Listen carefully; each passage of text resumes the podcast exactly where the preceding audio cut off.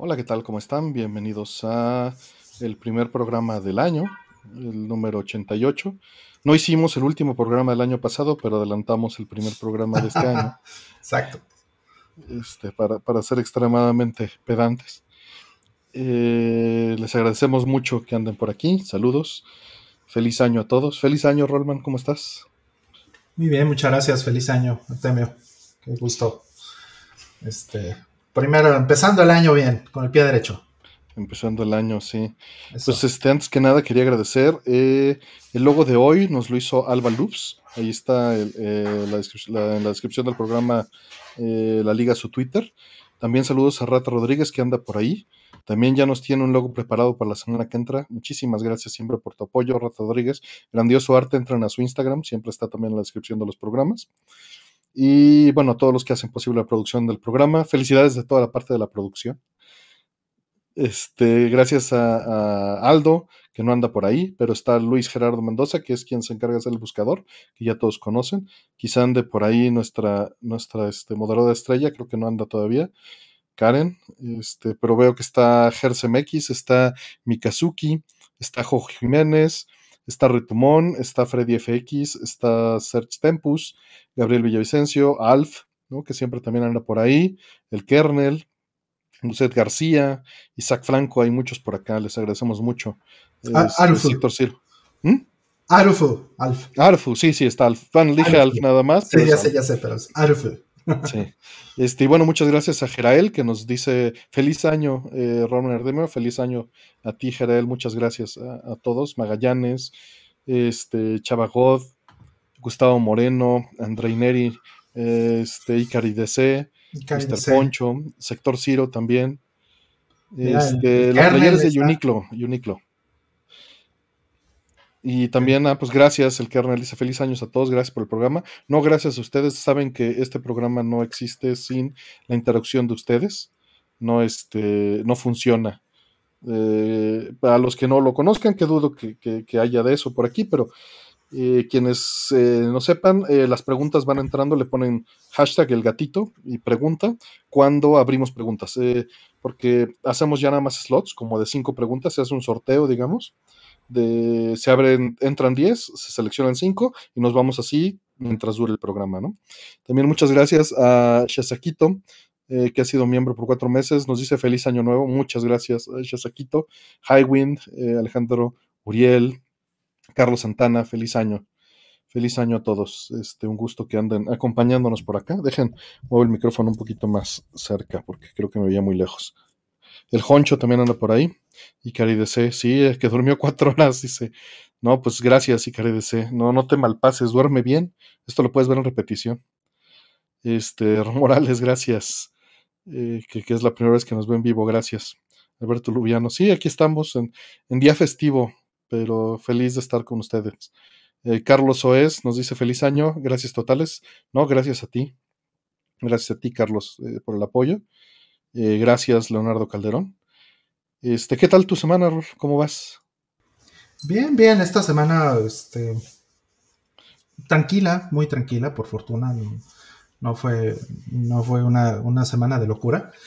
Ya es muy difícil que yo salga de vacaciones, digo, desde mucho antes de la pandemia, ¿no? Ya era muy difícil que yo saliera de vacaciones en las últimas semanas del año.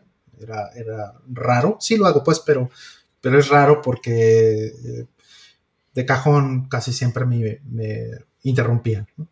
Mm. Casi siempre era de, oye, necesitamos que... Regrésate. No sé qué y tal cosa. Me pasó una vez, de hecho, que me regresé.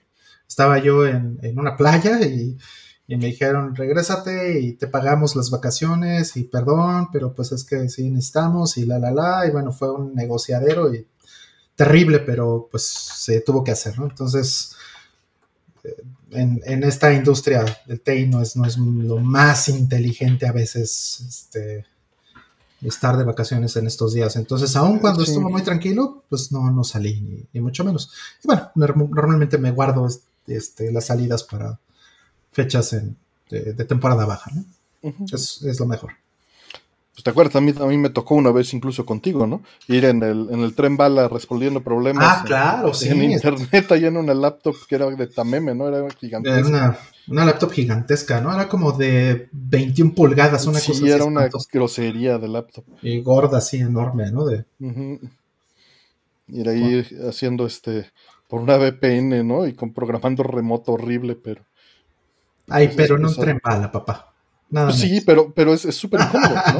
O Sí, sea, sí. se oye, se oye bonito, se oye romántico, pero es horrible. Sí, es incómodo, es este. e- e- Es molesto, ¿no? Así como es la presión, ¿no? Es decir, lo Mm. podré resolver. Y más que yo no sé trabajar en laptops, ¿no? Eh, Claro. que, que es- me resulta más incómodo, pero es, es estar la presión de lo poder resolver antes de que lleguemos al destino en lo que lo resuelve el cliente, lo necesita y se puedan hacer las pruebas. Es, es muy feo hacer eso. Es muy feo, sin duda. Este, por ahí muchísimas gracias a Francisco Iturralde que nos dice empezando el año como se debe, feliz año nuevo, ¿no? Gracias, feliz año nuevo. Eh, por ahí este Camus Cervantes dice salúdenme, te saludamos, aunque nos lo digas imperativamente, no pasa nada. Salúdenme. Punto. Eh, David Abril, muchas gracias, feliz año nuevo, todo lo mejor para ustedes, igual lo mejor para ustedes. El Daniel, muchas gracias, el Daniel no nos dejó comentario, pero gracias. Rata Rodríguez, que ha sido miembro por 10 meses, neta, mil gracias, Rata, de por sí, toda la chamba que, que nos apoyas con el arte, que está precioso. Que justo hoy platicaba con Rata y le decía que, que me duele no reutilizar los logos, ¿no? Mm. me duele este, así como me, me gustaría dejar una temporada, ¿no? O irlos intercalando, porque están bien bonitos. Y de Sí. todos los que han hecho, todo la- toda la banda, ¿no? No solo tú, Rata, pero, pero en particular tú nos has apoyado muchísimo. Perdón, Sí, Rata. caray, ese de Golden Axe todavía no lo Mm. supero. Está increíble. De, de hecho, sigue ahí de introducción del, del canal cuando están esperando. Sí, no, no lo supero todavía. Está demasiado, demasiado padre. El Daniel nos dice que se, que se le fue el mensaje, pero dice que quería decirles feliz año y agradecerles por todo su tiempo. Lo mejor para este 2022. Muchas gracias, Daniel. También te deseamos lo mejor. Este, que hagamos un video del Mr. de Llama, Carlos Verdugo. Estaría padre, fíjate, pero no, no lo he hecho, pero estaría padre mostrar el Mr. Ujú, ujú. Este, igual ya está Damián. Eh, está Retumón, Sector Ciro, los deberíamos volver GIFs para el canal, igual y sí. Teo Rocha dice, feliz año, gracias por el contenido, gracias a ustedes nuevamente, sin ustedes no funciona esto. Este, mi semana estuvo rara, yo quería, quería reportar en el Patreon de, de la suite, hay, hay, un Patreon de la suite, y cada mes pues sí saco un reporte de lo que se ha avanzado. Y quería como que terminar, ¿no? Cerrar cosas porque ha habido, ha habido muchísimos avances. Fue un, un mes con, con, mucho trabajo, pero me encuentro al final de la, del mes y no tengo entregables. ¿no? Mm. Es, eh, pero, pero avances enormes que ya están muy cerca de ser entregables, pero prefiero eh, pues como que pulirlos más. Ahorita sí, ahorita, ahorita y tal vez lo haga mañana, podría publicar la de Genesis y la de PC Engine que creo que ya están listas, así como están, ya con Donna y con todos los cambios del monoscope, en PAL y, y, en las resoluciones que soportan. Creo que ya están. Nada más necesito darles una, una revisada porque ha sido un proceso largo. La de PC Engine alguien le iba a regalar el kerning, que le molestaba mucho, pero a la mera hora ya que vio el tipo de trabajo que era, se echó para atrás. ¿El del font, dices? El del font, exacto. Mm. Ya que vio el, los limitantes en los que estaba trabajando, dijo, no, pues el kerning no se le puede hacer mucho. Y, y, y entiendo perfecto, ¿no? Eh, estuve trabajando mucho en GameCube y en Wii, por eso están aquí, igual y no se ven, pero aquí están. El GameCube, aquí está el Wii y el osciloscopio. Estuve trabajando mucho en este en audio. Estuve haciendo MD Fourier junto con Extremes. Extremes publicó ya este, una, una, página con un wiki con todas las mediciones de todas las versiones de audio de GameCube, incluso digitales HDMI, usando MD Fourier. Hizo un trabajo bestial. Este, por ahí lo voy a poner en el, en el reporte. Y, y, de paso, yo programé esa misma prueba dentro de la suite 240p, eh, utilizando otro método que funcionara tanto en Wii como en, en GameCube, ¿no? Fue, fue, todo un reto hacer que funcionara en GameCube por la memoria y por la manera en la que estaba manejando las cosas. Mm. Eh, digo, no que tomara demasiado tiempo, era, era cosa de no, no destruir lo que ya estaba, ¿no? El reto fue dejarlo como estaba y que funcionara con lo nuevo. Y me puse a hacer sincronización de frames de audio con video, Rol. Mm. Tengo una prueba que se llama Audio Sync, que yo le sacaba mucho a meterla en, en, en estas consolas con frame buffer. Cuando tienes un claro. frame buffer, eh, no tiene sincronía exacta cuadro entre audio y video. Sí, sí, porque no, no, tienes un. Bueno, sí tienes, pero, pero no, no lo tienes oficialmente, pues, porque no, no viene en un SDK o algo así. Tendrías que, tendrías que tener acceso de muy bajo nivel a la consola para poder capturar la interrupción que hace en el momento de, hacer el switcheo de buffers, ¿no? Pero no es algo que esté en los, en los SDKs, no es algo que sea interesante muchas veces para la gente que hace esto libre, ¿no? Pero no, sí está, sí está y lo estoy haciendo, o sea, tengo, eh, podría mandar a, una función, un callback a la hora de la interrupción vertical del inicio y del final, pero no fue necesario, lo pude, lo pude hacer este, a la mexicana, si le quieres decir de alguna manera, midiendo, ¿no? O sea, yo, yo puedo hacer que el audio dure prácticamente un cuadro, con un error de dos milisegundos, lo mm. cual creo que es suficiente para este, esta aplicación. Eh, o sea, se sale un milisegundo antes y se sale un milisegundo después, cosa que creo que es bastante aceptable para este caso. Pero quedaba desfasado. Lo, lo único en teoría que tenía que hacer es hacer que empataran, en qué momento mandarlo para que se sincronizaran, esperando, esperando el tiempo que tardan las APIs en propagar la, información, ¿no? Y, fíjate, con que lo haga un cuadro exacto antes, se llega al cuadro correcto. Llega al cuadro empatado. Okay. Entonces, este, y eso lo puedo medir. Yo puedo saber cuándo se va a necesitar el, empate un cuadro antes. Le mando en una variable, en una bandera, levanto cuándo va a ser eso y listo, ¿no? Entonces, este, lo puedo sincronizar y ya tengo las capturas en osciloscopio. Eh, obviamente, porque son consolas, es algo que puedo liberar con tranquilidad, ¿no? Porque sé que todas se comportan similar o igual, ¿no? Es la, es la ventaja. Habría que probarlo, pero, pero hasta ahora ya se comporta bien en, en GameCube y en Switch. Claro, habría que probar si, si las versiones más eh, avanzadas de, del GameCube. Exactamente. Que tienen, un, tienen revisiones de hardware. Este, también en el Wii, ¿no? Y en el Wii. En el Wii se funcionan, se comparan, se comportan igual, con el mismo código. Sí, sí, pero eh, los timings de memoria, este, me parece que sí son iguales, ¿verdad? Los del, los del en, en, teoría son iguales. Mm. Entonces, bueno, lo tengo ahí, estoy relativamente tranquilo con ello. Y pues eso es en lo que he estado trabajando junto con unos cambios fuertes en Fourier, ya los detallaré en el post, que moví la precisión a un nivel absurdo justo por unas peticiones de extremes, en donde eh, estoy aceptando 10 decimales al sample rate. O sea, es, es una grosería, pues. Pero, pero pues se pudo. Yo creí que, que no se iba a poder. No hizo diferencia pero pues ya que está la, precisión, pues no pasa nada, ¿no? Es, es, una precisión extra que nos va a ayudar en algún momento quizá, aunque no haga diferencia en el caso específico de GameCube y de Wii. Eh, y ya, pues saludos a todos los que van entrando por ahí. Alfredo Avedaño González, muchas gracias por tu apoyo. No nos dejó mensaje, pero está ahí. César Hernández, saludos. Este, el samurái mexicano Rollman dice por ahí. Este, Fercho, sí, igual queremos mucho a la comunidad, Vega Master, gracias. Este, sí, sí, sí, es, es, exactamente. Tanta precisión puede ser engañosa y justamente yo la recorto y la trunco a 6 o 7 decimales, Fercho. Mm. Eh, la trunco adrede. No, no, no me gusta mostrar los 10 decimales funcionando porque sé que hay propagación de errores. Sé que no es cierto. Pero lo que sí puedo garantizar es que a cuatro decimales lo que hemos medido está muy bien. Y por eso lo dejo a cinco, porque pues, nada más, o sea, sé que cuatro está bien y un decimal extra ya es una, e, e, es, pecar de, este prepotente, ¿no? Eh, pero el, software ha las matemáticas, no es el software, las matemáticas y la, geometría y, la física básica han demostrado que son extremadamente confiables, cosa que no dudaba, pero pero lo que me ha sorprendido es que yo pueda aplicar las matemáticas a ese nivel donde funciona y yo no soy el que la estoy ejecutando. Esa es la ventaja. Pero el IEEE 64 bits es una maravilla para los rangos que estoy usando porque utilizo todo normalizado.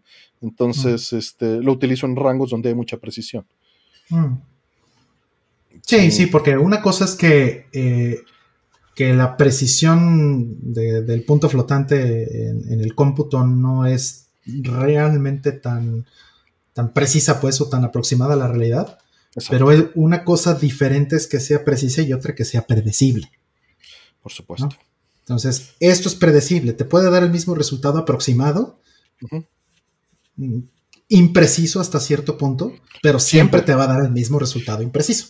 Y, siempre es impreciso, y, pero sabes, es una imprecisión muy curiosa, porque si tú le haces zoom, tiene, tiene la opción en Fourier de hacer zoom, cuando entras, eh, internamente solo utilizo 4 o 5 decimales ya en el cálculo fuerte. Eh, para estas otras cosas sí puedo utilizar 8 o 9 este, decimales porque, porque son valores de entrada. Entonces, con los valores de entrada sí puedo hacerlo, pero ya cuando hice un procesamiento pesado que se cascadeó en, muchos procesos, eh, ya utilizo nada más 4 internamente. Claro, sí, porque estás usando realmente todo eso para el aliasing, ¿no? Básicamente. Exactamente para que el, rango de error se quede de empujarlo hasta el séptimo, el octavo decimal este, dígito, ¿no? Ajá. Y, se nota, tú le haces zoom a las gráficas y si le haces zoom suficientemente grande, o sea, punto dos decibeles, se alcanza a ver los segmentos discretos. la escala, ¿no? Sí. Los espacios. Sí, sí, no, no, ni siquiera los escalones, son, son espacios discretos porque, porque no, no, no uno los puntos. Se ven todos los puntos en uno y todos los puntos en otro, ¿no? Si haces suficiente zoom. Pero está bien. Antes yo no confiaba en eso y lo truncaba a dos decimales y, se veía peor y daba peores resultados que haciéndolo con ocho. Eso es muy curioso, pero bueno, así funciona. Dice la cuita de Tejón que se acaba de echar un pozole. Sí, nos faltan la Planeta y Karen. A ver si entran un poco de bits. Feliz año, muchas gracias. Este, nos dice que un excelente año para todos. Cuídense mucho, por favor. Sí, por favor, síganse cuidando. Las cosas este, no están bien todavía. Eh, y, pues, cuídense, por favor. Cuídense. Sí, por favor, cuídense. Sí, ahorita un, buen amigo justo me acaba de contar que se llevó un susto. Y, porque si una visita que tuvo en su casa tuvo, se enfermó y le reportó un día siguiente, pero parece que la liberaron, porque estuvieron siempre afuera. Y, o sea, sin lugares, sin espacios directos. Sí, la exposición no fue, no fue tan dura, pues, ¿no? Sí, se discretiza la curva, Fercho. Y sabes, me gusta mucho cómo se ve eh, discretizada en el zoom, porque parecen gráficas de PC88 con las escalas de 24 kHz. Se ven súper marcadas así, muy bonitas. Pero, pero ya sabes que ahí estás viendo falsedad, ¿no? Pero, pero que tiene allí cercano.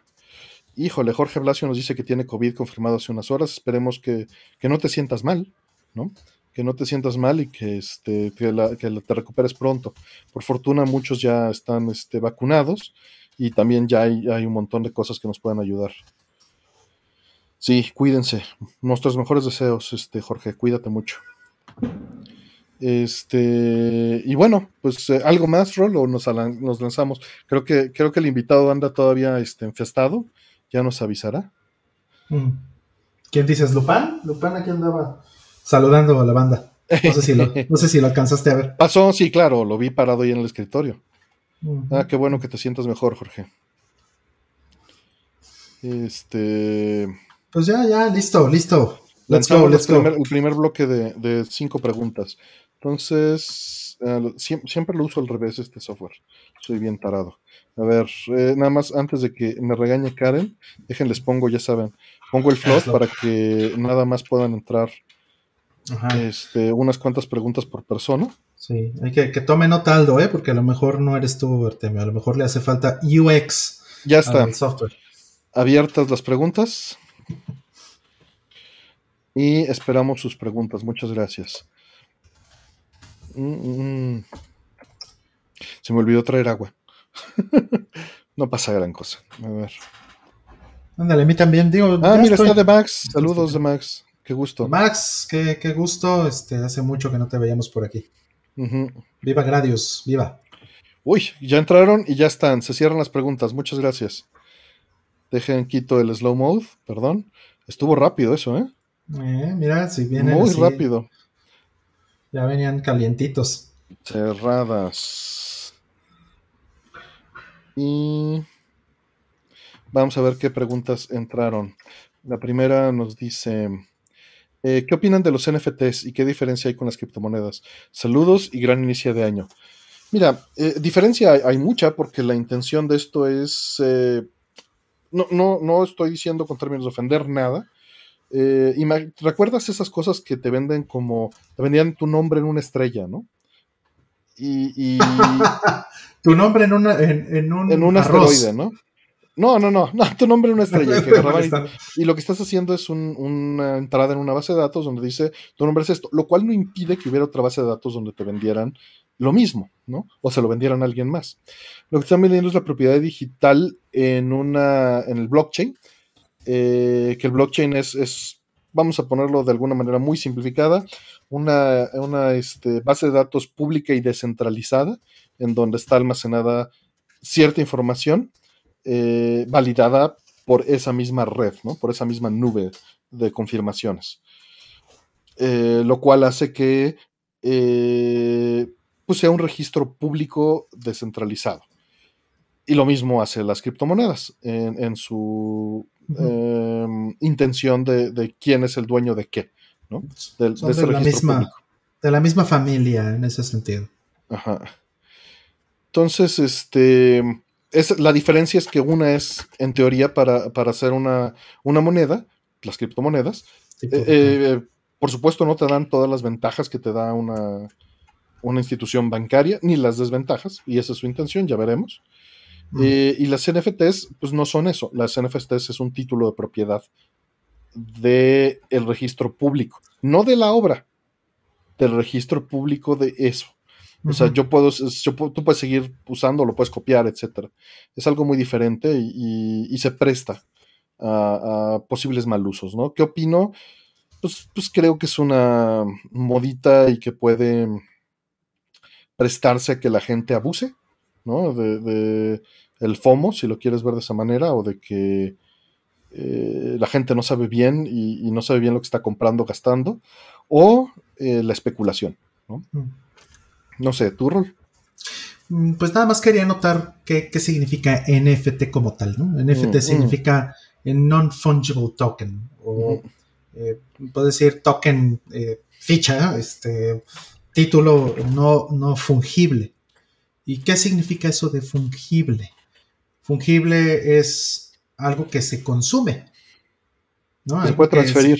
Que, se consume con el, con el uso, que ándale, o que se puede transferir. Y el término no fungible es precisamente la negación de eso, ¿no? Es, es este. Es, es aquello que puede ser poseíble, aun cuando sea un intangible, de hecho por ejemplo, este, pues se puede, puedes tener un, puedes hacer no fungible un, bit en, el RAM de alguien o un registro en una base de datos o, una estrella o, un personaje, más bien no un personaje, sino la, representación de un personaje en un juego, ¿no? una imagen, un avatar, por ejemplo, podría ser no fungible. Entonces, es, es un concepto bastante abstracto, y bueno, pues eh, el, problema que tiene eso es que no hay ningún tipo de control o de regulación. Y todo es a partir de quien establece qué, cosa es lo que se puede convertir en un NFT. ¿no? Es decir, yo podría decir, este, como yo levanto una base de datos, un blockchain de NFTs, y es el mío, y cuando tú entras a mi NFT, este, o a mi base de datos de NFT, yo puedo decir que este, esta, esta consolita la vendo. Nunca la vas a tener, pero es tuya, ¿no? Aquí va a estar guardadita en casa, pero yo sé que tiene un título de propiedad. Ese título de propiedad está en mi base de datos, pero ¿qué cambió? Absolutamente nada. A la vuelta yo puedo generar otra base de datos y venderla como otra persona y volver a vender el mismo bien. Ahora, ojo, eh, eh, puedes decir lo mismo de los títulos de propiedad sobre la tierra, ¿no? Claro. La diferencia es el acuerdo social. O sea, todo esto son construcciones sociales y siempre son construcciones sociales. El asunto es que haya una sociedad, vamos, constructo social, o, una, una, nación. Consenso, un... consenso de, que, que, todos acuerden no solo yo, ¿no? Sino que todo el mundo sepa y todo el mundo esté de acuerdo en que en el momento en que yo vendo esto, esto es de alguien más. Que eso es lo que hace el registro de la propiedad en, México, por ejemplo. ¿no? Por supuesto, en, casi cualquier lugar, pero el asunto es que es algo reconocido. A final de cuentas podrías decir, o sea, entiendo ese argumento que dicen todos los demás sistemas también son construcciones sociales. Por supuesto. El asunto aquí es que yo puedo inventar la construcción social. No es como si yo te dijera, voy a hacer mi propio registro de la público de la propiedad en México. Exacto, exacto. Y, el yo te vendo el, terreno del edificio de enfrente. Pues en mi base de datos el dueño eres tú, pero en el registro de la ciudad no lo es. Eh, y, pero la diferencia aquí es que todas estas cosas que están vendiendo como NFTs no necesariamente tienen un registro público de la propiedad. No lo hay. Exactamente. Y, pueden ser, perdón, pueden ser maneras de que artistas en particular se, este, eh, pues, pues, moneticen o los apoyes, ¿no? Es un camino alterno a, Patreon o, a este, cualquier otro de estos eh, métodos existe esa posibilidad y no lo niego. El asunto es que se llega a, un posible abuso, ¿no? A, esta manipulación como la especulación de los juegos sellados y todas estas cosas. Por ahí ya entró el buen Dr. Mike. Saludos. No sé si ya, ya lo ven ustedes. Aguanten, aguántenme. Ahorita, ahorita producción este, te pone al aire, mi estimado. Un segundito, un segundito. Mientras, este, pues bueno, a, final de cuentas cada quien es libre de hacer eh, con, su lana lo que quiera, eh, pero sí lo importante es entender lo que está sucediendo, ¿no? O sea, lo que está... Puede ser nada más apoyar a un artista, y, y eso está creo que muy bien, pero el título de propiedad, como bien dijimos al principio y como nos dice alguien por ahí, que es este que, las, que es como comprar las estrellas, ¿no? Y existen estas posibilidades de que haya grupos de gente que se estén intercambiando NFTs, obras de arte incluso también, este, seguro han visto esos videos de, College Humor, de Adam Explains eh, the World of Art, o esto mismo que sucedió con, con los gradings de los videojuegos, que se están haciendo intercambios entre un grupito y cuando alguien externo le compra el grupito en un precio inflado, ellos ganan porque realmente nunca intercambiaron el dinero, ¿no? Y entre el dinero de afuera y pues, no digo que siempre sea así, pero se presta que sea así, ¿no? Eh, Doctor Mike, aunque no sé si ya te oyen, digo si te, ven, pero creo que sí te oyen, ¿no, Rol? no? Un segundito, un segundito. No, entonces todavía no. Eh, mientras eh, les leo, dice Enrique Sierra Saldo, muchísimas gracias por tu apoyo, Enrique. Dice, feliz año, mis estimados, siempre fieles a la cita de los viernes, aquí andamos, ya sabes. Este, y sí, habemos más de 200 aquí ya, ya este, al aire, les agradecemos en verdad mucho. Eh, que, nos estén apoyando y que estemos aquí juntos. Como saben, el, programa pues, funciona gracias a ustedes y también eh, pues, es un placer poder compartir tiempo, ya que eh, pues en, la pandemia socialmente ayuda a ustedes, esperamos, y a nosotros el poder compartir, aunque sea de manera virtual, el tiempo y las ideas y pues compartir las ideas platicando con ustedes. Por ahí, este Dignísimos nos dice que no necesariamente son solo imágenes, hay cosas como marcas en el meta, como muebles y adornos en juego tipo Sims. Claro, son este, muchas veces son viernes virtuales, podrían ser ideas, ¿no?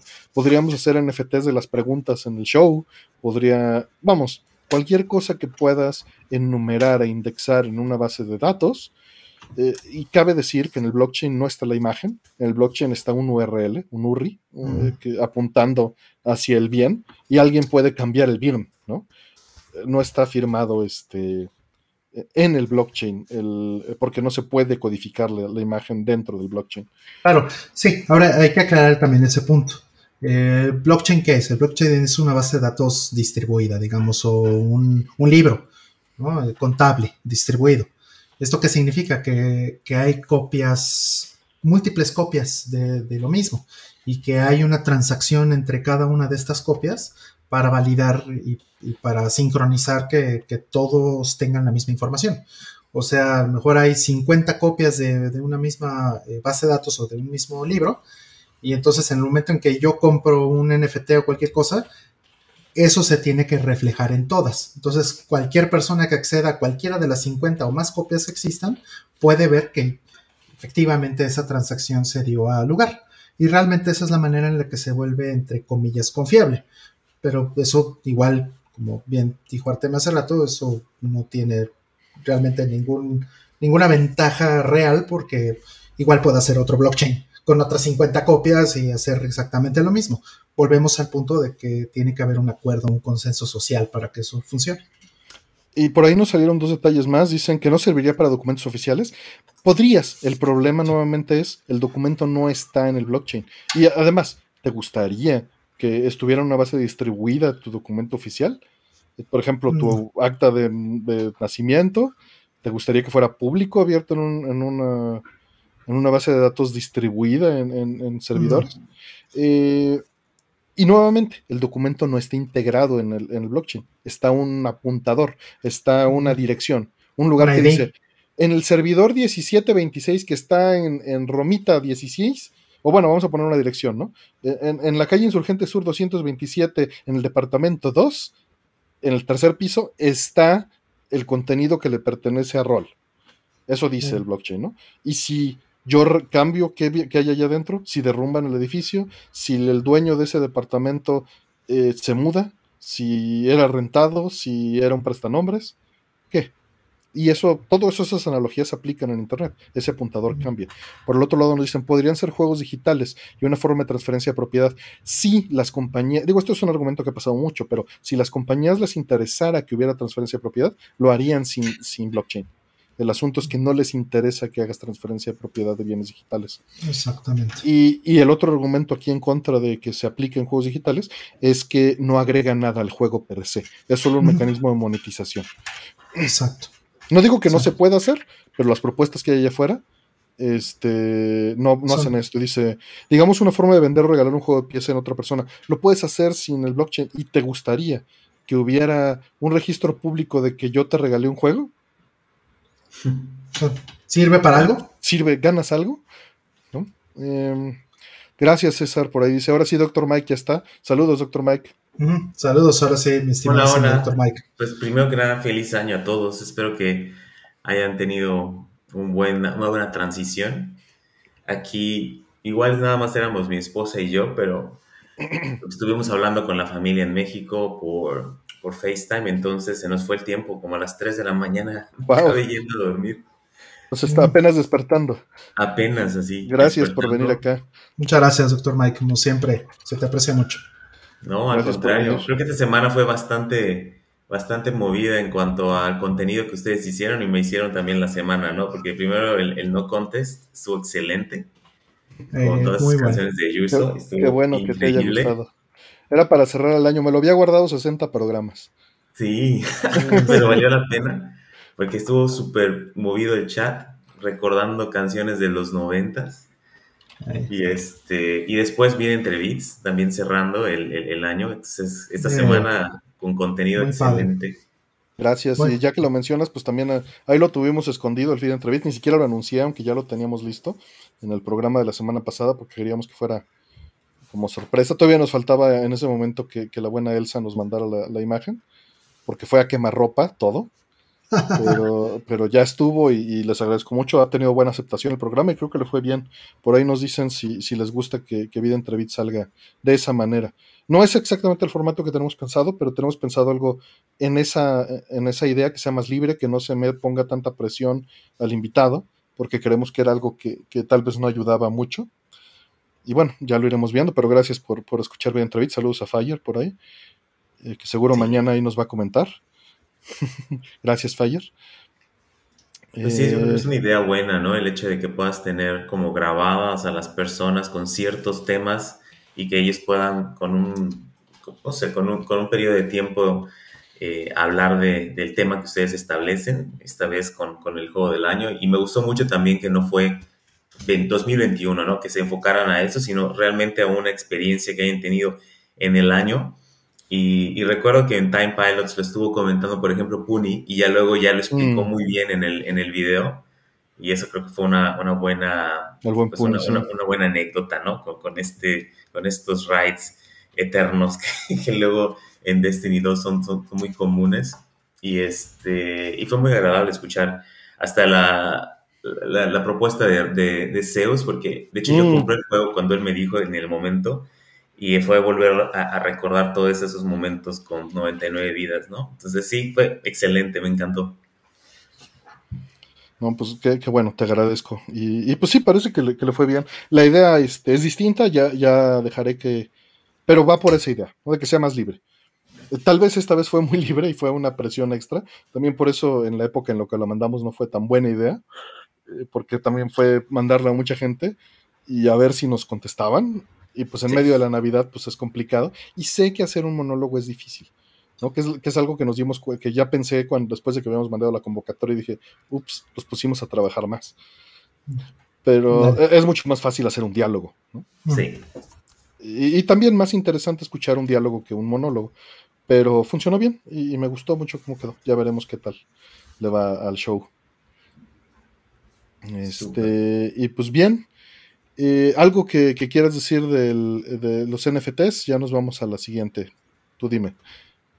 Únicamente que vi eh, un, un tweet en algún momento, alguien retuitó que, que, el gobierno de México está pensando también tomarlo en cuenta como, como parte de, de las transacciones en, en, el futuro. No, no especificó si es, eh, en Grabarlo, ¿no? sí, hay que separar un poco el, el, uso actual de los NFTs y de las criptomonedas de la tecnología y los mecanismos. Hay que separarlo, porque no es que el blockchain por sí mismo sea malo o que tengamos algo en contra de, esa tecnología, a excepción, por supuesto, del consumo de energía espeluznante que, sabemos que tienen muchas de las criptomonedas, ¿no? Pero, pero eso va un poquito más por otro lado. Más bien, eh, el blockchain tiene usos reales. Por ejemplo, y si se implementa a nivel nación, si se implementa a nivel este, funcional en, una institución, pues es como tener una base de datos distribuida como cualquier otra que muchas de ellas ya la tienen, ¿no? No tendrán exactamente blockchain, o algunas incluso tal vez ya en algunos lugares del mundo, pero no haría ninguna diferencia en ese sentido. Lo que importa es para qué la usas. Lo que importa es que haya una institución que te pueda validar que existe esta moneda que la tomen como moneda de cambio oficial en un país y que la reconozcan y entonces sí ya puede funcionar. Y yo creo que eso va a pasar eventualmente, pero lo que sí también puede pasar y que eso es lo que hay que tener mucho cuidado es que eh, al mismo tiempo para, para poder implementar, por ejemplo, en México una criptomoneda mexicana, podría ser necesario tener que prohibir todas las demás. ¿no? Esto es algo que ya se ha visto en otras ocasiones con otro tipo de cosas, ¿no? Eh, después de la Gran Depresión, por ejemplo, ¿no? En los 20, en los 30, en el siglo pasado, ya sucedió algo parecido. De que el gobierno dijo, por ejemplo, en, Inglaterra, dijo, a ver, eh, aquí la gente está haciendo treques, está haciendo cosas con otro tipo de moneda que no es la moneda nacional. Entonces, pues vamos a prohibir cualquier otra cosa que no sea la moneda eh, que expide el, gobierno británico. Entonces, eso es lo que puede pasar.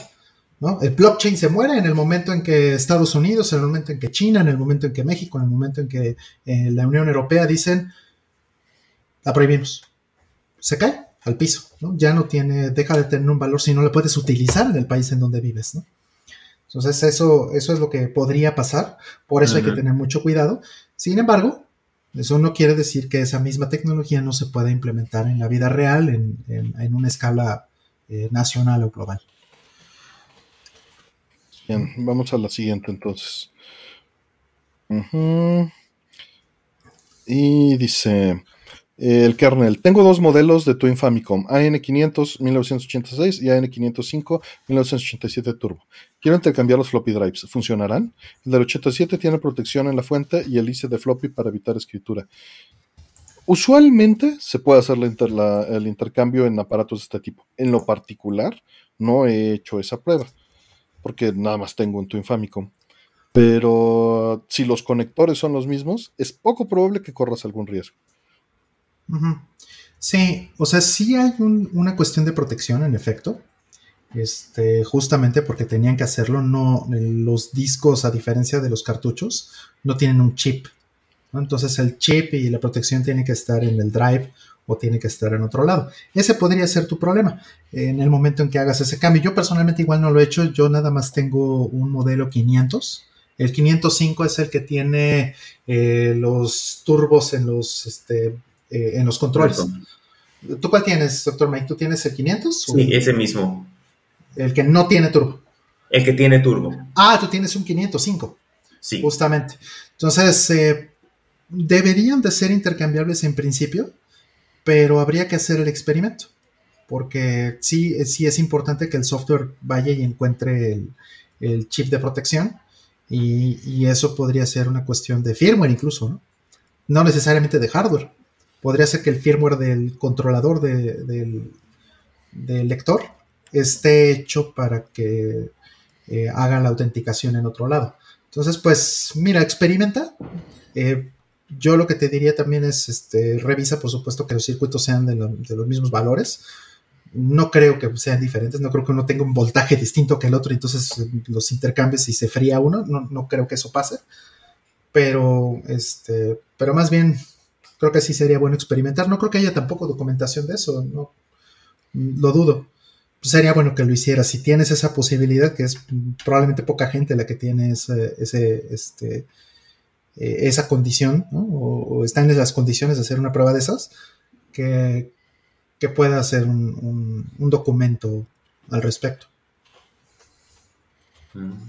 De hecho, yo tuve, en algún momento llegué a tener tres Twin Famicom, porque estuve pero súper super loco con esa consola. De hecho, el, creo que el Family Disk System ha sido mi, mi consola más querida porque pues, realmente fue algo que nunca nos llegó, el hecho de tener los disquets. Y si no me equivoco, la protección estaba física, ¿no? En, en las ranuras de, de, la entrada donde decía Nintendo, solo podían entrar ese tipo de discos eh, propietarios, no sé si, si, si, de Sharp o de Rico, no sé de quién habrá sido, eh, que podían entrar directamente en el disco. Y sí me falló uno, que de hecho se lo entregué a, a, a, mi cuate de Brasil, de Gamescare, con uno de los antiguos, del modelo que no tiene turbo, hizo la, como la transferencia del, pues, del cerebrito, este donde va el disco, y lo puso en el, en el 505 y jaló sin problema. Mm. Ah, mira, pues, ya pues tiene mira, más ahí tienes. experiencia, doctor Mike. Sí. Mira, no, pues es que tenía tres, imagínate. Qué Sí, maravilla. pero después ya lo- lo- los arregló y, y- y vendí dos, que no los necesitaba. Y este, y ya me quedé con el 505, ¿no? Y, Sí. este, y ya, pero sí fue muy doloroso el- el- cuando, se, cuando, cuando dejó de funcionar porque rayó un Metroid. Ah, Y ya. ¿no? Y eso fue prepandemia, entonces afortunadamente conseguí otro, ya no, no podía quedarme sin ese. Pero, No. este, pero sí, fe- fa- me hizo que, que, se, que se muriera un, un, un disquete de los, Mm. Qué Pero dolor, sí, qué mira, dolor. qué casualidad que sí lo pude hacer la prueba y, y al ser la, el cambio de cerebros no, no pasó nada. Sí, sí, sí, sin problema jaló. Qué Pues bueno. qué, bueno qué, qué doloroso lo del Metroid, pero Sí, sí, sí, Sí. duele mucho perder uno de esos. Y, y lo peor es que son frágiles, ¿no? Eso es la, Sí, la peor cosa, ¿no? Y, y bueno, pues también entre la, la banda, ¿no? Este, que le tienes, se les tienes que estar cambiando y cuánta cosa. Sí, sí, son de, son de alto mantenimiento, aunque sí es una consola hermosa. Yo también coincido en que es de las cosas más bellas que hay. No, yo, de hecho, por ahí dice el kernel, pues eh, sí, con ya el niño este, ahogado, pues es fácil tapar el pozo, pero Mm. dice, por eso siempre discos de respaldo y usarlos. Yo uso el de Tototec, el Drive. Ah, sí, yo tengo uno Sí. que me diste tú, Artem. Yo también ahora ese uso porque ya no quiero tener Sí, es, problemas. es horrible. Y al Twin Famicom le meto el de, mi, de mi Disk System y lo utilizo así. Sacrilegio, sí, pero así lo uso. Sí, Sí, es, es verdad. sí, estoy pensando incluso hacerme. Tengo un top loader, un este AB Famicom. Y sí he estado pensando en antes de que se vuelvan más caros comprar un, un disk system para ese top loader. Lo he estado pensando. No me he animado, pero, pero igual debería hacerlo. Por estas razones, ¿no? Por, por tener este más de un más de una opción, porque sí, sí se dañan. Este, La, la del tejón que si la tecnología era súper segura. Mira, los disquets hasta ahora, en mi experiencia, son bastante más confiables que muchas otras tecnologías. CDs.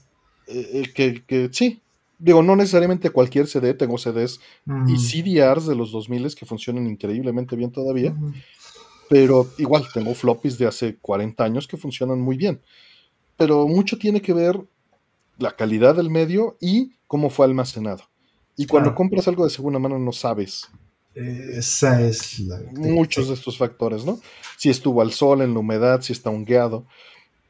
Entonces, eh, el, que algo sea súper seguro, pues no hay nada seguro y no hay nada eterno, ¿no? Seguro solo Rollman VPN. Incluso, exacto. Eh, incluso lo de este.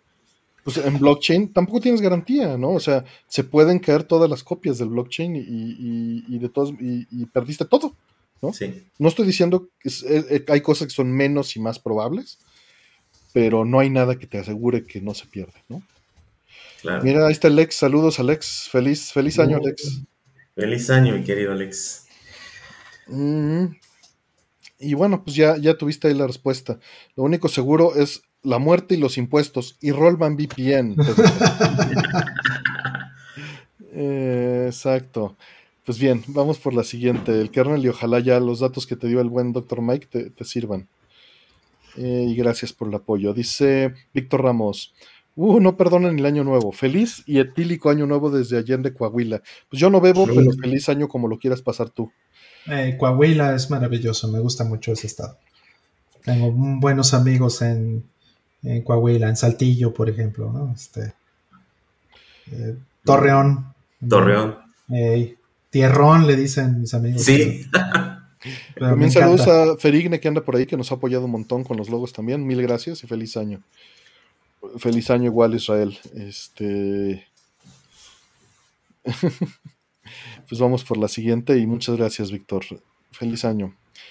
Dice, quiero jugar Street Fighter 3 Third Strike. ¿En qué consola y qué controller que recomiendan? Tengo Play 3 Dreamcast y pienso comprar un Play 5. Mm. El tema es ese juego sumamente pegadizo. ¿Es su favorito?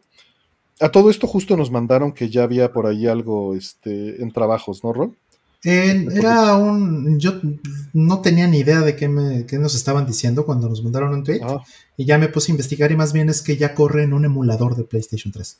Que ya corre este, la versión online. De, en el emulador. En el emulador. Así es. No, pues no es lo que yo haría, pero. Pero bueno, esta es opción. Pues, de lo que nos estás diciendo, todas tienen sus pros y sus contras. En el Play 5, pues no la puedes correr, porque es de Play 3. Eh, en el Play 3 puedes jugarla, pero solo es digital. En el Dreamcast es física, tiene loading times y el control de Dreamcast no es lo ideal si no tienes una palanca arcade. Pero si es para juego local y tienes una palanca arcade, creo que la de Dreamcast es. O sea, y si te importa lo físico. Si no te importa lo físico y tienes una palanca arcade, entrale al Play 3. Sería, creo que todo lo que se puede decir, ¿no? O no sé. Este, sí, bueno, puedes tener la versión de 30 aniversario, ya lo habíamos comentado antes. Y la de Play 2 también mencionan, ¿no? la versión de 30, Play 2 La versión de 30 aniversario corre en Play 4, ¿no? La versión este, de Street Fighter Online corre en Play 3. Esa está muy bien hecha, ¿eh? O sea, todas tienen lag. Hay que, hay que decir eso con mucho, este, con, con mucho énfasis. Y la de Play 4 corre en Play 5, que que tal vez alguno lo sepa, nos lo recalca Alex. Sí, es este, es la versión online, ¿no? De, o sea, también es el Third Strike Online Edition. Mm. En, Play 4 y, Que esa versión en particular usa MAME, ¿no? Usa MAME. Ajá. Que, cosa que no es nada mala, está bien. Sí, pero hay que tener en cuenta de nuevo que todas las versiones que no sean el arcade tienen por lo menos un cuadro de lag, ¿no? Y, viéndolo desde el PlayStation 3 hacia acá, han ido de, más a menos. Se han ido empeorando un poquito. Hay que tomar en cuenta eso. O sea, la, de PlayStation 3 está mejor que la de PlayStation 4 o en 5, que la de 30 aniversario. Y las versiones, por ejemplo, de Play 2, la versión de Dreamcast, están mejor que la de Play 3. Entonces hay que considerar eso. Si eso no te importa, si para ti es jugable aún con los eh, tres o más cuadros de lag que puede tener eh, la versión que, consigas, estás hecho. Eh, visualmente, en, gameplay y todo eso, creo que no he jugado una sola de, estas que haya sido mala realmente. ¿no? El, mi único problema personalmente es el lag. Todo lo demás me parece que está muy bien. Sí, y bueno, por ahí mencionan también que lo puedes jugar, si tienes la licencia y, lo quieres jugar en PC, que Fight Day 2 puede funcionar en Fight Cave, que tiene rollback y que pues funciona en línea, ahí dependerá de lo que quieras buscar. No son las opciones que nos mencionas, pero en el chat amablemente nos están sugiriendo. Este, y sí, está la versión de Play 2, pero la versión de Play 2, yo, yo tengo malas memorias de ella. No me acuerdo si, si, si estaba bien la resolución, pero yo tengo malas memorias de la resolución. La resolución no está bien, ¿no? Es 480i. Este, y aquí la tengo. Y que tiene todos los combos de Urian, nos dicen. Y, ajá, sí. Y, este, o sea, pero mm, en, términos de lag, sí está mejor que, la de PlayStation 3. Mm. Mejor que la 30 eh, aniversario y estas. Ya, pero solo es local. Solo es local pero solo es local, efectivamente. Pero estas versiones de Dreamcast y Play 2 te pueden servir como tu licencia, ¿no? De, alguna manera. Ándale, eso también es un buen punto. veas, ¿no? Sí. Ese es un excelente punto. La de 30 aniversario literalmente es el ROM del arcade. Exacto. Entonces, con, si compras físicamente la del 30 aniversario, tienes una licencia que puedes usar en un emulador. Claro. Si eso te sirve más. Sí, si eso te carga tu conciencia o no, ya es asunto tuyo, solo son sugerencias. Exacto. Eh, siguiente. Ah, bueno, nos preguntaron si es este su favorito. Doctor Mike, ¿es su favorito Street Fighter 3? ¿Third Strike? No, no, no. Yo, me quedé, y sobre todo con las versiones de, de, de Jotego en Mister, la, la, pues todas las, iteraciones que ha logrado ahí, de Street Fighter 2, Champion Edition, me quedé en la, en la escuela vieja. Esas son las que me gustan más. Mm. Perdón. ¿Turol? Pues a mí me encanta el 3, sí, pero mi Street Fighter favorito es Street Fighter 03. Mm, ya, sí. Sí, sí, y no por mucho, ¿eh? Me encanta Street Fighter 3, no, no estoy diciendo que, lo considere inferior, ni mucho menos.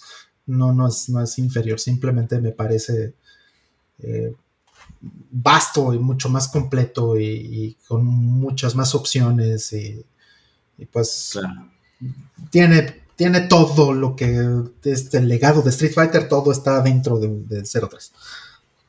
¿Y tienes pues la placa o la versión de Saturn? Tengo las dos. Duerme, con, nos pone la funda de almohada de, de este. ¿Cómo se llama? De, de Otomedius. Ándale. A las placas. No, no, tengo una de, de A las CPC2. Exacto. Ah, este, de hecho, no me falta creo que ninguna de, de, de 03. No estoy seguro, pero está la de PSP, está la de Game Boy Advance, están las placas. Ah, sí. sí, sí, Entonces, pues sí, sí, ese es mi Street Fighter favorito por, por todo eso realmente, ¿no? Mm. Todo ese rollo de, la customización enorme que puedes hacer con los isms. Puede ser abrumador, ¿eh? Puede ser abrumador cuando estás buscando tu estilo.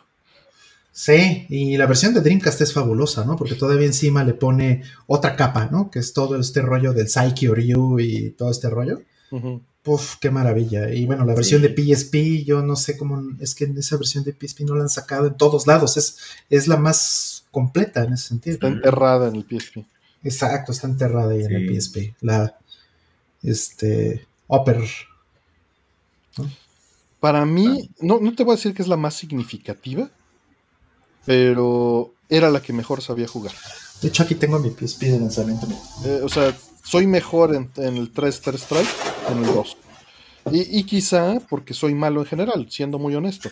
Eh, jugué más. Ay, sí, malo. No, no soy bueno, Rol. Eh, vamos, juego mejor Third Strike de lo que juego la 2. Pero mucho tiene que ver con que la mayoría de gente no sabe jugar la 3. Entonces, en el país de los ciegos, Ah, pero las retas que se armaban en tu oficina, perdón, pero sí había nivel, ¿cómo no? No, sí, estaban muy buenas, muy, muy buenas, pero era un nivel viciado, era un nivel, o sea, si armábamos coreografías entre nosotros porque nos leíamos. Y, ya cuando estás en ese nivel es muy divertido, pero es, es, es una burbuja. Claro, pero sí tenías toda la memoria muscular y, o sea, sí, sí, sabías perfecto. Todo. Sí, no, sabía hacer parries poca madre, ¿no? y pero ya no, ¿no? Ya ese reflejo ya se perdió, ya no los tengo. Ya, ya, ya, ojalá ya podamos hacer eso en 2022, ojalá ya. Que de hecho estos tres años ha estado esa placa metida ahí en el gabinete y, no se ha aprendido. ¿eh? La mía también está aquí en mi gabinete igual. No, y hay, que cambiarles esas pilas otra vez. ¡Ah! Otra vez. que ya va para cinco años mi pila de, la First Strike. Sí, acuérdate que tengo un cartucho muerto de Street Fighter. Ya sé, yo también. No me digas. Ah, no sabes qué ah. dolor, cómo se siente así el, pecho cuando se te muere un Street Fighter 3. Sí, ah, saludos a, José Cruz que anda por ahí. Él dice que Super Turbo es su versión. Saludos y mm. feliz años, José. Sí, era cuando tenía las cortinas azules. Mira bien que se la sabe la cobita del Mira, ¿qué tal? ¿Qué tal? Sí. Y antes de las cortinas azules, pocos lo saben, pero tenía la de huevón, que nada más eran las cortinas estas que te venden de, persiana pegada, de mm. papel. Tenía esas nada más para que no entrara el sol. Nada más para evitar que, se, que, hubiera tanta luz. Mm. Vamos por la siguiente. Eh, primero, feliz 2022. Muchas gracias. ¿Se creen que una renta de un juego en Blockbuster si aún existiera en México, ¿costaría como una mensualidad de Game Pass? ¿O cuánto creen que estaría en estos días? Eh, difícil, difícil saberlo. Pero mm. no sé cuánto vale Game Pass, para qué te, miento. Mm. ahí seguro ahorita nos dicen en el chat. Mm. Eh, entonces no te puedo decir eso comparativo. Tampoco recuerdo cuánto costaba una renta. ¿Te acuerdas cuánto costaba una renta de Blockbuster? Eh, es que cambiaron de modelo.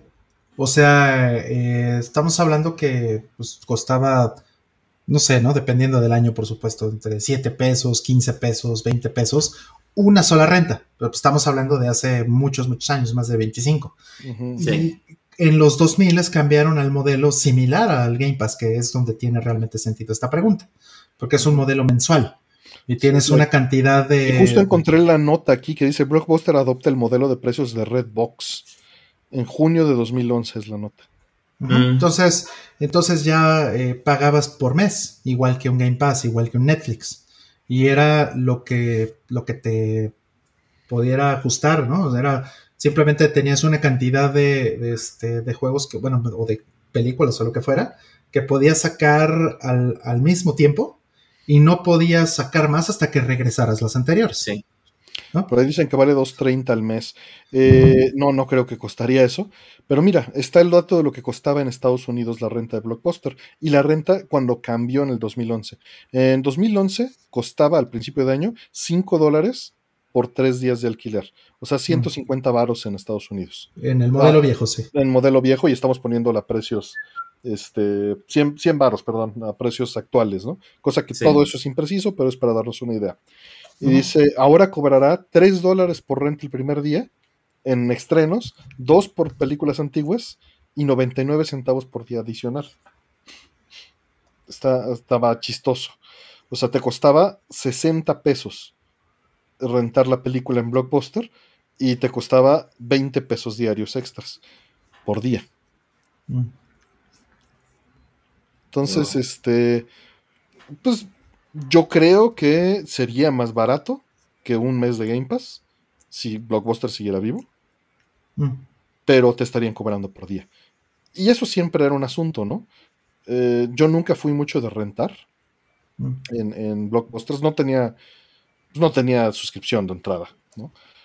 Pero era la presión, ¿no? De que eh, igual y muchos no van a estar familiarizados con esto, otros tanto sí, aunque sabemos que la media de, nuestra este, audiencia es los 40 años, 35 años, es la media, entonces algunos todavía quizá les haya tocado, pero el, tener la presión de regresar la película antes de que expirara el plazo y de, y de, rebobinarla, ¿no?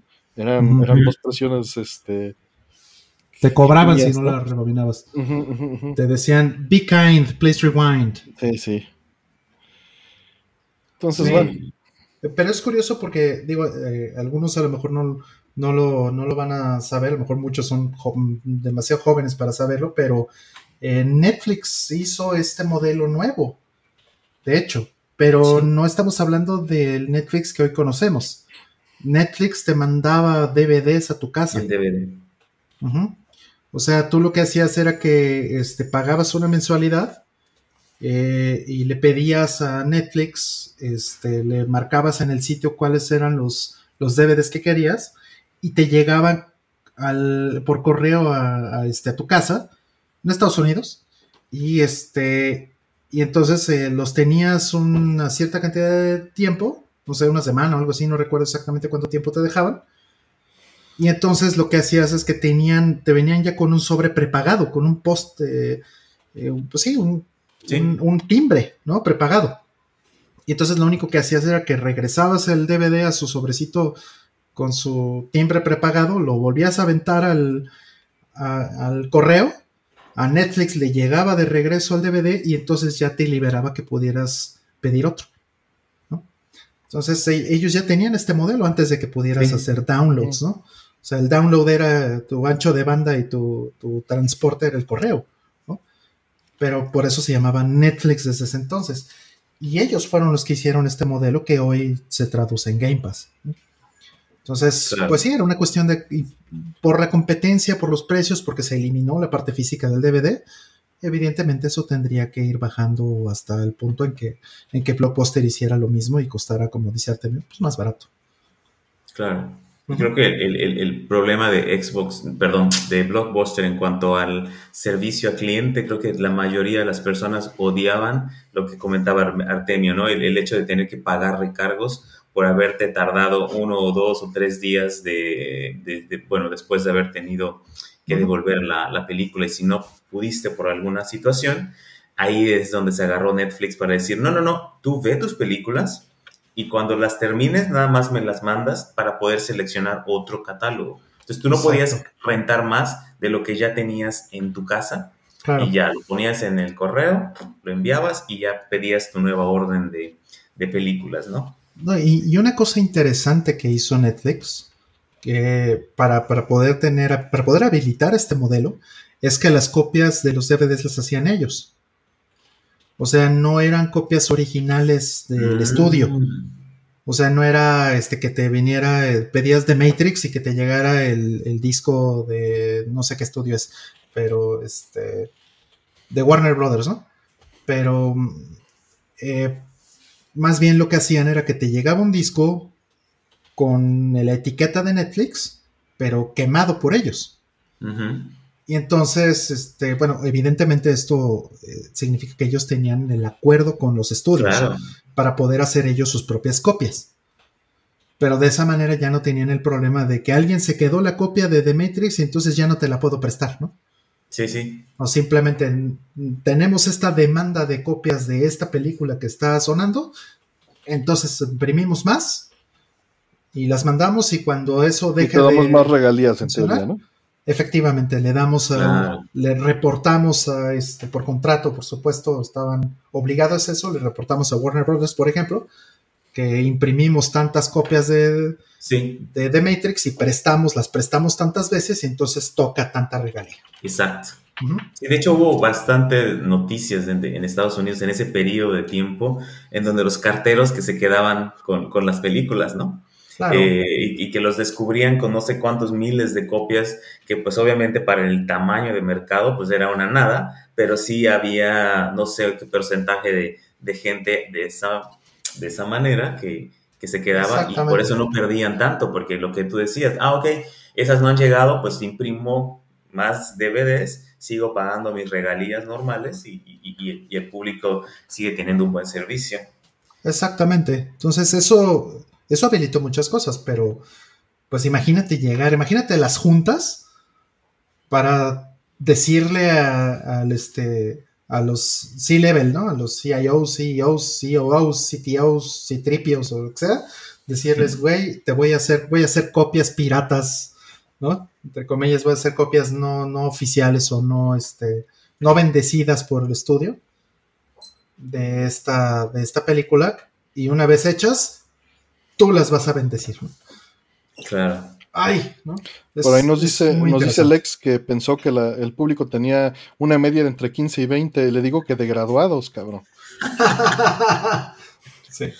Por ahí varios nos dicen que sí tenían 20. El 8% de los que nos están viendo ahorita tienen entre 15 y 20. El 35% eh, tienen ah. entre 21 y 30.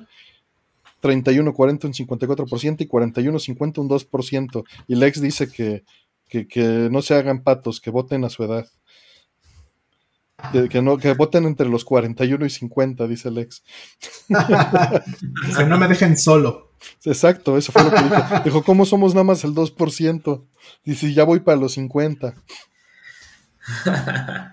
Este, pero sí, también había incluso propuestas de un modelo en el cual la película se deshacía. Y sí se implementó este modelo. Por ahí hay un video de Technology Connections donde lo muestran.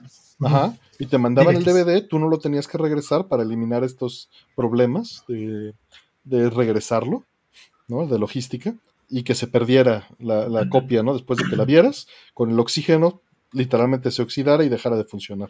Sí, sí, sí. Se llamaba DivX y de hecho por eso un codec que se usaba mucho en la piratería se llamaba exactamente igual DivX, pero le agregaron un emoji sonriendo así mm. con, con este guiñando el ojito. A propósito, por, por joder, ¿no? claro. Entonces ustedes en, en la Ciudad de México, me imagino, no no eran de, rentar en ningún momento, ¿no? Porque en mi caso, pues en la época de NES y de Super NES, y de hecho en Super NES ya empezaron a llegar ciertos cartuchos de Sega, habían como puestos, no sé, gente que iba a Miami para ir de Mérida a Miami eran a veces 150 dólares, 200 dólares, y mucha gente se iba, compraba juegos y ponía su puesto de, renta de, videojuegos, cuando yo tendría entre 10 a 15 años, que obviamente no tenía ni para dónde caerme muerto. Y ahí rentaba, de repente iba yo a entrenar fútbol los lunes, miércoles y viernes. Entonces, viernes saliendo del entrenamiento iba por un cartucho, fin de semana lo jugaba y el lunes que regresaba al entrenamiento lo devolvía. Y así lo hice por la generación de NES y Super NES que no tenía para comprar tantos juegos. Y, este, y así puedes conocer muchísimos títulos que de otra manera, pues no. Imposible, claro. Imposible. No, yo sí renté mucho. NES, eh, sobre todo, renté cantidades industriales. Porque mm, abrieron un videoclub. Woolworth le entró a ese Woolworth, qué chido. Ah. Sí, Woolworth, el Woolworth que está en la calle de Coahuila y, e Insurgentes, aquí en la colonia Roma. Ese tuvo en los, este, en los inicios, digamos, de todo este modelo de las rentas de, de videoclub. Puso un videoclub con videojuegos y tenía montones de juegos de NES. Le llegaban cada semana, entonces era, era una maravilla, era barato. Entonces me ahorraba así todos, me ahorraba del, del lunch, ¿no? De los peceros, no comías, Caminabas. caminaba y, y, ajá, exacto, caminaba y no comía. Sí, todos los peceros y los lunch. No, no, como rol. Y, y órale, a rentar Metal Gear y a rentar este un montón de juegos. Sí, sí. Y, bueno, además no lo hacía yo solo, tenía a mis amigos, a mis buenos amigos este, Juan y, Beto, ¿no? con amigos con los que crecí desde la primaria, y que ellos hacían exactamente lo mismo, entonces nos poníamos de acuerdo y pues juntábamos el poder adquisitivo de los tres squinkles y rentábamos tres cartuchos, mínimo tres cartuchos a la semana y nos los rolábamos. Entonces era un atasque de videojuegos qué Game Pass, ni qué Game Pass, ni qué eso qué. No, esto sí era un atasque de videojuegos, ¿no? Semanales. De, cientos de juegos de NES. Wow.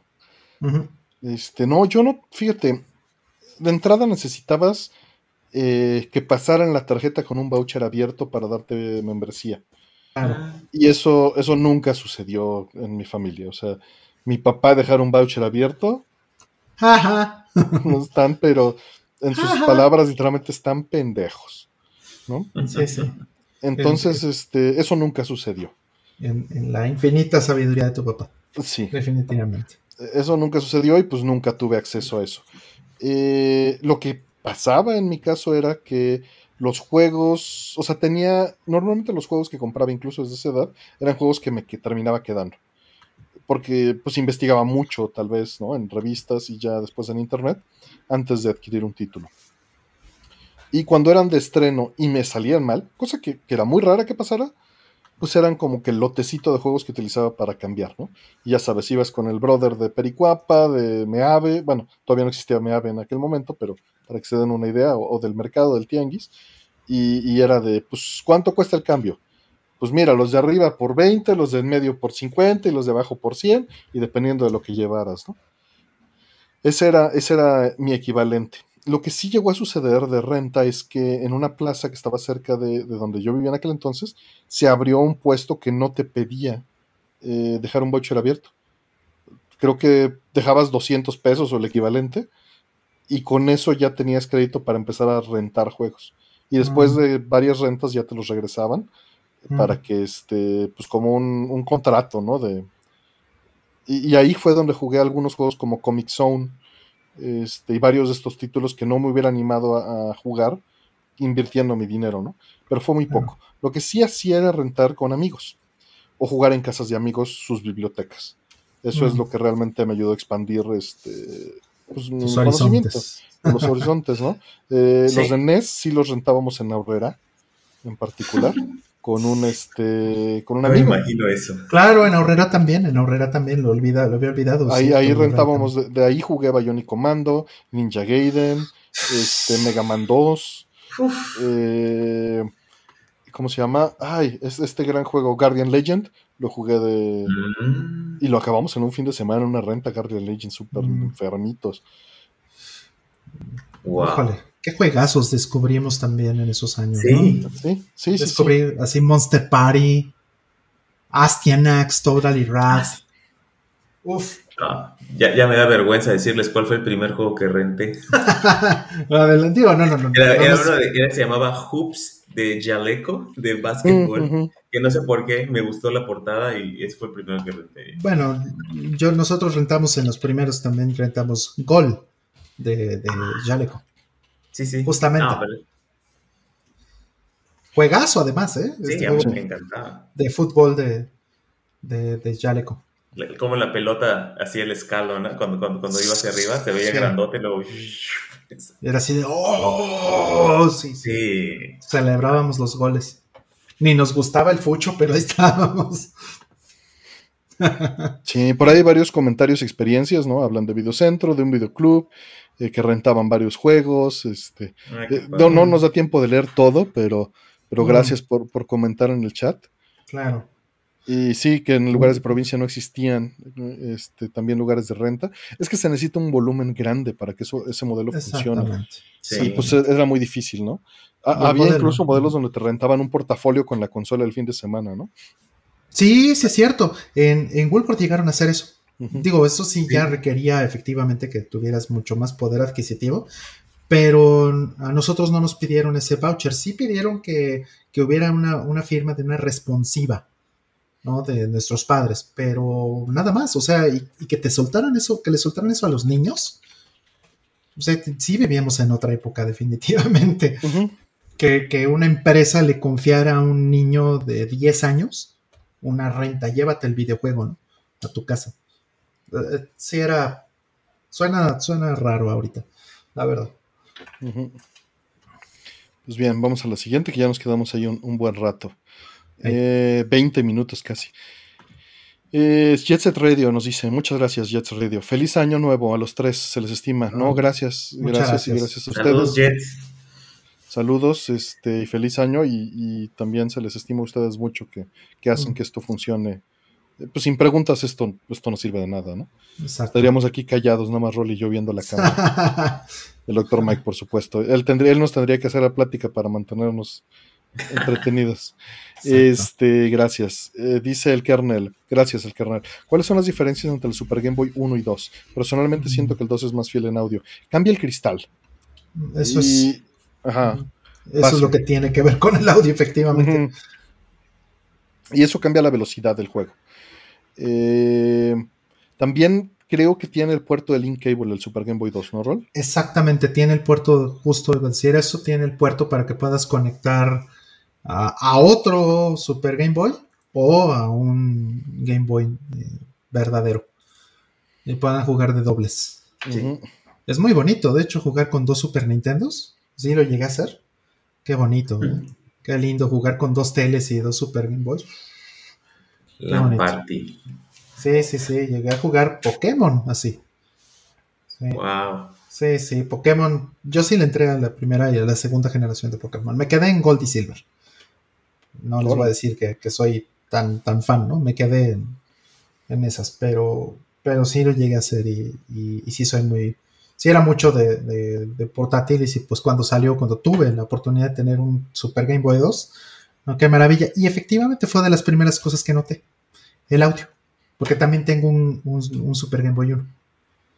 Mm. El audio sí se escucha diferente de inmediato. También el video corre a distinta frecuencia, ¿no? Por el mismo cristal. Ajá. Sí, nada más que el video no lo notas tanto. Es más fácil percibir el audio. ¿no? Sí te tienes que fijar mucho en el video para, cachar el cuadrito que se brinca y eso, que sí, sea, que sí es diferente. Sobre todo te lo, notas en Zelda, por ejemplo, ¿no? En Link's Awakening. Sí lo notas. Pero en juegos que hacen ese tipo de scroll así como muy inmediato, si lo agarras justo en el momento, este, sí se ve ahí el, el tearing, ¿no? o, que, o que se traba así el, como que le tartamudea el cuadro. Eso sí lo notas, pero el pitch de audio, eso creo que es indiscutible, lo, lo captas rapidísimo. Si ya conoces el juego, pues, ¿no? Si estás muy acostumbrado al juego. Sí, sí, eso es lo que cambia principalmente. Y bueno, el modelo físicamente. Sí. Físicamente, ¿no? Es muy bonito el 2 también. Me gusta más el 2. Transparentito, bonito. Ah, mira, justo están hablando de eso, de que, de que les gusta más el 2. Sí, es bellísimo. Ese no salió en América, ¿verdad? El 2. Yo, yo fíjate que nada más tengo el 1. Tengo nada más el 1. Ah, compré un 2 japonés. Sí. Y, cuando lo traje, estaba rota la PCB. No. Sí, lo compré allá contigo. Lo compré en, este, en Osaka, fíjate. Y, lo usé, lo convertí en un lector de cartuchos de PC Engine para el este. Ah, sí recuerdo que sí recuerdo que hiciste eso, pero fue con un 2, no fue con un 1. Según yo es un 2, no me acuerdo mm. exactamente, pero según yo es un 2. ¿Es, gris o es verde, azulito? Es, gris. Ah, sí, entonces es el 1. Esto es el 1. Bueno, lo tuve, que, lo tuve que matar de todos. Bueno, ya estaba bien muerto. el clock es más lento en el Super Game Boy 2. No te sé decir exactamente. Ese es el 2, mira. Y que tiene aquí la entrada del, del link. Ah, entonces eh, era un 1. Era un 1. Sí, sí, sí, recuerdo. Eso sí me acuerdo. Me has dicho que se te rompió,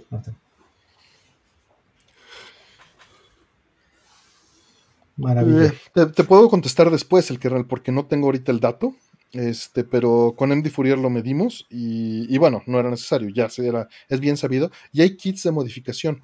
Puedes comprar en Console 5 el cristal para cambiárselo a tu Super Game Boy 1 y ponerle un cristal que lo haga más correcto en velocidad. No sé si es el único fix. Ah, mira, ahí está Jesús, José Cruz acaba de poner el producto de, de QWERTY Modo. Ahí está el, el reloj. No era en Console 5, gracias. Era de QWERTY Modo efectivamente es el, es el, este, es el reloj. Y es, es más... Eh, corre 4% más rápido la versión. Ah, el Super Nintendo corre 4% más rápido. No, no, no, el Super Game Boy 1 corre 4% más rápido que el, Super, que el Super Game Boy. Sí, sí. que un Game Boy normal. Sí, porque, porque su reloj es el Super Nintendo, a eso me refería. Mm. O sea, el, Super Game Boy eh, no usa su propio reloj, me parece. Le tienes que poner un reloj. Y el Super Game Boy 2 ya trae su propio reloj y ese sí ya corre a la velocidad correcta. Ah. No es que tenga un reloj equivocado el, Super Game Boy 1, es que no tiene. Y usa el Super Nintendo. Y dice que este mod corrige este, poniéndole, arreglando el, el IO chip y que le quita todos los bugs posibles. O sea que lo deja tal cual funcionó como Super Game Boy 2, que es más fácil de instalar. Claro.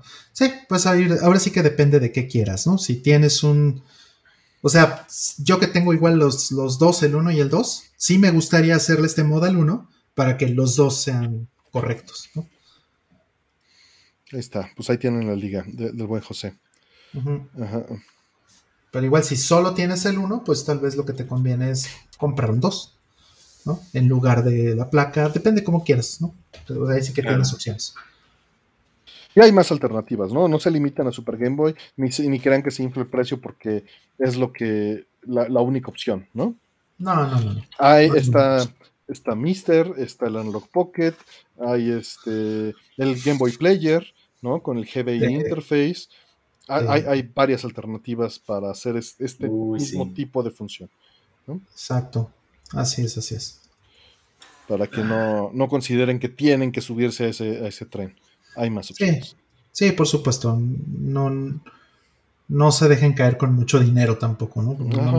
No, tiene sentido. Hay tan, tan buenas opciones como para eso. Que... Todavía se puede conseguir el Pocket hasta 2023 te lo entregan, pero ahí está. Y está, está muy lindo. Hay cosas que no me gustan de la, empresa, pero su producto es maravilloso. Lo que no me gusta, pues obviamente es su, lotería, que puede ser hasta cínico decirlo cuando hacemos lotería de las preguntas aquí, pero no funciona igual. Además hay que, hay que ser, bueno, es, que la nuestra es a lo mejor de 45 minutos, la otra es de dos años. De tres años, ¿no? Pero además no este, cobras. Sí, no es, por, no es, cobrando por adelantado.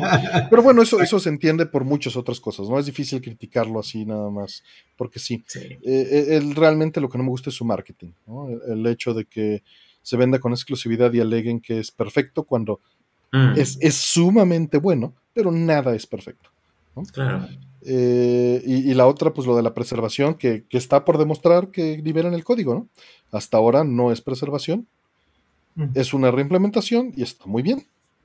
Y, los consumo y me encanta. Y el Analog Pocket, la pantalla se ve que está increíble. Y, ya arreglaron el audio también. Todavía no, creo que todavía no lo liberan, pero ya lo arreglaron. No, ayer o antier vi que ya liberaron el, firmware. Liberaron y, ya venía en el changelog, ya venía que arreglaron el audio. arreglaron varias cosas de audio.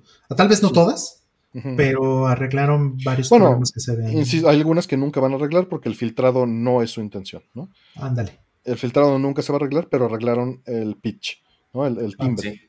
sí, el, filtrado es específico de, Analog Pocket. O sea, es casi, casi Es inexistente. Es, es, el mismo de un emulador que funcione perfecto, sin filtrado, ¿no? Eh, y bueno, es que no mandan a México, ¿no? Está el otro asunto. Ay, sí, no mandan a México, eso es como para darles un zap. Y, creo que la, mejor manera de jugar es para, para, el Game Boy, o sea, toda la parte de Game Boy y Game Boy Color, porque en Game Boy Advance no está completo, o sea, está obviamente en, un aspect ratio diferente.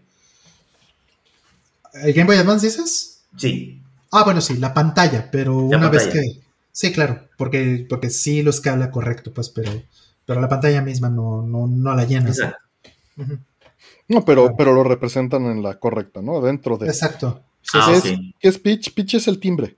Es que la nota esté afinada, para, para mm. decirlo tal vez en una terminología. ¿Qué, ¿Qué, se usa en música? ¿Para que está, está a tono? ¿Está. ¿Cómo se dice? Afinado. Está afinado. Estaba desafinado. Suena muy raro decir eso de un aparato electrónico, pero el, el Analog Pocket de lanzamiento estaba desafinado. Este, sí, que es lo mismo que podemos decir del Super Game Boy 1. Sí, lo se midió con MD Fourier. Si lo quieres ver la, información de cómo estaba desafinado, estaba desafinado varios centavos, como 20 centavos de nota, lo cual es, es, considerable. Y, era un bug que reportamos con MD Fourier en el video de Maleficent Gaming y Keptris a los cuatro días corrigió.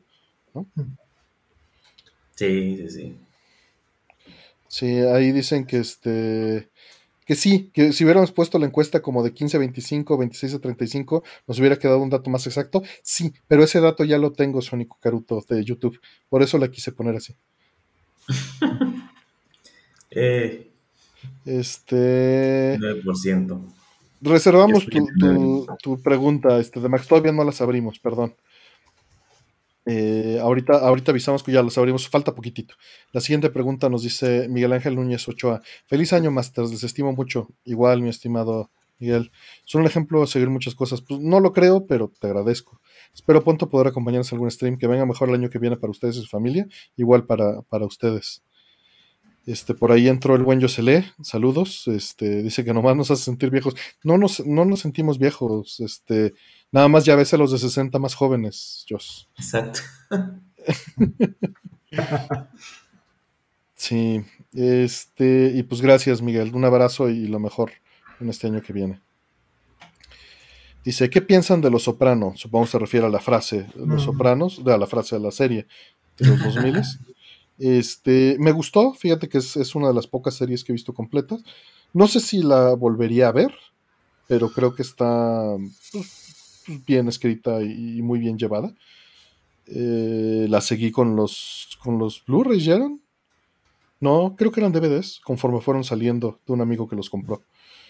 Y pues la disfruté, fue, fue divertido, fue, Bueno, no, no necesariamente divertido, fue entretenido. Mm. Creo que, que, vale mucho la pena. Sí, creo que es lo que dicen, ¿no? Que realmente el guion es muy bueno, ¿no? Los personajes están bien construidos, todo. Pero pues sí tiene 17 años que la vi, ¿no? mis opiniones están cargadas a una memoria que no he actualizado. No creo que haya envejecido mal, ¿no? No, no quiero decir eso. Pero nada más les quiero decir que estoy trabajando con, con recuerdos ya, ya viejitos. De hecho, Cuando traía CD player en mi coche de, línea. Claro. Claro, este, de hecho, eh, ese género se ha muerto mucho. El género de, las películas de mafiosos. Mm se ha ido muy, muy, para abajo. No hay mucho contenido nuevo. La última película que vi que, hicieron fue esta de El Irlandés. Mm. De Irishman. Tiene un par de años. Buena película. pero es lo único que he visto que han sacado y es un género que me gusta mucho, de hecho.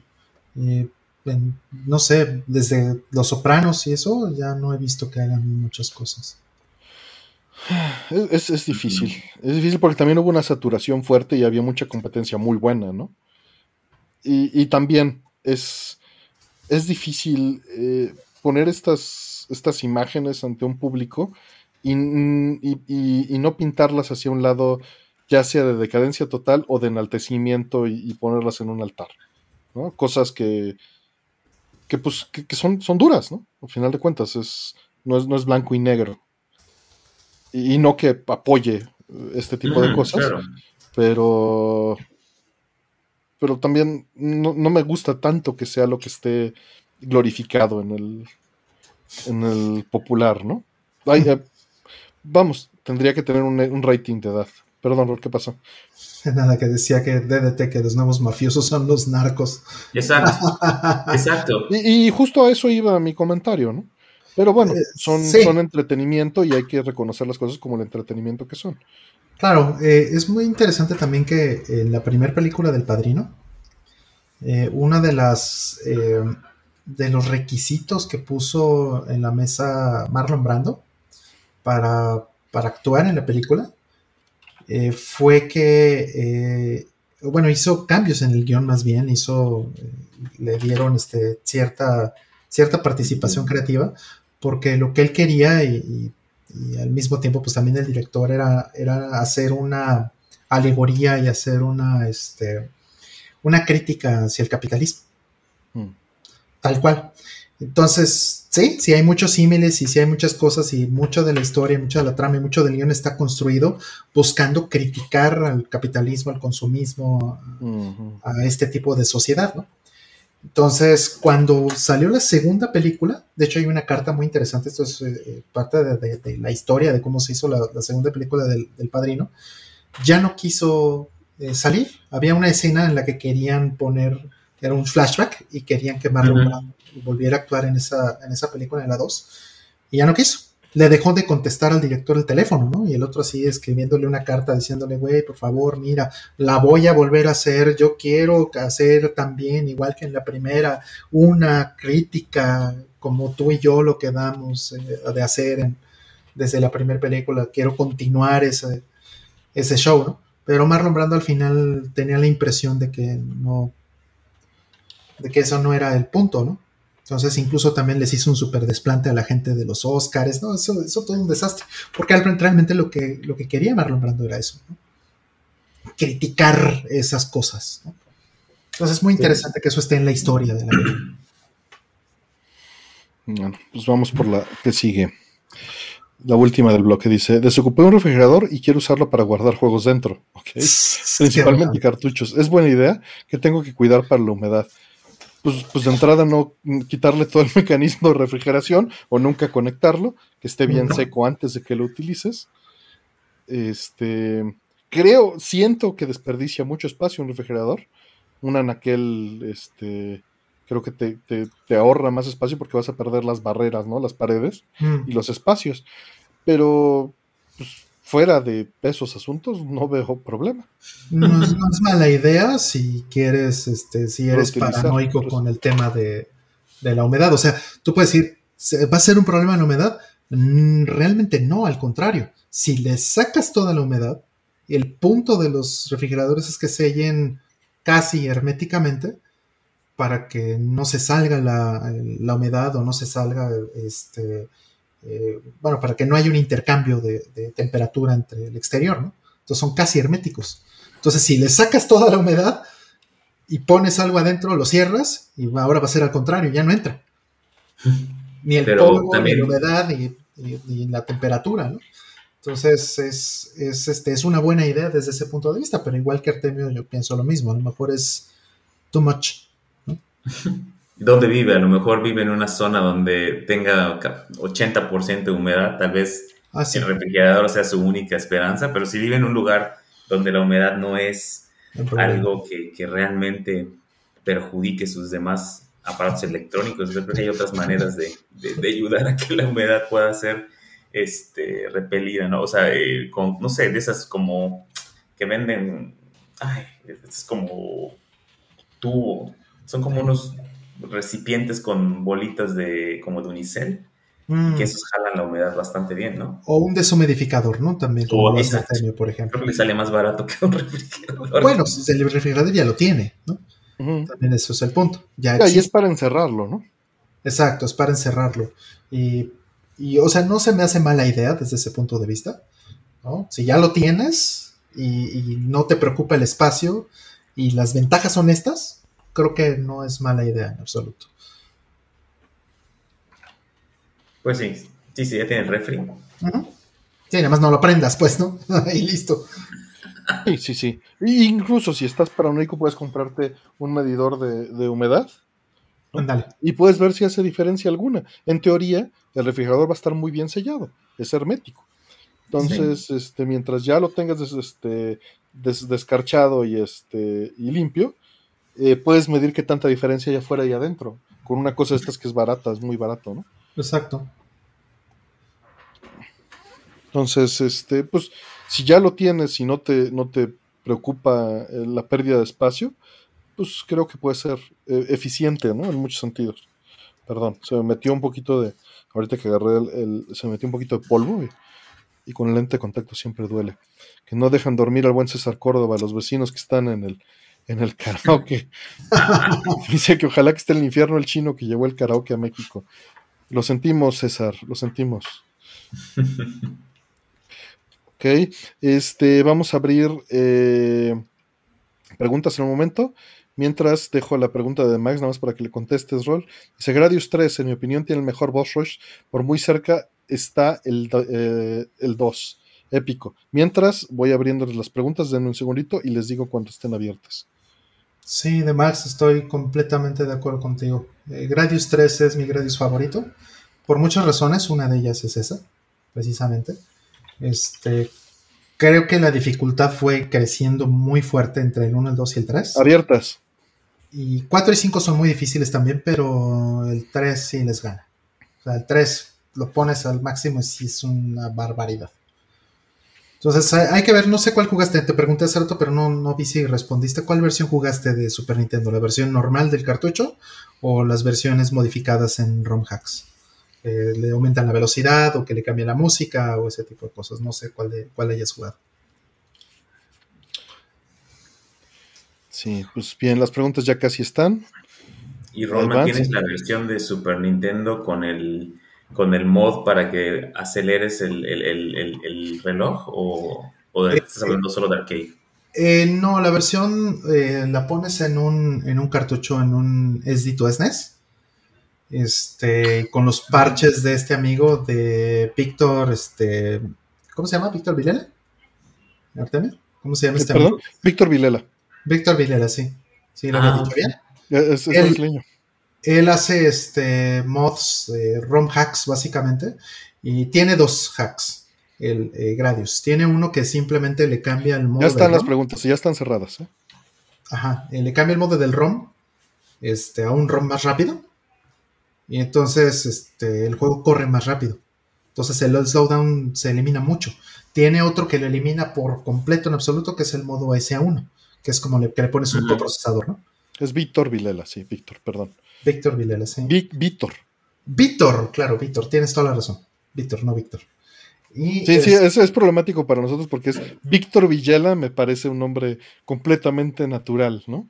Claro. Entonces, eh, eh, como son muy comunes en México los dos, por eso nos es difícil brincar a quitarle la C y quitarle la otra L. sí, por eso no me sonaba, no me acababa de, sonar bien, pero. ¿Ya viste al, doctor? Eh, ve nomás, ve nomás. Uf, Pura gala. Ve nomás, viene engalanando. Estrenando eso y los calzones rojos de Año Nuevo. Ah, sí, ah, claro que sí. eso. Vi, uno de esos chistes este, típicos que venía lo del rojo, el amarillo para tal cosa, y uno que venía nada más en blanco y decía, y esta es la distribución correcta si quieres P mayor a punto 5, porque tiene la forma. Qué maravilla. Qué bonito chiste. Después de la nerdada, vamos con las, con las preguntas. Dice, este, ¿cuál fue su mejor regalo de Navidad, Reyes o Niño Dios? Saludos y feliz año, feliz año. Doctor Mike. Bueno, si estamos hablando de juegos de video, yo creo que pues obviamente el, primer NES. Ese año me dio varicela en diciembre, así que fue un año horrible. Tenía yo este, 10 años, imagínense, ya estaba grande. Pero es, al final del año tener ese Nintendo ahí. Y un amigo me había prestado varios juegos, ahí estaba Contra, estaba este, Crystalis, estaba, ¿qué otro estaba? Estaba obviamente Super Mario, Punch Out. Entonces, al final, con todo y las, las costras, fue una Navidad excelente con, con ese Nintendo. Y fue la única vez. Rascándote el control y rascándote el control. Sí, sí, sí. No, ya, ya estaban las, las costras, afortunadamente. Pero eh, creo que fue la única vez que, que mi familia me regaló así una consola. A partir de eso era puro ahorrar para comprar la mía, entonces por eso lo recuerdo con mucho, con mucho cariño.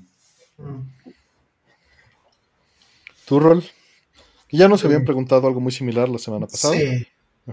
Sí, este, para mí la, no fue consola, pero sí tuvo que ver con los videojuegos, por supuesto. Bueno, para mí fue muy fundamental que justo en una Navidad fue que les pedí a mis padres que ya no me dieran juguetes, que ya no me dieran regalos. Yo quería una computadora. Mm, sí.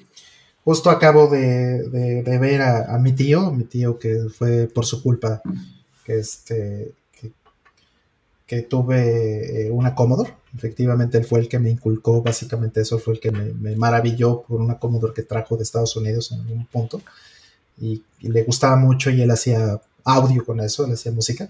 Entonces, este, yo pedí eso, ¿no? Estaba yo obsesionado con tener una computadora y mi idea era, ya no necesito juguetes porque yo me voy a hacer mis propios juguetes, ¿no? Me voy a hacer mis propios juegos. Y eso hice, efectivamente. Entonces, para mí fue, fue fundamental, ¿no? En, ese sentido. De ahí en adelante, ya no volví a tener como tal ninguna este, consola o algo de Navidad o de Reyes o alguna cosa de esas, ya no, ninguna. Ya tenías a rol cantando la letra de, de Home Computer, ¿no? Haciendo ahí It's more fun to compute. I program my own computer, ¿no? Sí, básicamente. Haciendo su música al estilo Kraftwerk. Sí, y, de hecho, justo ahora que estaba en casa de mi madre, este, estaba yo considerando eh, traerme ya mi, mis Commodores. Tengo una 16, una 64 y una 128. Mm. Estaba considerando eso para revivirlas, porque bueno, por tu culpa saqué la MSX apenas hace un par de días y ayer fue. Lo siento, no lo siento. Y, no, que, que, computadora más hermosa la MSX, qué cosa más bella. Y para que no le eches culpa de Microsoft de todo. Sí, sí, sí. Justo con mi tío ahorita estaba este, platicando sobre Boulder Dash, por ejemplo. ¿no? Hermoso, ¿eh? De Boulder Dash. juego. Yo también lo amo. La versión de NES es preciosa y, tardó muchos años en salir. Eh, es como del 90 ya, un 91. Ya, creo que ya estaba en Super Nintendo cuando salió esa, versión de, Boulder Dash. Pero la versión de Commodore a la fecha es muy bonita. Y, Ahí yo, este yo lo conocí en Commodore. Claro, y también este Montezuma's Revenge, ¿no? Esos dos juegos fueron los que yo jugaba con mi tío, justamente. Por ahí ya varios están yendo a dormir, les agradecemos mucho. Ramón, Jorge, este, otros van entrando, Rafael Alvarado, muchas gracias, saludos y esperemos que estén bien. John Nada nos dice que su primera computadora fue una IBM activa. Mm. Con multimedia y CD-ROM, le tocó todo completo, en el 95. Ah, pues yo el kit multimedia, fíjate que se lo metía a mi compu, o sea, cuando todavía una vez estaban, y fíjate relacionado, mis papás acababan de ir a ver a, todavía mi hermano veía al pediatra. En, la, en la ya no existente torre, este, de, ¿cómo se llamaba? Torre médica, ¿cómo se llama esta calle? Ah, no me acuerdo. Pero se derrumbó en, un, en un, temblor hace varios años. Órale. Y, y allí abajo, en la planta baja, había una tienda de cómputo. Y me hablaron por teléfono y me dijeron, oye, hay un kit multimedia aquí que lo están rematando, ¿lo quieres? Y, por estas fechas. Le dije, va, órale, yo no sabía ni qué era, ¿no? Y dije, me imaginaba una Sound Blaster y, y pues obviamente fue allí una una cochinada, pero era una en Sonic con este. Pero pues para mí, de todas maneras, me abrió un mundo, ¿no? Este, el tener el CD-ROM y, la tarjeta de audio y unas bocinitas que era el kit multimedia. Me acabo de recordar una anécdota maravillosa, pero bueno, no sé, ahorita que termines. Mm, pero hablando de los regalos, pues ya me he hablado de los Exin que una vez recibí, este, todavía de Navidad. Eh, pero hubo otro que justo eh, el doctor Mike me recomendó por, me recordó por su historia. Estaba yo en Navidad en, un pueblo, en, eh, en Tangancícoro, en Michoacán, visitando a mi abuelo. Y pues me disparó. él tenía muchos gatos y, cazaba zorrillos y serpientes. Y, y pues el niño de ciudad, estando en el polvo, el exceso me causó una bronquitis asmática. Ah.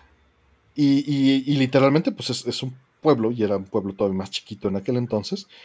El, médico del pueblo me internó en su consultorio, ¿no? Puso una cama y pues me puso ahí con suero y ahí me tuvieron para sacarme e inyectarme penicilina cristalizada.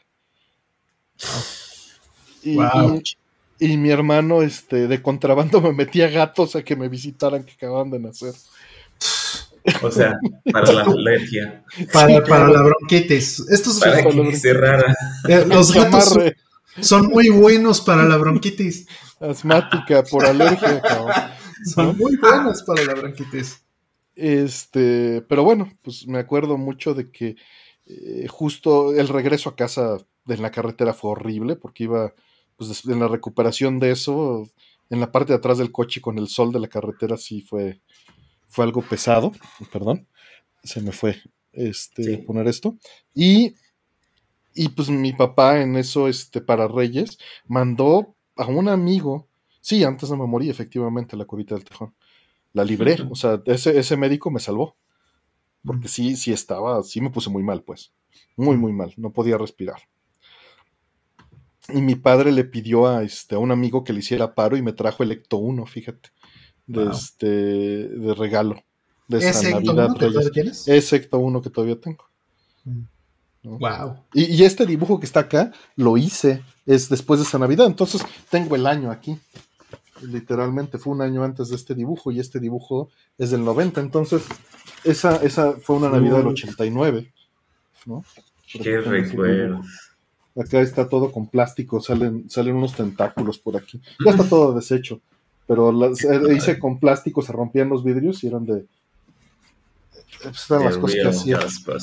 Sí, y pues fue en el 89 justamente, y pues me regaló eso de, Reyes, entonces ahí salió una, una buena anécdota. Wow. Increíble. Qué maravilla. Qué maravilla. Ahorita me recordaste eh, una, una, anécdota buenísima con esto que dijiste del kit multimedia y el kit multimedia. Eh, eh, trabajaba yo en, eh, cuando entré a la oficina de, Nintendo, de, de México. Cuando entré a trabajar ahí, no tenían todavía lugar en, las oficinas que estaban en la calle de Hamburgo. Este, y entonces teníamos una oficinita a la vuelta, ¿no? En un edificio a una cuadra o dos cuadras de ahí, Muy cerca. Y compartíamos oficinas con una de las empresas del grupo de Game Latin, ¿no? de, la oficina de, juegos de Latinoamérica. Y esta eh, oficina lo que hacía era que vendía juegos de PC, de hecho. GL Multimedia se llamaban. Y este, vendían eh, kits de PC, vendían kits multimedia, CD-ROMs y vendían todo esto. Eran literalmente puros juegos eh, educativos, edutainment, y, enciclopedias, este, todo ese tipo de cosas, no solamente videojuegos. Pero era ese mercado. Entonces un día, este, llamó una señora muy preocupada, muy, muy preocupada, porque quería saber qué vendíamos ahí. Ajá, porque había encontrado en las cosas de su hijo una factura que decía que su hijo estaba comprando multimedias.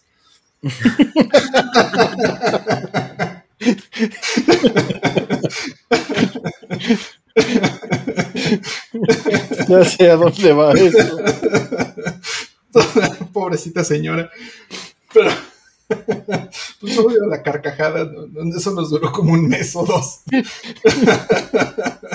No, señora, miren, tranquilícese, no se preocupe. Y, si fueran medias no pasa nada, señora, pues, ¿ya qué? es, buenísimo, sí. Entonces, pues, pues sí, la señora muy preocupada, pero pues ya la tranquilizaron y ya le dijeron, no. Dijeron, no, señora, esto es peor. Es un vicio peor, señora. Pues es que la verdad que no la culpo. A mí me pasaba, o empezaba con, no sé, tendría seis o siete años cuando salió Weird Science, la película.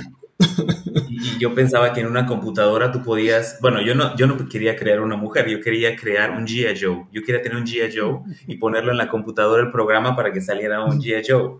Ah, Porque la película lo había visto. ah, bueno. Qué maravilla, un G.I. Joe. Sí.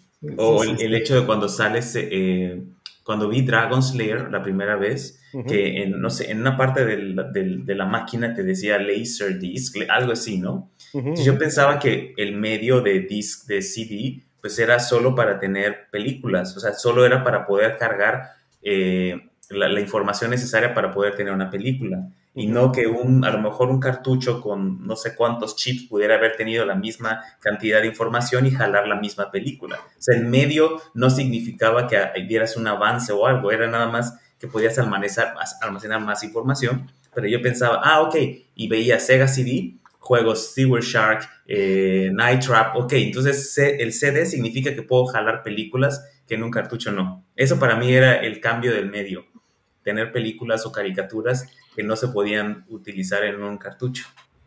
Pero no porque tenía más exceso de memoria, sino simplemente porque ya ahí cabía la capacidad de, de poder meter película y en un cartucho no se podía.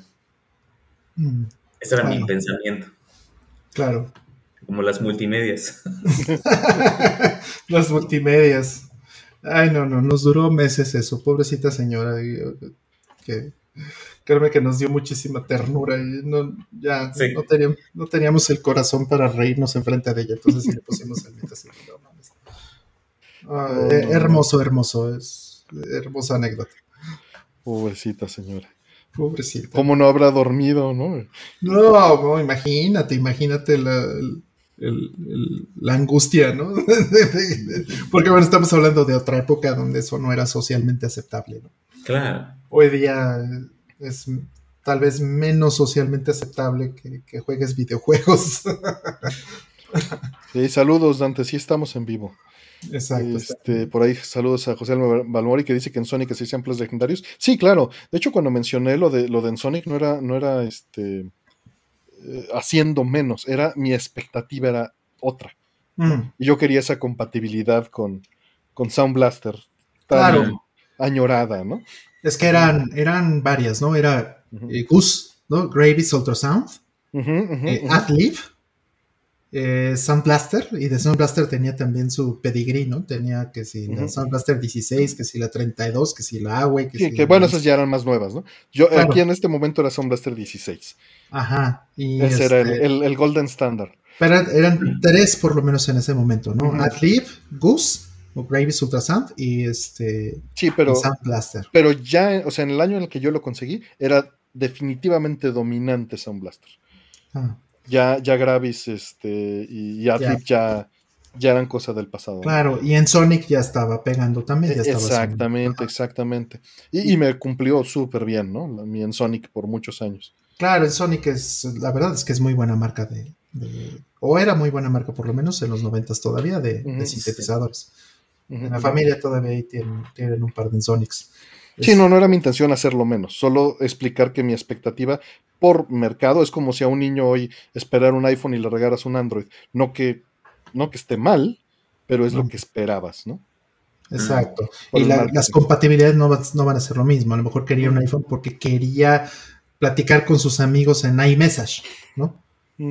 Ahí Carlos H. H. nos dice multimedias. Me recordó la cara de mi mamá cuando escuchó que yo había abierto un correo de Hotmail. Ah, sí, sí, sí, Hotmail, sí, sí, sí, sí.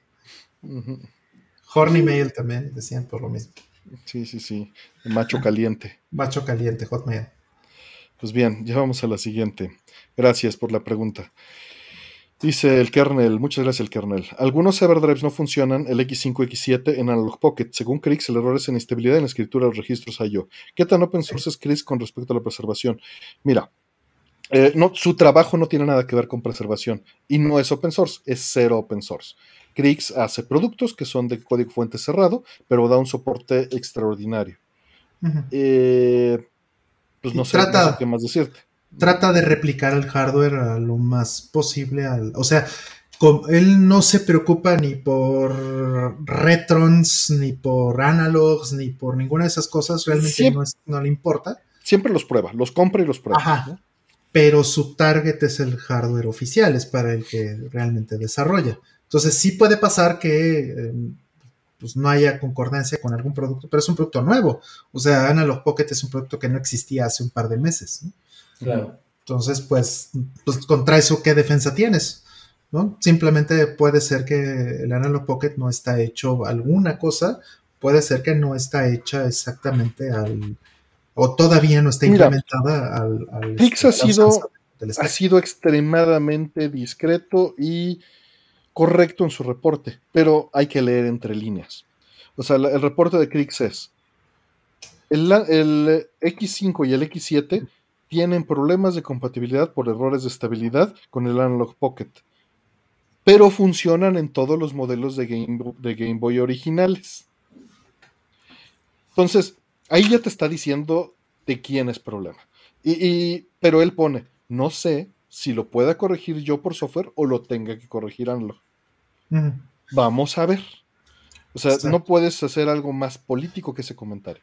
Políticamente correcto, ¿no? Y además, adecuado y, este, pues sí, preciso, ¿no? Porque... Digo, te está diciendo, la culpa es de Analog porque funciona el hardware original, pero voy a hacer el esfuerzo para ver si yo lo puedo arreglar de mi lado, si ellos no lo arreglan.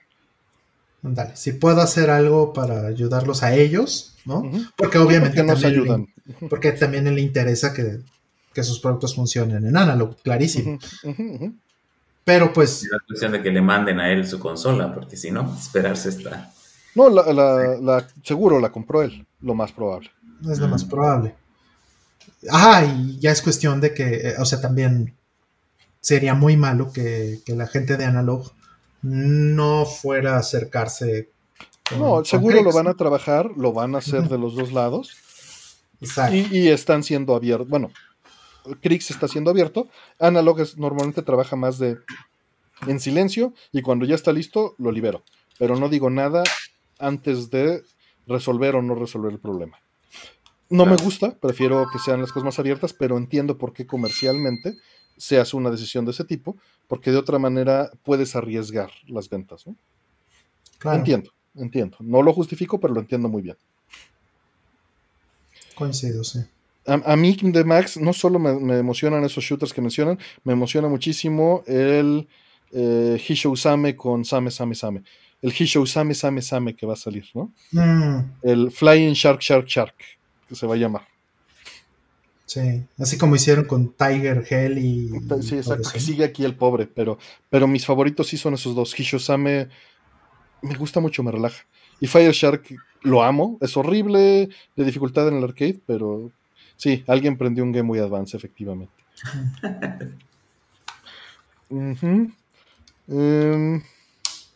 no es que no funcionen los flashcards en el Nano Pocket. Ciertos modelos no funcionan. Y ciertos batches. ¿no? Mm. No, Mm. hay, no hay nada certero, hay que esperar y puede resolverse muy pronto. No lo sabemos. Sí, podría ser que salió mal un lote nada más, ¿no? Podría O, ser. o- o podría ser que nada más sea un problema de, de firmware en el, en el Pocket. Ah, varianza, por ejemplo, en algunos lotes de, de hardware y que eso Mm. se pueda corregir o compensar por, por firmware, ¿no? Pero ser. es muy probable que lo arreglen. Mm. Ninguna Bueno. certeza, pero es probable. Bueno, también recuerda que si te va a llegar hasta 2023, Ujú. para entonces es muy probable que ya esté arreglado. Sí. Eh, nos dice Shura46, RetroTink 5X o Super NT para jugar Super NES en pantallas modernas. Feliz año, mis estimados. Depende. Depende. eh, ah, digo, son cosas muy distintas. El Super NT, para quien no lo sepa, es precisamente el producto de Analog que tiene en FPGA una implementación de Super Nintendo y entrada para cartucho y, y para los controles de Super Nintendo. Y salida directo HDMI. Eh, ¿qué, qué ventaja tiene RetroTink? Digo, son, me resultan evidentes, pero las voy a enunciar para que no lo conozca. El RetroTink es un escalador que tengo aquí, ¿no? Este de- maravilloso de Maichi, eh, que cada vez tiene más opciones. Aquí está una entrada por SCART, tienes componentes, compuesto, es vídeo, y tu salida por HDMI es upscaler y downscaler, y tiene opciones de scanlines eh, enormes. Ahora, son cosas completamente distintas como productos. Él se está especificando a cuál te conviene más para jugarlo en una tele eh, moderna. Pero hay que meter a la discusión el hecho de que el Super NT solo corre Super Nintendo. El, el, el RetroTink no corre ningún juego, es un escalador y necesitas una consola aparte. Claro. Ahora, ¿es más efectivo en costos tener un solo escalador y muchas consolas? Puede ser. Está la alternativa de tener Mister y no tener escalador, Mm, y tener las consolas todas en Mister. También. El Super NT, en cambio, puede. Te ahorras el problema de tener el escalador y los cables RGB y tal vez modear tu, tu este, One Chip, pero solo corre Super Nintendo. mm. Ah, ahora, si ya tienes las dos, ¿qué elijo yo? Entre esas dos específicamente, me voy sobre el RetroTink. ¿Por qué? Porque tengo todas las opciones de scanlines nuevas. Y porque el audio, para mí, eh, me importa que corra a la velocidad del aparato este, directo. ¿no? Eh, El Super NT no funcionan según qué juegos con chips especiales. No, sí funcionan todos. Si tienes el cartucho, te lo funciona. Si, si no tienes un cartucho y lo vas a usar con piratería, pues no, no va a correr los que utilizan los cartuchos, los chips especiales.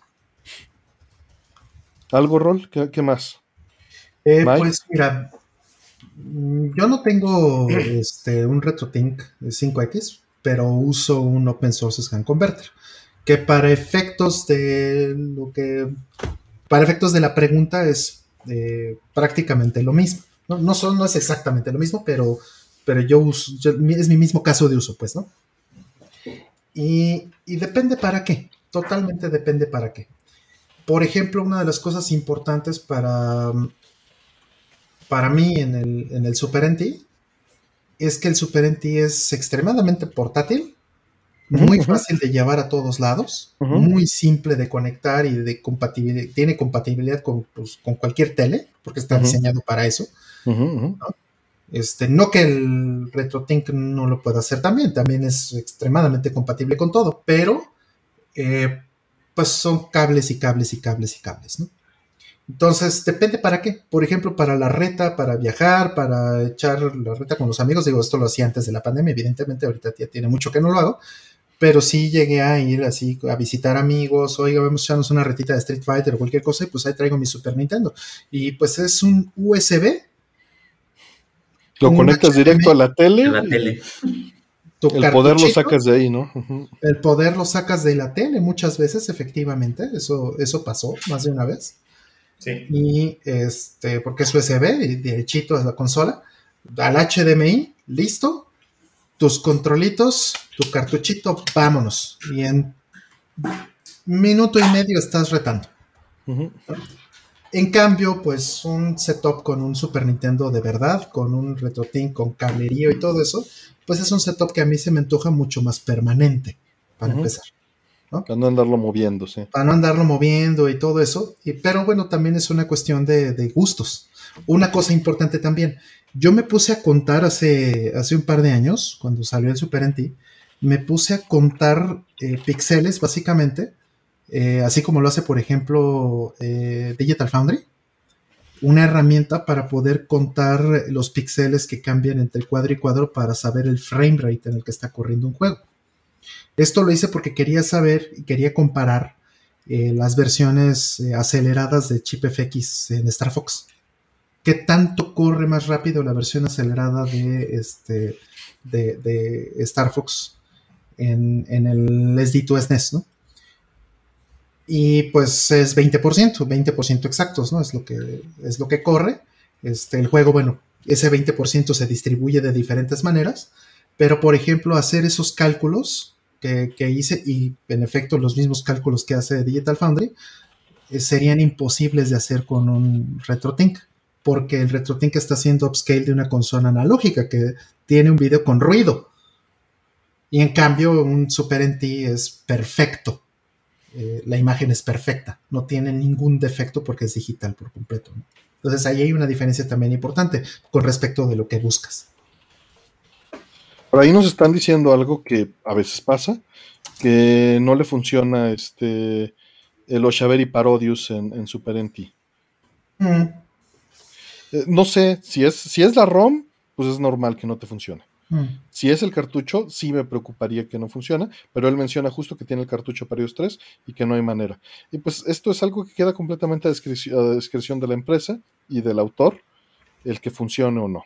Mm. Este, desgraciadamente, eso es algo lo único que está, que está sujeto. Eh, sí, Analog eh, es, más lento en, hacer estos box mm. si no suceden al inicio del, ciclo de vida mm. de la consola. Y, bueno, esta es una de las razones, no, no estoy diciendo que sean malos, pero por las cuales prefiero Mister, En, muchos sentidos. Sí, sí, no necesariamente, no sé si, si Mister pueda correr eh, este, Oshaveri Parodios, porque es uno de los CPs. Pero qué bueno que lo mencionan, porque yo aquí tengo unos Xavier Parodius y tengo un Super NT. Entonces yo podría probar y hacerte saber si es tu cartucho o son todos los Super NTs. ¿no? O sea, si el problema es la consola o el problema es tu cartucho en particular, haciendo la prueba con el mío. Entonces, este, digo, no lo voy a hacer ahorita porque tendría que conectar y todo eso, tendría que traérmelo pero si quieres, si, si, tienes la oportunidad de la siguiente semana o si lo quieres también revisar conmigo en el Discord de ScoreBG, ¿no? Por ejemplo, que ahí está la comunidad y ahí estamos siempre ahí viendo a la banda y todo. Si lo quieres comentar eh, más en privado, pues entonces, este, eh, con mucho gusto, ¿no? Yo te ayudo eh, probando mi cartucho. Sí, yo no he probado tampoco Oshaveri Parudis, ni sé qué chip soporta Mister este, en Super NES. La verdad es que casi no, casi siempre utilizo el Super NES de verdad. Yo también, exacto. O sea, me gusta muchísimo el Mister, se ve muy bonito, pero, pero la verdad es que tampoco tengo dompeados todos mis cartuchos. Tampoco he terminado de hacer ese trabajo. Entonces, sí, pero es, algo muy curioso, fíjate. Como, prefiero la consola. Como el Genesis lo he trabajado tanto en Mister, me da toda la confianza usarlo ahí y lo siento indistinto de usar mi consola real. Pero el Super Nintendo no. Aunque sé que está súper bien, ¿no? Mm. pero, pero es eso, es, tal vez cariño, ¿no? Igual el TurboGrafx, que, que, he estado ahí y no he trabajado nada en el, Super NES fuera de MD Fourier. Claro, claro. Pero bueno, o sea, eh, hay muchas opciones y eso me encanta, ¿no? O sea, tengo tres opciones de Super Nintendo, cuatro opciones si cuentas los diferentes modelos de Super Nintendo, ¿no? Cinco. Pero este, está muy bien, hay, hay mucho. Y sí, sí puede pasar que un cartucho, por ejemplo, funciona. Hay, hay juegos, por lo que recuerdo, hay juegos que no funcionan en el, Super Nintendo Junior. Te doy este la lista de. ¿Sabes qué chip tiene los Xaveri Parodius? La verdad es que no lo recuerdo. O sea, sí sé que tiene un chip, pero no sé cuál. No sé si tiene un SA1 o tiene alguno de. Vamos a tratar de encontrarlo. de. Mm, Aquí están, a ver, Parodius. Ochaveri Parodius tiene un SA1. Un SA1. Y Mm. SA1 sí está soportado en Mister. Mm. Eh, Entonces, Mister pues- soporta DSP 1 a 4, ST010, CX4, SDD1, SuperFX, SA1, OBC1, SP7110 y SRTC. Lo único que no soporta es MSU, según yo. Mm. Sí, sí, suena que son todos. No, no me lo sé de memoria, pero sí suena que son todos. Y efectivamente es un SA1. Y este, y pueden ser varias cosas. Puede ser incluso que esté sucio el conector del SA1, no necesariamente el del ROM. Entonces, volvemos a la de la orilla. Para que, Exacto. para que sepa de lo que le estás hablando. Sí, tienes un conector en medio que lo tienen todos los cartuchos del Super Nintendo. Y tienes dos cartuchos, dos este, conectores, perdón, a los lados. Que esos son el bus de, de los coprocesadores de, de, este, de los cartuchos especiales. Dice que el Kirby 3 tampoco le funciona. Eso ya suena bastante sospechoso. Ujú. Pues sí, ya será cosa de que, de que pruebas, pero que los usen Mister. Pues digo, Sí. qué bueno que tienes opciones. Qué bueno que tienes opciones, pero si quieres, este, la semana que viene, o sea, yo pruebo y la semana que viene lo platicamos aquí, o lo podemos ver eh, personalmente en, en la, este, en el Discord. Y hacemos las pruebas y, y- y listo. Y si tienes más cartuchos y yo los tengo, pues hacemos más pruebas. No hay problema. Vamos a la siguiente, que ya nos quedamos ahí clavados. En, en el Super Nintendo. Pero por el grupo de edad que nos ve no es problema, espero. Exacto. Yo feliz Sí. de hablar de Super Nintendo. Sí. Eh, el kernel dice, quiero hacer un recapping a mis Twin Famicoms. ¿Qué marca de capacitores duradera y de calidad recomiendan? ¿Alguna web que recomiendan que venda el kit? Eh, Console 5. Sí. Eh, Sí, te dejo la liga del wiki, por si los quieres comprar aparte. Este, pero es difícil. en- por- digo, aquí en México no, no conseguimos muchos capacitores de, de- de calidad. Pero estos cuates venden este, los kits. Sí, sí, justo, justo lo enseñé hace un par de programas. Aquí tengo un- una bolsita de Console 5. Mm. ¿no? Este, aquí están los, los, este, los capacitores que te venden en los kits. Eh, los kits ya te los dan y tienen un wiki ahí mismo en el sitio. Sí, le puse la ponen- al wiki. Donde te ponen la lista exacta de cuáles son los capacitores que necesitas. Y te dan muy buena marca, te dan... Vale Nichicon. 7 dólares el kit. Ahí te estoy poniendo la liga, el. Wow, Nichicon es lo que te venden. Y pues mandan a todo el mundo, ¿no? Este, o bueno, para decirlo de una for- forma más triste, mandan a México y eso quiere decir que pueden mandar a todo a el cualquier mundo. otra parte. A cualquier- hasta Somalia. Eh, Triste. No, pues de qué, carnal. Ahí está la respuesta. Este, creo que, o sea, si vas por calidad, es lo más fácil. Si en tu Es país, porque sabemos que no vivimos en el mismo país, aquí en México es muy difícil conseguir capacitores de buena calidad, que tienes Mauser y tienes este DigiKey, ¿no?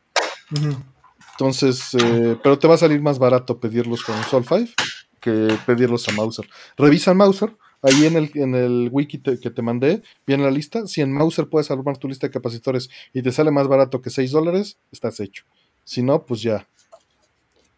Exacto, dice, Kern- dice el kernel que tengo todo a la mano. Sí, porque de hecho eh, eh, ayer estaba hablando con Artemia de eso, de, de la locura que es que pues ya tengo que empezar a recapear todas mis consolas. Sí, sí, sí, sí. Ya saca la placa de, con la almohada, Rol, Sí, de claro. Street, la Super Turbo, Exacto, la Super Turbo. que tiene la, la- la funda de almohada de Otomedius. De hecho, estábamos, estábamos jugando con la idea de este para el año nuevo ponerles el, el conteo de gradius de la, de la placa de Bubble System. El, O con Morning este- Music. Con Rata Rodríguez, los logos de Rollman Artemio en fundas de almohada. En fundas de almohadas. En lugar de, de waifus. exacto. A ver, siguiente. Dice, ¿saben si un Everdrive funciona con ROMs modificados de la comunidad como el Gradius 3 de Super NES que le arreglaron terrible slowdown? Sí, siempre y cuando tengas, estás hablando particularmente de un caso especial, que, eh, o sea, para eso están hechos estos cartuchos, o los ROM hacks están hechos para funcionar estos cartuchos. El que te está mostrando Roll es el FX Pack, que se llama hoy en día, no, no nos patrocina ni nada por el estilo, eh, pero ese tiene un FPGA que es capaz de simular el MSU y de simular el SA1 y varias cosas que son con las que hacen los hacks. Entonces, eh, te puede simular todo lo que necesita el cartucho modificado para correr, pero necesitas ese. Si utilizas un flashcard como el mío de 2011, no va a funcionar ese hack en particular. Ahora, hablando de en general, con que se soporte el chip especial que llega a utilizar, estás hecho. Eso solo aplica casi casi a Super NES y NES. En Genesis te va a aplicar casi en todos lados, ¿no? Este, nada más para dejar la pregunta-respuesta de manera más general. Claro. Sí, sí, como dice Artemio, esto trae un FPGA. Digo, no se alcanza a apreciar. No tengo aquí un desarmador, para que vean que no tengo toda la mano. No tengo aquí el desarmador para poderlo abrir y enseñarles el FPGA adentro. Pero eh, hay dos generaciones, digamos, ¿no? Bueno, más bien es que le cambiaron el nombre. Hay muchas generaciones, pero sí. Esto, esto antes se llamaba SD to SNES. Este, y simplemente le cambiaron el nombre porque obviamente SNES pues, es una marca registrada. SD. El problema fue SD. Ajá, SD es una marca registrada y SNES es otra marca registrada, entonces no es como que sean libres de usarlo. Y pues ya vieron que, ya vieron que empezó este, la espada de Damocles aquí arriba y dijeron, no, no, mejor si cambiamos el nombre, le cambiaron el nombre, por eso ya se llama FX Pack Pro. Pero este, esto puede, eh, como, como bien eh, decía Artemio, tiene su FPGA y con eso puedes eh, hacer bueno, puedes modificar los juegos o bajar eh, los juegos modificados de, la banda que tengan los de Víctor Vilela, que estábamos platicando hace rato, por ejemplo, que tiene arreglado el slowdown de Gradius o, este, o el de... ¿Cuál otro tiene? Super Type, también lo tiene así. Que Super Type es, super, es, es cruel, cruel. Este, ¿Qué otra cosa tiene? Creo que está trabajando este, Axel, si no me equivoco este, y varios por ahí que los, que, los arregla muy bien. Y de hecho, pues con este también hice lo que platiqué hace unos minutos de Star Fox. Lo puse en un Super NT y lo capturé y con eso conté píxeles para ver el frame rate en el que estaba corriendo. Pero bueno, en resumen, si solo te importa Super NES, necesitas ese que mostró rol. ¿No? Este. Si no, pues sería caso más particular y nos puedes preguntar específicamente del ROM hack o lo que sea, o puedes documentarte y hacerlo tú mismo. Claro, este, yo el que tenía antes, de hecho, se lo pasé a Criselvania. Eh, les di tu SNES que tenía antes de este. Y em, pues justamente hemos estado ahí, estuvimos platicando y todo sobre los, los, hacks y todo el rollo. O sea, las diferencias son, son mínimas en ese sentido. Puedes correr todos los hacks que, que hay de, de, ese tipo en, cualquiera de los modelos, eh, el viejo o el nuevo. Y este, y bueno, eh, pues igual si tienes alguna duda o cualquier cosa eh, que, que, quieras saber más al respecto, pues igual lo podemos ver en el Discord, Discord VG, ¿no? Ahí, puedes postear tu pregunta o lo que quieras y, y, si está la oportunidad te puedo enseñar o puedo este, mostrarte cuáles son las opciones que hay. Y depende de la consola. Pero en Super NES, ese es, el, ese es el escenario. Efectivamente. Mm, siguiente, dice, corto favorito de Animatrix y por qué. Por cierto, ¿les gustó la nueva? Eh, lo respondimos, esto seguro lo preguntaste la semana pasada porque ya lo respondimos. Mm. Este, lo respondimos la semana pasada. Sí, sí, este, yo dije el Detective Story, se llamaba, de, de, este Watanabe, ¿no? De Shinichiro Watanabe y Beyond, que es de. No estoy seguro si es de Kawajiri o de Morimoto. Yo dije World Record. World Record del, del corredor, ¿no? Efectivamente. Yo no he visto la nueva y yo creo que no la voy a ver. Eh, no, no la hagas, Artemio. Mm. No le des dinero a esos güeyes. No, no lo hagas. Yo ya yo Tú no estabas, así que tú sí puedes contestar. A mí la que más me gustó de Animatrix fue The Second Renaissance. Creo que fue cuando, cuando enseña la historia, ¿no? De cómo, cómo todo ocurre.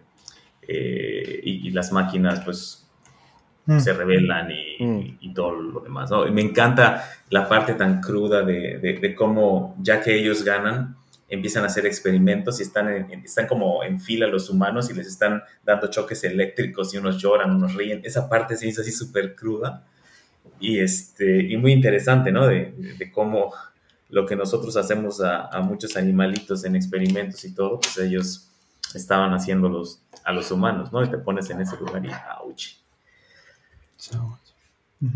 Sí. Sí, vamos por, la, por la siguiente. ¿Mm? Y bueno, ¿viste Matrix la nueva, este, doctor Mike? Que sin spoilers, no. dicen por favor todos. No, no, no, no, no la he visto. No sé, no, estoy en, en, una, en, pensando si la voy a ver o no. Ya, ya, vi que al parecer no vale la pena y quiero quedarme con que con la primera que vi en el 99 y ya, ¿no? no sí, sí. pensar en... Sí, sin spoilers, este, no la ves. no le des dinero a esta gente porque lo peor que puede pasarte es que te hagan las 5 y las 6 y las 7, la 8 y la 9 y la película de Han Solo, Morpheus y este y, y todas esas cosas. Sí, eso es lo peor que te podría pasar si eres fan. ¿no? Ok. Sí, es más, si la quieres destruir, dales dinero para que hagan más. Oh, si odias no, Matrix, yeah. vela para que hagan más. este. Vamos por la siguiente. Dicen. Siguiendo la onda del Super Game Boy, ¿cuál juego les gusta jugar en ese accesorio? Este, Donkey Kong. Gradius. Gradius. Parodius. Gradius. ¿Usted, eh, doctor Mike? Uh -huh. No, y, y, y es, creo que está entre, entre Donkey Kong, que fue para, para la, el, el, cartucho para el que fue hecho. Uh -huh. Básicamente, y, sí. Exacto. Y, y obviamente Link's Awakening. Perdón, este. Sí, pero no, sí, sí, Link's Awakening. Es, es también de mis, de mis juegos favoritos y es ahí hermoso, se ve Link's Awakening. Es hermoso. Sí. Siguiente. Mm. Eh, ¿Tú, Rol? ¿Algo más que digas de eso? Eh, no, es que de hecho he puesto en los. Pero fuera de que ya dije, susurraste Gradius. Ajá, este, dijo Darius, dice Ikari. Eh, también, también Darius, ¿por qué no? Está muy bonito también el Darius de Game Boy. Sagaya se llama. Sagaya. Este, he puesto en, en, algunos no context inf de Super Nintendo. Les he puesto de bonus los soundtracks de, algunas, eh, de algunos juegos de Game Boy en el Super Game Boy 2. Eh, por ejemplo, este de Castlevania 2, de Gradius 2, ¿no? Este, un par por ahí, bastante bonitos y, y pues sí están muy padres. Eh, a mí me gusta mucho, de hecho, jugar este, esos cartuchos de Konami en particular porque pues tienen esos fondos bonitos, están hechos para el Super Game Boy, en particular para el 2, por, los fonditos y todas esas cosas padres. Entonces, eh, esos es un plus te, te, están regalando cosas para, para, que lo juegues en un hardware más, este, eh, más bonito. Este. Siguiente pregunta, dice el kernel. Muchas gracias, kernel. Dice, musicalmente hablando, ¿qué otros juegos de Famicom recomiendan que hace uso excepcional de chips de mejora de audio? Dice Castlevania 3 y Lagrange Point, que ya puso también este rol allí en, en uh -huh. Yo uh -huh. agregaría a esa lista eh, particularmente Gimmick. Gradius. Gradius. ¿Gradius tiene chip de audio, Rol? Eh, Gradius tiene un mapper, este, el 2. Y este, que me parece que sí tiene algo que ver con el audio, si no me, si no me falla la memoria. Pero no, bueno, ya era, era, intentando, ¿eh? Era, era, era, broma realmente, pero este, no, Batman, por ejemplo, el Batman, ya lo puse en un no Return of the Joker, ¿no? Uh -huh. El Return of the Joker, el Batman 2 de, sí. de, ese, por ejemplo, es muy padre, muy, muy padre. La música. ¿Qué otro, por ejemplo? Este, a ver qué tengo aquí, porque no he puesto todos los que tengo, de, de hecho, no he puesto Castlevania 3, por ejemplo, en un contexto. Este, uh -huh. que tengo Esper Dream, Esper Dream 2, por ejemplo, también está en eh, Tiny Toon Adventures, también. Mm. El de, ¿cómo se llama? Montana, Montana, qué chinos, no me acuerdo. Este, ese también tiene, está padre. De hecho, Konami, ¿qué más, qué más quieres? Con hambre. Punto. Este, ¿qué más? Eh, pues Gimmick, ¿no? Gimmick está muy bien. Eh, ya creo que son, son todos los que tengo, si no me equivoco, de los que tienen con el chip. Dice Boku no Drácula, pero Boku no Drácula no tiene expansión de audio, ¿sí? No, no tiene expansión de audio. A ver, déjame ver. Gradius 2. Según yo tampoco. Según yo tampoco, sí tienes razón. Claro. Sí, Gremlins 2 tiene gran música, José, pero también es. eh, según yo es stock, ¿no? Gremlins 2, Rol. Gradius 2, según yo también, sí. Nada más estaba. No, estaba Gremlins. Gremlins 2. Ah, Gremlins 2. Aquí Gremlins José Cruz 2. está diciendo Boku Gremlins no 2 Drácula, es- Drácula Jr., Gre- Gremlins Sí, pero son 2. stock. Todos estos Ajá. son stock. Gram- Gremlins 2 ese es stock por completo. Ese no, no es expansión. Mm, Y mira que la música de ese juego está bien padre, ¿eh? sí. Sí. Y la Grange Point es como escucharon Genesis. Eh, sí, lo puse justo en el anterior, en el, que, en el último que hice. Sí, es muy bueno. Y bueno, también es por la razón la que el, el Disk System me gusta mucho, que no tiene obviamente, pero los, los canales extra que le da a Metroid y a, Zelda. y a Zelda, pff, es, a los dos Zelda, ¿no? Me encanta. Ujú. Sí, tiene un mapper especial. Este, tiene el BRC4, el Gradius 2, pero ese no estoy seguro que tenga No, expansión. no tiene expansión de audio. Sí. Mm, Ni que Sí, dice- sí, la música de Sunsoft es muy linda, pero es Sí, casi Sunsoft- Sunsoft. stock fuera, fuera de gimmick, ¿no? Creo. BRC4, a ver, vamos a ver el BRC4. Sí. El BRC4. Sí, el BRC4 sí dice Gradius 2, Goemon, Shalala. Es que dice en Wikipedia, no sé si está incorrecto eso, pero dice que sí hace este, mejoras en gráficas y en audio. Ok, sería ver qué es. Saludos. Lowe. Saludos. Entonces habría que ver qué hace el BRC4. Habría que ver qué hace el, el, el BRC4, efectivamente. Es, eso es, es cuestión de ver. Sí, así es. Pero bueno, X, a lo mejor está mal el, el artículo de Wikipedia. Vamos a ver. Mm. Eh, mm, me encuentro puro BRC6 si busco expansión audio. Mm. Mm. A ver, aquí está. En NesDev Wiki, que es, es- es una mejor fuente para esto. Ajá. Son mappers, nametable, IRQ, audio, no. Dice, es un ASIC, eh, mete 256K de ROM, 8K más de RAM, 8, 8K más de RAM, 256K de carácter, Mm. y cambia nametable mirroring de horizontal y vertical. No Mm. tiene, tiene IRQs, son Mm. los mappers 21, 22, 23 y 25, y no tiene nada de audio. El paso la- mirroring para. Les pongo ya, la claro. página en el chat que viene toda la información. Este, este sitio es maravilloso para ese tipo de cosas. Sí, Wikipedia no, no, no es tan bueno. No, no, no. Wikipedia no sirve para esto, pero está el wiki de DNSDev. Que, que bueno, ahí está la información correcta. Mm. Ajá. Aquí vi uno que se llama Nerdy Pleasures y también tiene Ah, como- Nerdy Pleasures es un gran sitio.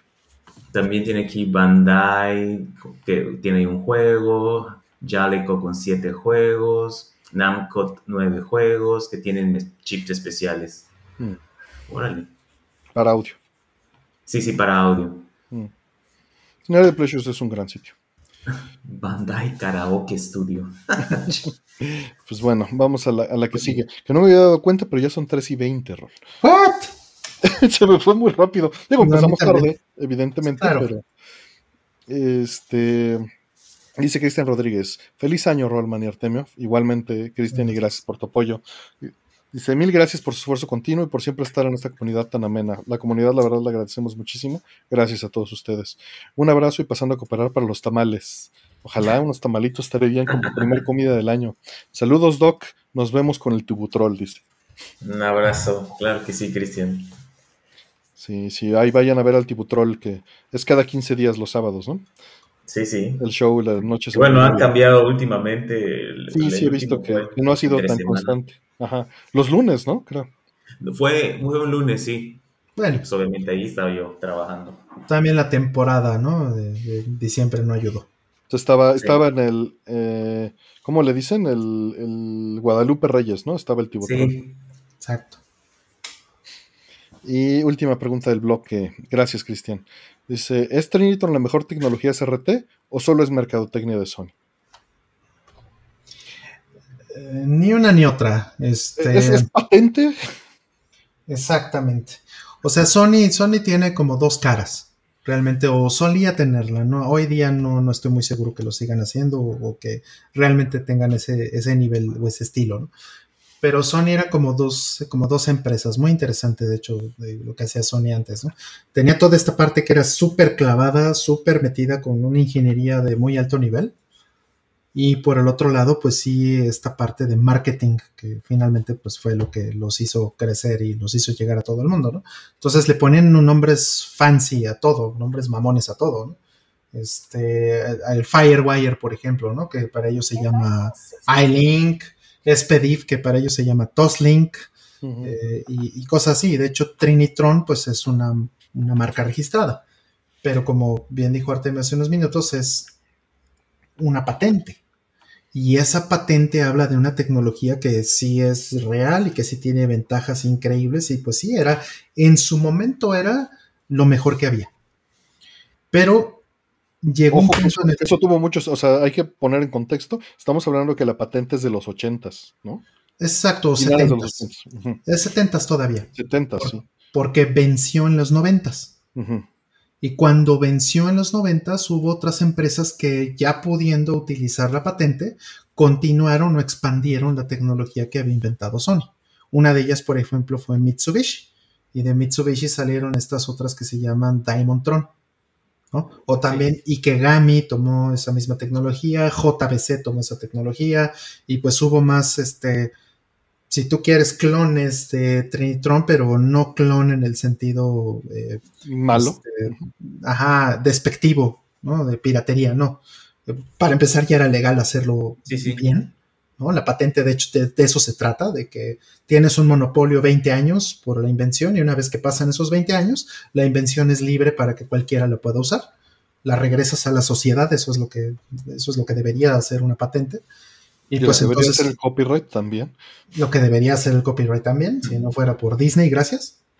Y entonces, este, eh, pues todas las empresas hoy día, una, una empresa hoy día podría hacer una Trinitron al a la especificación correcta de Sony, porque esas patentes existen.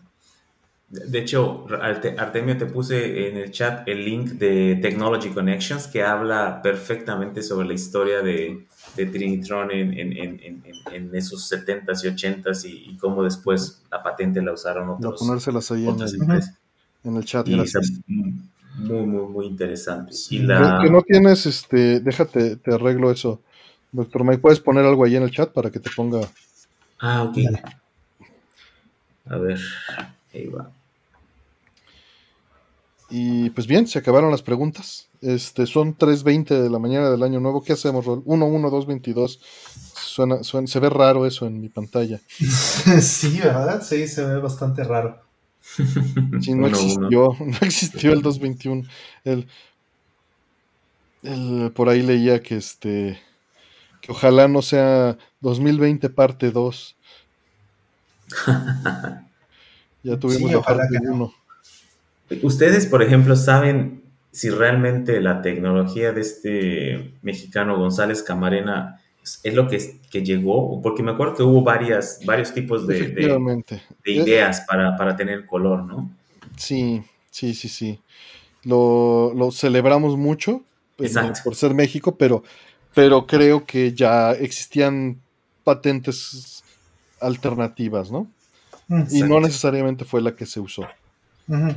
Sí, no fue la que trascendió. Exacto.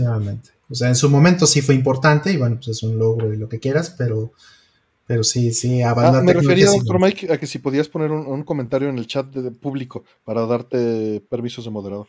Para darte ah, ponerlo directo, perdón, no me expliqué bien. Listo. A ver, para que ya no, tengas que hacer este bochornoso brinco. bochornoso este, brinco. Dice Getsan, muchas gracias, Getsan. Dice, feliz año, Roman Artemio. ¿Qué piensan del repunte? Pues que está del carajo y ojalá no pase mucho. Mm. Pero está, está difícil. Está difícil. Esperamos que. Es que una cosa es lo que quisiéramos pensar y otra cosa lo que puede pasar. Lo que quisiera pensar es que sea un repunte muy fuerte y muy rápido y me gustaría que ahí se acabara. Ya que mis deseos se proyectan en el universo, pues no creo en eso. Exacto. Exacto. Pues algo es seguro que la mayor parte de la gente que no le dio se va a contagiar con, este, con esta variante que es mucho más fácil de transmitirse. Pero aquellos que están vacunados, pues no pasará de una gripe o algo no tan complicado en la mayor parte de los casos. Mm. Y los que no están vacunados, pues eso sí que estarán como al principio de la pandemia, no sabemos si se van a complicar o no. Y hay ese problema de, de saturar los servicios de salud, ¿no? Que eso es como que lo que queremos evitar. Que haya camas disponibles para los que se infecten. Sí, sí, sí. Sí, o sea, hay que poner los números en perspectiva, ¿no? Sí. Salió hace un par de días una noticia del New York Times que se había infectado por primera vez más de un millón de personas en un solo día. ¿no? Un millón de personas en un solo día es, es una barbaridad, ¿no? Es muchísimo. Pero desde el mismo punto de vista de un millón de, de personas en un día, considéralo, somos 8 mil millones de personas en el mundo.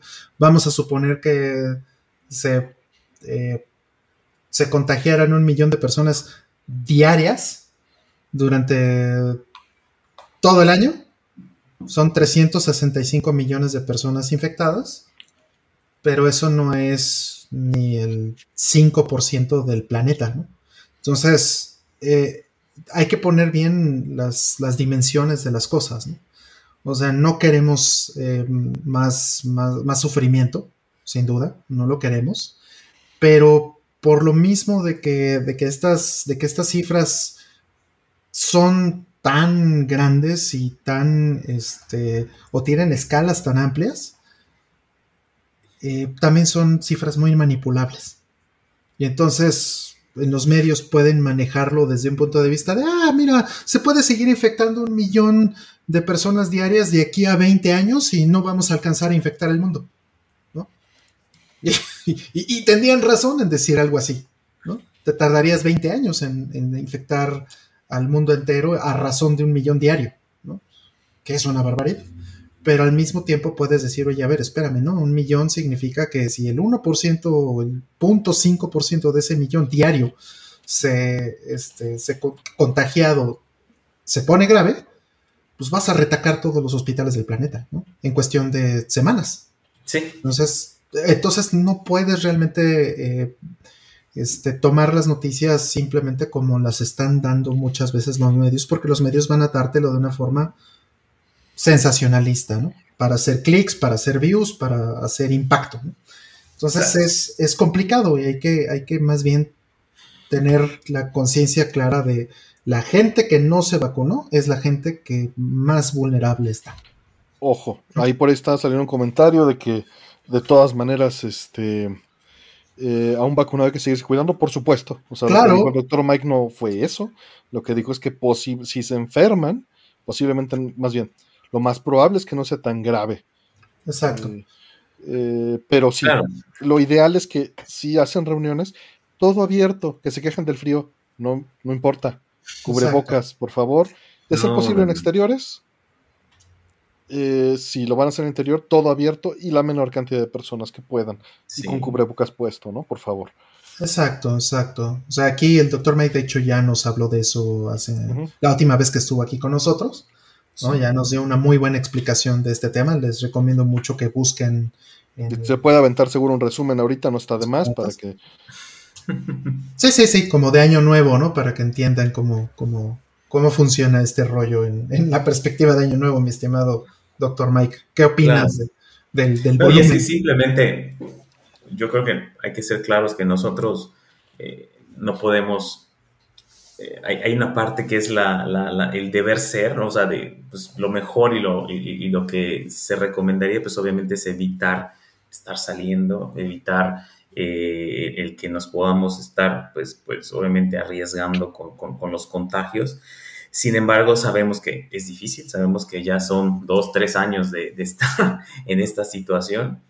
Entonces, el, el, el, lo principal es tener al sistema inmune preparado, que eso quiere decir vacunado, y el hecho de al momento de salir y sobre todo ahora con esta nueva cepa incluso tenerlos que ya desde antes había dicho pero ahora con más razón tener los dos cubrebocas o sea porque ya no es suficiente con uno son partículas como más pequeñas y que, que son extremadamente contagiosas sin embargo el paciente o la persona que se infecte y que ya tenga el sistema inmune con vacuna pues obviamente va a tener tal vez una menor eh, capacidad de, de, de, que se vuelva pues una, una, infección grave, ¿no? Que atente contra, contra tu salud en una manera importante, ¿no? Eh, con discapacidades eh, o la muerte, ¿no? Ojo, puede seguir siendo vector, perdón. Pero sí, exacto, es que también eso, el que estés vacunado no quiere decir que no vas a ser vector, lo vas a tener y puede ser peor porque no, no vas a tener los síntomas y tú vas a creer que es una gripe y, sales y contagias a personas que a lo mejor no se han vacunado, ¿no? Y paréntesis, por eso es importante que uses el cubrebocas, para que tu baba no se salga tanto. Exacto. No, es que no saben qué tan importante es eso. Eh, hemos tenido desafortunadamente eh, personas que tienen la capacidad de llegar a, comunicar a muchas que dicen que el cubrebocas pues no sirve, ¿no? Y muchas veces también, y lo escuché en, México la última vez que estuve, eh, de cómo las personas en los bazares, en los tianguis, vendiendo sus gotitas de, no, en lugar de vacunarte, cómprate esto. Y les hacen caso. Ahí está lo, lo peor de la situación, que esas personas son las que van a terminar, pues, contagiando todavía a una mayor parte. Entonces aquí es una la expone, ¿cómo es? La, eh, la parte exponencial de... Crecimiento exponencial. Es, muy grande cuando no estás eh, pues, protegiéndote, ¿no? Y, y, al menos tú, si, si tú tienes tu cubrebocas y sales y no te lo quitas, pues puedes estar un poco más seguro eh, si no tienes de otra, ¿no? Yo he escuchado, digo, aquí pues estamos nada más nosotros tres, no tenemos por qué salir más que al súper y cosas de, de, de la casa. Pero yo sé que es difícil cuando estás en tu país y estás con tu familia y los quieres ver y los extrañas, pero, pero pues hay que tener esos cuidados. Y si realmente no hay de otra y tienes que reunirte, como lo mencionas Artemio, en, lugar, en un lugar abierto, mm. un parque, saludarse, estar eh, un ratito ahí viendo que todos están bien y, y adiós. Porque cuando te quitas la máscara, no hay un momento en que digas, ah, no, porque ya te la quitaste para comer, ahí no te vas a infectar pues no. Sí, el virus va a decir, no, yo no, no molesto. No, están comiendo, no, no. Está comiendo, perdón. Somos decentes, no, no, no, no es eso. Y, y, la vacuna, de nuevo, no es un campo de fuerza, ¿no? Claro. No es un force field de Gradius o de contra. No, no, no, no te cubre, ¿no? Es, vas, a, vas a tocar el virus. Para que te defienda tu sistema inmunológico es porque el virus ya entró. Exacto. y vuelves a, a, a causar una infección en otra persona. Sí, y la realidad también es que hacia el futuro, eh, esto es algo que, se está diciendo por fin, ¿no? Y que poco a poco eh, es algo que está permeando hacia los medios, pero eh, eventualmente todos nos vamos a infectar, eventualmente todos en el mundo, ¿no? Pero tú dices, bueno, pero entonces, ¿de qué sirve? Pues entonces ya me infecto de una vez, ¿no? No, no va por ahí. Es como decir, eventualmente, pase lo que pase, te vas a ir a poner una madriza con Mike Tyson, ¿no? Pues más vale que te agarre entrenado y con careta, ¿no? Exacto. Básicamente, ¿no? Exacto. si, ya sabes que eso va a pasar. Por supuesto, y, así como esta mutación, generalmente las mutaciones son como para resistir, en este caso, por alguna razón, pues es menos, tal vez sea menos virulenta, o sea, menos, no virulenta, pero menos eh, agresiva, pero más contagiosa.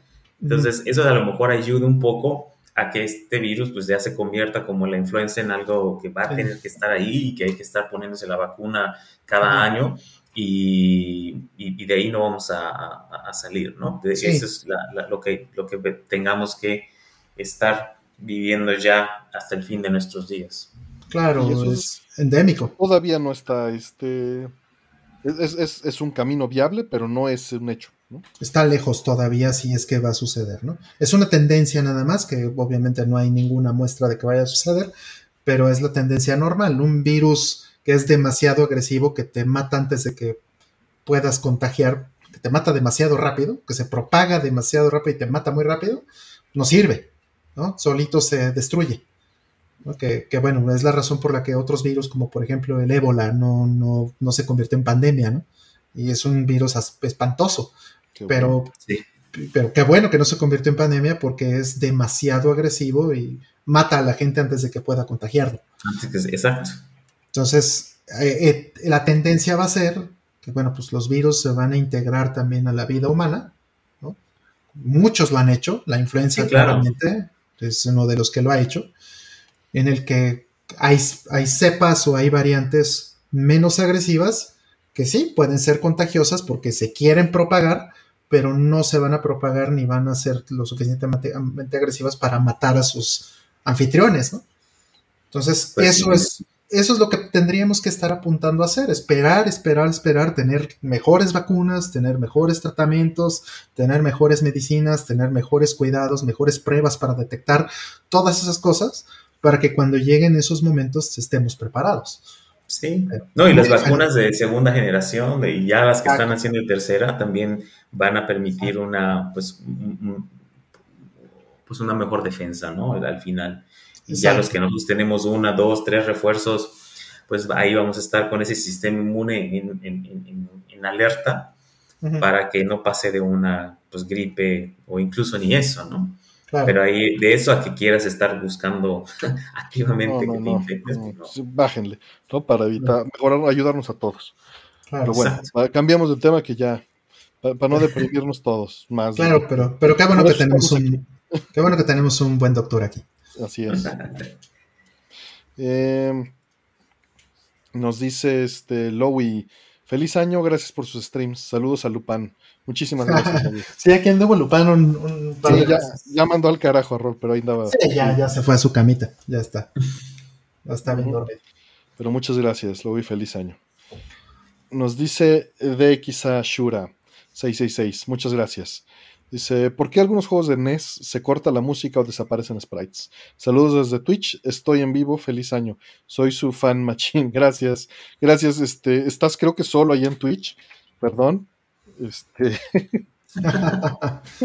Ahorita entro ya a saludarte. es, es, el stream de backup, el de Twitch. Es stream de backup, exactamente. Pero ya, ya te respondí en el chat, saludos. Ya somos dos viéndolo allá. Exacto. Eh, la pregunta fue sobre el NES, ¿verdad? Sobre que si porque se corta la música o desaparecen sprites. Eso de que se corta la música puede ser por varios factores. En realidad es que el, NES solo tiene cinco, la consola, ¿no? Porque puedes tener cartuchos y el Famicom D System y demás que tiene más canales, ¿no? Pero la consola misma solo tiene cinco canales. Entonces, em, esos cinco canales se tienen que usar no solo para la música, también se tienen que usar para los efectos de sonido. Entonces puede pasar, digo, no sé si es exactamente a lo que te refieres, pero es lo que yo normalmente este, entiendo de, cuando se corta la música en el NES. Muchas veces tienes que cortar lo que está sonando para hacer que funcione otra cosa, ¿no? Y después regresas a la música. Por ejemplo, tienes que quitar lo que estaba sonando en un canal para que dejen de sonar, este, eh, no sé, ¿no? Eh, eh, tambores porque necesitas eso para un efecto de sonido en ese momento. Y una vez que terminas de hacer eso, puedes continuar con la música eh, normal. Entonces, esas cosas pasan. Los drivers o los engines o como les quieras llamar de audio del NES tienen que hacer ese trabajo. Se, tiene prioridad.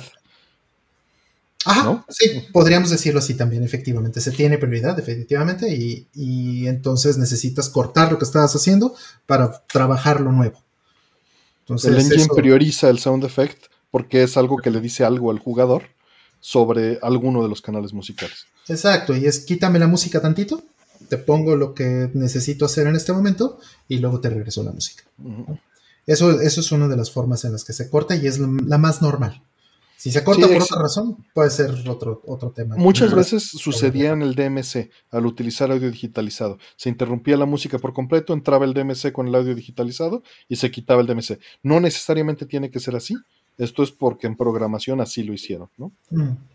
Ya sea por énfasis o por desconocimiento. O por límites este, tecnológicos. De, ancho de banda, ¿no? Pero Exactamente se podía, o sea, muchos cartuchos sí utilizan el DMC sin hacer eso. Mm. Ándale. Y también depende, por ejemplo, del uso de mappers, hay un montón de cosas que, que, tendrían que ver. Y bueno, eso únicamente considerando los cinco canales del NES. Es otro juego completamente diferente, es otro animal si consideras los cartuchos de expansión. ¿no? O, el, o el Famicom Disk System. Ahora, Ahora este, el, el, video es algo muy similar que también te preguntaron. Bueno, nos preguntaron. ¿no? ¿Por qué se cortan o se desaparecen sprites? Exacto, porque tienes un límite. La consola tiene un límite de cuántos sprites puede pintar en una sola línea, usualmente. Puede ser también porque no le alcanza el CPU, pero eso es raro. ¿no? Pero eh, en general suele pasar por eso. En una sola línea eh, hay un límite de cuántos sprites pueden dibujar a la vez. Entonces, si eh, muchos sprites se alinean, esto significa que no los alcanza a pintar todos en un solo cuadro y entonces se desaparecen unos. Empieza el flicker ahí. Entonces, muchos juegos pueden hacer este, un par de trucos ahí para, para mitigar esto. Por ejemplo, que parpadean los sprites. Entonces, no todos se pintan al mismo tiempo. Y así da tiempo de pintar unos y otros. Pregunta a Iker, dice si esto estaba controlado por software o gestionado por la consola. Es curiosa la pregunta porque en parte, como acaba de decir Rol, puedes administrarlo si sabes qué va a pasar. Exacto. Eh, pero lo gestiona la consola en automático puedes decirlo de la misma manera que eh, es como decir, puedes estar viendo una cosa con cada ojo. No es que lo gestione tu cuerpo, el que puedas estar haciéndolo, es mm. una limitante física. Mm. O sea, va a llegar a, cierto nivel en el cual podrías argumentar que está gestionado por la consola, pero simplemente excede las capacidades y, se rompe. Así es como pasa. ¿no? Sí, eh, sí. Eh, como dice ahora Planeta Mister, tiene la opción de meterle más galleta y que le ponerle un GPU extendido o un PPU extendido que pueda pintar más sprites por línea. Es una implementación alterna de hardware del PPU del NES que puede pintar más sprites por línea, pero no es el hardware original. Pero Mister tiene la opción. Sí, el Super Igual, muchos simuladores por software, ¿no? Nada más él preguntó específicamente de eso, pero no es algo específico, es algo que los emuladores de software pusieron de moda hace muchos años y se ha implementado ahora, ¿no? Sí, en, Gradius 3, por ejemplo, de Super Nintendo puedes hacer esto, aparte de, las, de los ROM hacks que ya mencionamos un par de ocasiones, que para acelerar el juego, eh, también hay partes, ¿no? El jefe este, la planta, por ejemplo, ¿no? Es ese jefe tan bonito que tiene en este en el escenario, este, en el stage del jardín, y, que llegas al final y es una planta carnívora, esa pues tiene un montón de sprites, Entonces cuando se pone plana, se desaparece la mitad de la planta, porque el Super Nintendo no alcanza a pintar todos esos sprites. Pero en el Super NT, por ejemplo, no sé si en Mister tenga esto, pero en, el Super NT por, lo menos, este, puedes eh, eh, cambiarle el límite a 16 en lugar de. Más, creo que 64 tienes. Una cosa así, sí. Ajá. Y entonces, pues ya los pinta todos bien. Y entonces el juego se ve perfecto. pero incorrecto. incorrecto, pero perfecto. Exacto. Es aquí, aquí vendemos entretenimiento, Big Fred. Entra a preguntar. Ándale. No nos comprometemos a nada más. Y se vende gratis, ¿eh? Es la, Exacto, justo dice Hola Planeta que trae una opción para los sprites. Sí, justo es lo que estamos diciendo. Eh, Mister, eh, no me consta en el Super Nintendo, no lo sé, pero en, el. Eh, en Mister no tengo idea si el corpo es, pero en, Super NT sí lo tiene. Dice incorrecto, pero perfecto, como todos aquí en el chat. Dice René que son las 3:40 am y hay 277 personas. Sí, sí, muchas gracias por andar acá. El año nuevo, además. Muchas gracias. Sí. en el audio se puede implementar el web para que no se interrumpa. Eh, sería muy difícil a la planeta porque tendría que ser en un emulador por software para que funcionara por eso. ¿Por mm. qué te lo estoy diciendo? Porque tendría que mezclar. Como Mister es una implementación del hardware, tendrían que hacer otro hardware que tuviera otro canal de audio y el software no está, no está usando otro canal de audio extra. El juego se tendría que hackear y el hardware se tendría que hackear. En el emulador es muy fácil hacerlo porque eh, pueden, pueden, simplemente hacer los dos al mismo tiempo en software.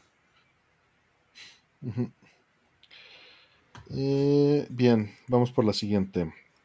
Que, están entrando varias ahorita que ya se supone que ya habíamos terminado. Dice Hola Planeta, feliz año. ¿Qué opinan del nihilismo optimista? ¿Cuál consideran que es la manera más cuerda de ver la realidad o cuál les funciona mejor?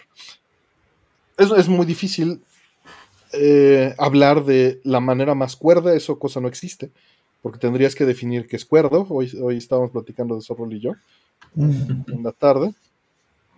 Y, el plantear un problema es en sí un problema, ¿no? Delimitarlo y, cambia tu solución. Entonces no me atrevería a ni a siquiera acercarme a decir que es lo más cuerdo o más correcto, eso no existe. y además todo depende de dónde te encuentres. O sea, el, qué es lo más cuerdo para alguien que está en la India contra alguien que está en México o alguien Exacto. que está en Argentina. ¿Cuál les funciona mejor? Pues es algo que se puede acercar más. Eh, y del nihilismo optimista, no, no me, no, no, ahorita no me viene a la mente, creo que no he leído particularmente eso. Pues yo soy más de Kant, con tu tesis, tu antítesis y tu nueva realidad basado en esas cosas.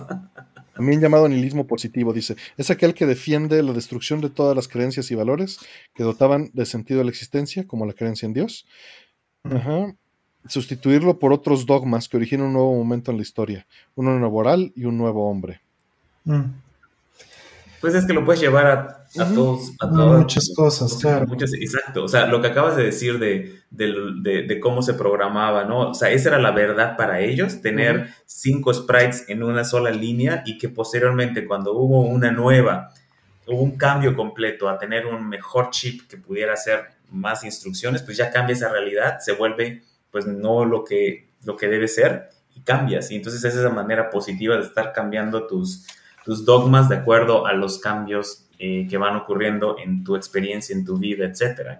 Yo, creo que siempre estamos cambiando. En medicina cada día se publican 5.000 artículos de, nuevos conocimientos y me imagino que en, en la rama que ustedes tienen lo mismo y que mm. de ahí lo que antes era verdadero pues puede cambiar, ¿no? Mm. Y y eso es la manera en que normalmente vivimos, cambiando nuestros dogmas. Hay algunas cosas que sí se mantienen, no sé, la, la, la, no sé si la ética o eh, que, que, que, de alguna manera sabes que, que tienes que decir, por ejemplo, ser respetuoso con los demás, eso no va a cambiar, pero si lo cambias, pues obviamente va a llevar un caos. Hay cosas que sí pueden ser y otras que a lo mejor no, no se deban de cambiar, no sé. Sí, sí, a, mí me gusta mucho cómo lo pone Veritasium en, uno de sus videos. Habla justamente de esta parte del, nihilismo, donde te dice, a ver, eh, si quitas todo este rollo de que creemos que somos permanentes, ¿no? O sea que va a haber una, segunda vuelta, una tercera vuelta eh, en la vida, ¿no? Que nos morimos y entonces trascendemos a otro plano, o pasamos a otra dimensión, o todo lo que, todo lo que nos imaginamos de eso, vamos a suponer que, este, pues que ninguna de esas cosas existe, pues lo más probable, pero no es algo que podamos probar, efectivamente. Es lo más, este, eh, no es algo que, que, que, de lo que tengamos realmente evidencia, ¿no? Si hay algo, no hay algo, lo que sea. Entonces, este, si planteamos que, cuando morimos ahí se acabó, ¿no? Eso puede sonar pues, malo desde un punto de vista muy superficial, pero al mismo tiempo dices, o sea, a ver, espérame, si esta es la única vida que vas a vivir, aprovechalo al máximo. Haz lo que tienes que hacer, haz lo que quieres hacer, ¿no? Dedícale a, ese tiempo y dale el valor más alto, porque es la única oportunidad que vas a tener de hacer las cosas que quieres. Desde mi punto de vista, yo estoy de acuerdo en esa visión de eh, para mí le restaría valor a mi, a mi vida actual entender o tener la certeza de que hay una posvida en la que tengo otra oportunidad de hacer lo que no hice en esta. Dice Hola Planeta, un New Game Plus. Por ahí dice Miguel Villanueva, el nihilismo negativo sería saber que nada importa y deprimirte por ello. El nihilismo positivo sería saber que nada importa y reírte de ello. Eh, César Rodríguez dice, creo que Kierkegaard era el que hablaba de la angustia. Supongo que la angustia es la forma en la que vivimos. Definir o imaginar la posibilidad de cualquier cosa es angustiante. Así es. Y, hay más cosas que, que agregar, ¿no? Está también el, tus creencias, no, no solo tus creencias, tus creencias de la relación con los demás, el cómo crees, cómo ves a las otras personas, cómo te relacionas con ellas. Eh, son, son, factores que pueden derivar de esta perspectiva, ¿no? Tú puedes decir, de mi perspectiva top-down, de un nihilismo positivo, viene cómo trato a las demás personas o puede ser independiente, o puede venir al revés, puede no estar correlacionado, o puede ni siquiera haberlo considerado nunca en tu vida, ¿no? Mm. Eh, eh, mm. o, puedes construir desde el otro lado, ¿no? Decir o pensar, yo creo que todas las personas son buenas, nada más que son egoístas, por decir algo. Mm. Y, que esas dos ideas vivan y de ahí construir todo tu... O, no, ¿no? Y hacer eso eh, consistente en todos los niveles, me parece muy difícil como adherirme a una sola forma de, plantear, ¿no? en algún momento hay, hay, ciertos ciertas cosas que resuenan contigo en el momento más de la vida o, o, incluso del día, ¿no? O sea, puede cambiar. En este canal seguimos las leyes de la termodinámica. Dice profesor Cocoro, claro. No tenemos opción. Exacto, pues exacto. yo me acuerdo que leí un de esos libros como de explicar Einstein para tontos o algo así. Y, sí me, por ejemplo, sí me preocupaba el hecho de, de, que la, la relatividad este, cambiaba mi sentido de cómo medir el tiempo, ¿no? De, que no soy el, este mundo donde vivimos es una porquerita comparado con todo lo que hay alrededor y que no podemos medir todo con nuestras eh, propias valga la redundancia, métricas. Para mí fue así. Con nuestra percepción, ¿no? No, ¿Dónde? no es cierto, me sentí así como, no soy... Te quitaron el piso. Una partícula X en, el, en un universo, sí. Tenía como 15 años. Y claro. Este, pero pues sí. Claro. Por ahí este, entraron, está bueno, profesor Cocoro, Tester Pix y Mask Ninja. Feliz año y saludos a todos, perdón. Feliz año. Feliz año. Qué, bueno. Y está Big Fred también, dice, que aquí que venden, dice Big Fred. nada, nada. No, Big Fred. Este, monas chinas, que, es lo que le gusta. Monas, chinas. Y a mí también, sí. sí, estuvieron buenas las encuestas de la de non-context. Va la. sí, las encuestas de non-context. Ah, va la, la, siguiente pregunta. Nos dice: eh, ¿Qué banda elástica duradera y que le recomiendan para reemplazar el Famicom D System? La venden en Console 5 también. Tototec. Las transparentes se sienten débiles. Tototec es muy bueno también. O sea, si te vas, tienes Tototec y tienes Console 5. Console 5, la que, la que yo les compré a ellos, este, es una que tiene, que te sirve para muchos modelos de, floppy. O sea, no solo para el Famicom Disk System, también le sirve a los Mitsumi y a los sintetizadores. Entonces, de hecho, pues para un sintetizador que, un sintetizador de mi mamá, un Korg, le compré uno de, de console. O le puedes meter un Gotek a esos, esos Korgs, ¿no? También ya, por fortuna. Que ahí es más fácil. Al D-System, pues es más problemático. Sí, no estoy seguro de querer invertir, eh, invertirle en, un Gotek, porque este es un teclado que ya no usa y estamos viendo si, si lo vende. Si se mueve, ok. Ajá, si se mueve, entonces igual ya no tiene sentido invertir. Pero en efecto es algo que, en algún momento pensamos, ¿no? Más bien era, bueno, independientemente de si, si lo vamos a modificar o no, primero que funcione. Entonces por eso fue, es un, es un Korg DSS1 y precisamente tenía un problema ya con la banda y le compré una de Console 5, de hecho fue, uno, fue el último envío que hice. Y, mm. y, este, y también están para los Famicom D System. Y pues funcionan perfecto, están bastante bien probados, es para no, no solo son para el Famicom D System, de nuevo esto lo recalco mucho porque eso significa que hay una comunidad muy grande, extendida, que está utilizando esas bandas para muchas cosas. Y, eso pues te da también una certeza importante. Mm. Yo las compré en Japón en, por eBay.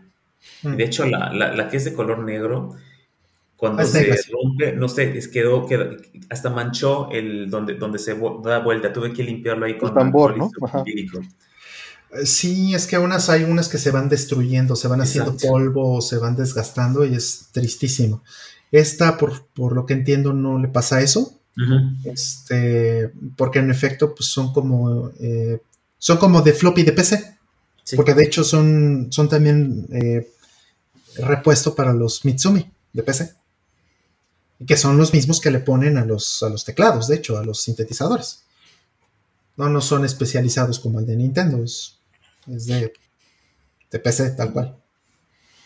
Entonces, bueno, Console 5 sería mi, de nuevo mi... Sí, Tototech también es muy buena compañía para las cosas que vende. Claro.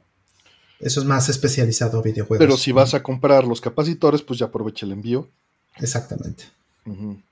y, te quitas ese problema. Exacto.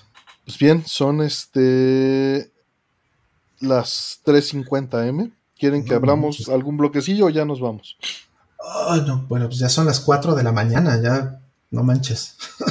¿Cuántas, pues ¿Cuántas hicimos? Hicimos 33. Contar los saludos, ¿no? Porque muchos fueron este, nada más saludos. Efectivamente, sí, muchos fueron. Pues tú, ¿cómo ves, mi estimado Artemio? Digo, el doctor Mike sí se ve que tiene así como cochecito, porque pues él está, mira, el solecito tiene. Se van a dar la una de la tarde. Ya nomás, qué bonito. ¿Cómo ves, Artemio? ¿Qué opinas? Mm, pues, ¿qué te parece? Abrimos dos de cinco y ya. Órale, pues, anda. nos vamos. para, cerrar en 35. Exacto, vamos a, abrir dos de cinco. Denme un segundito en lo que lo preparo. Ya está. Y abiertas que ya ahí aprovechó este Octavio, a ver que entren las dos de cinco. Eh, mientras nos dice este Octavio, muchas gracias Octavio Valdés. Saludos Rol Artemio, les invito unos frijoles puercos si viven a Sinaloa. Mm. Muchas gracias. Muchas gracias. Yo, a mí me gusta mucho Sinaloa, de hecho. Eh, estuve yendo en los últimos años a, Culiacán, eh, a mm. Mazatlán. ¿no? Este, lindo. Pues, Sí, sí está. Digo, lo único. no, en Mazatlán hay unos, hay unos lugares de comida, oh, bueno, deliciosos. En Culiacán también se come muy rico, pero lo que sí no, no soporto en, Culiacán y, fui alguna vez, tuve el, terror de, ir en julio. Ah, el calor, estábamos a 46, algo así. Una cosa espantosa. Eso, tiene, eso fue como en 2016, más o menos. No, bueno, no podía así. Me sentía yo como vampiro, así, este, Drácula en el sol, ¿no? Se me derretía la piel. Ah, qué cosa. Pero bueno, eso, en Mazatlán lo tolero si estoy en una alberquita o en la playa. Sí, sí, sí. Hay, por el estadio de, de Culiacán, este, de béisbol, ahí tienen, vienen unos tacos de pescado.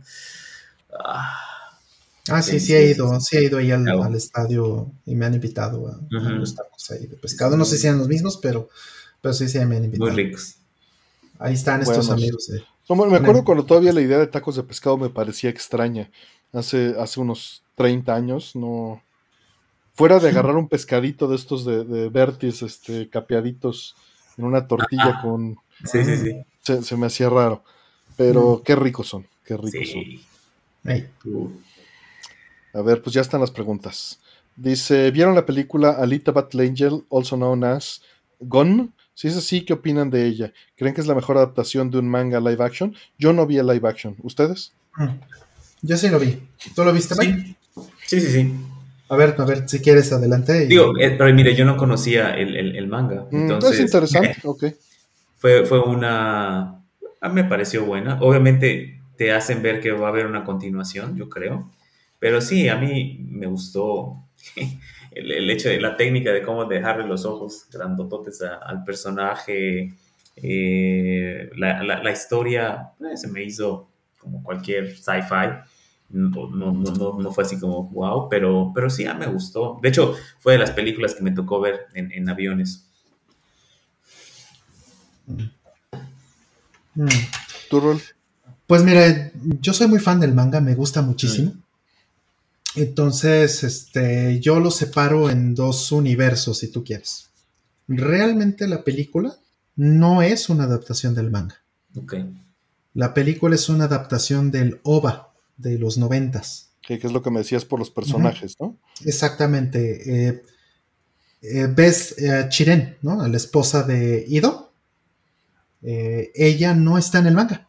Es un personaje que no existe en el manga es un personaje que inventaron para el anime de los noventas. Y ese, ese personaje y esa trama, esa es la que adaptaron al, al este, a la película. Entonces, eh, es una continuación o se va un poquito más allá de lo que llegó nada más el, el OVA. El OVA nada más se considera como los primeros dos libros, ¿no? Los primeros dos este, volúmenes del manga. Y la película se va un poquito más hacia el tercero, porque en, el anime no sale el motorball, ¿no? Sale todo este rollo de que salen patinando y todo este show. Eso este, sale hasta el tercer volumen del manga y, este, y eso sí lo adaptaron como más del manga hacia, hacia, este, hacia el live action. Pero sí son muy diferentes, por lo mismo. Entonces, ahí es donde realmente está la cosa. Si lo comparas contra el anime, eh, puedes decir que es una buena adaptación, puedes decir que tiene sus propios méritos. Está bien. Pero si la comparas contra el manga, entonces, eh, pues para empezar, no es lo mismo. Tiene otro, hay, cambios importantes, como por ejemplo este de Chile. No diré más para, para no, hacer spoilers, pero eh, ahí ya no estaría yo de acuerdo. Ahí, para mí, no es una buena adaptación del manga. Ahora, eh, como dice aquí Miguel Villanueva, también está muy padre que sale Christoph Waltz, ¿no? También está padre que Chiren, pues, es este, Jennifer Connelly. También me gusta mucho esa actriz. ¿A quién no, verdad? Pero eh, es, eh, digamos que eso es como los highlights, ¿no? No se me hace tampoco extraordinaria película y todo el rollo, pero creo que sí merece una secuela. Yo creo que sí estaría bien. Y ahora, sí si les interesó, si les gustó este, eh, la, película, y sabemos que tampoco es que sea eh, eh, fácil que vayan a hacer una secuela o lo que sea, yo los invitaría a que se hagan upgrade y lean el manga, porque el manga sí es extraordinario. El manga sí es muy por encima de cualquier película o anime o cualquier cosa que hayan hecho al respecto. Muy superior. Pues vamos por la que sigue. Mm, Dice el kernel, mi compatriota peruano se ha ido por unos meses al DF. Me dice que vaya a visitarlo. ¿Qué tal es el clima en febrero o marzo para ir a conocer el DF? Aquí decimos, más bien, no decimos, pero tengo que incluirme, que es frío porque está a 18 grados. sí, febrero o marzo es una muy buena época, de hecho, del eh. año para venir a, Ciudad de México. Agradable. El, el Distrito Federal es muy templado en general. Sí. Nuestros extremos son 18 grados la baja, eh, o sea, en temperatura, digamos, eh, del día. Obviamente en madrugada, pues sí llega a 2 o a 4, ¿no? Más en estas fechas puede llegar, sí. Pero, es, pues, los números que te estoy diciendo, ¿no? y, y, nuestra extrema alta es 30 y nos estamos muriendo, ¿no? 35 por ahí de repente un extremo muy fuerte que, es raro. No, 35 ya se acabó la vida en la Ciudad de México. Que sí llega a pasar en, algunos veranos, pues, eh, o sea, ha pasado históricamente, pero es muy, muy raro, ¿no? Regularmente es como dice Artemio, vivimos entre el 18 y el 30. Esa es, el, es la realidad de todos los días. Y, estamos hablando de los extremos. La realidad es que vivimos entre 22 y 26. ¿no? 20, 26. Es una curva así, ¿no? Y es que mucha gente pues piensa que pues México es un, es un país en general de, clima cálido, ¿no? Cuando les hablas sobre la Ciudad de México, su altura y el, y el clima templado e incluso el frío que puede llegar a haber en estas épocas, se, sorprenden porque siempre tienen la visión, no sé, de, o de la frontera extremosa o Cancún, ¿no? O sea, el Caribe, que es obviamente pues un clima caliente. Pero no, y sobre todo viniendo de Lima, Creo que Lima es una de las ciudades que también tienen un clima bastante templado. De hecho, hay, hay partes del año en la que está completamente nublado por el, por, por el flujo de, del aire del Pacífico con el calor de, de, la ciudad y se forma una nube ahí en la ciudad y está todo el tiempo nublado. No llueve, pero está nublado. Entonces, yo creo que para una persona de Lima, febrero, marzo está perfecto, ¿no? 15 grados, 20 grados, a lo mejor sería fluctuaciones entre los graves, ¿no? Este, sí, como dicen ahí, a los 18 estamos chillando y a los 10 decimos que el mundo se va a acabar y trae todo chamarras, bufandas y, guantes de nieve, ¿no? Sí, somos unos exagerados chillones, consentidos. Sí. Sí, pero una de las cosas, por ejemplo, que, este, que sucede, ¿no? En una de los, uno de los comentarios que, que, que vi de una, una pareja que tuve que fue a Japón conmigo y que vive en, en Ciudad de México, es este, llegando a Tokio, lo primero que tuvo fue la impresión de, ah, caray, en Japón sí existen las, las Estaciones. estaciones, Sí. ¿no? Y en efecto, este, en, en Japón son muy marcadas las estaciones. Y en Ciudad de México, No para nada, para nada. Hay estación de lluvia Exacto. y, y- y tal vez de frío. Y se acabó. Y, y frío estamos hablando entre 10 y 18, ¿no? Mm. Así Exacto. exagerando. Sí. Entonces, eso, eso depende como lo veas, pues para visitar, por ejemplo, es muy agradable, ¿no? Hay, hay gente que no le gusta mucho que no haya esa variedad, ¿no? A mí me gusta que no exista esa variedad, de hecho, me parece muy cómodo, pero también es muy bonito que haya otros países y otros lugares donde las donde sean muy marcadas. Es básicamente si creciste con ello o no, ¿no? Básicamente. Y, también estamos, eh, o sea, yo no me gusta, a mí no me gustaría vivir en un lugar donde tenga que palear para salir de la nieve, ¿no? O tenga que pelear con tantas hojas. De por sí me resultan molestas, muy lindas y molestas las pocas hojas que se caen aquí. Bueno, tengo ahí una anécdota chistosa que tengo un, un buen amigo noruego que se vino a vivir a México y en alguna ocasión estábamos eh, juntos en, en una oficina y de repente se volteó el noruego a decir, hace mucho frío en México. ¿no? Y pues bueno, nos reímos todos, pero pues la realidad es que en México no se estila el aire acondicionado en Ciudad de México, ¿no? en otros lugares de México sí, pero Ni Ciudad para, México- ni para calor ni para frío, ¿no? ni para Sí. calor ni para frío, no se estira, no se estila este, ningún tipo de calefacción ni aire acondicionado y, y, este, pues te lo aguantas. Y en cambio, pues en Noruega sí estarán en menos 30 afuera, pero están todos felices en menos 20, bueno, a 24 grados Eh, en, en casa, sí. en sus casas, ¿no? Sí, eso es muy cierto, eso es muy cierto. Entonces, aquí no se usa para nada. Hay, hay clima, entre comillas, o aire acondicionado en los Oxxos, en, en los- en las tiendas En específicas, hoteles. pero no, es, no es algo común. Y No dice por ahí que las únicas estaciones que se distinguen son las del metro. Sí. Esa está muy buena. Las del Metrobús, sí. Sí. y que en septiembre es la estación de temblores. o sea, Qué chistoso. Eh, pero bueno, vamos por la siguiente. La última, y ya nos vamos a dormir. Eso. Eh, dice, ¿qué ha significado y qué impacto ha tenido para ustedes este programa en términos sociales, de salud Mm. mental? Muchas felicidades y gracias por crear esta comunidad tan, tan buena vibra. Muchas Mm. gracias. No, muchas gracias a ti. Y, y bueno, a ver, Rol, adelante. Pues para mí ha sido muy importante.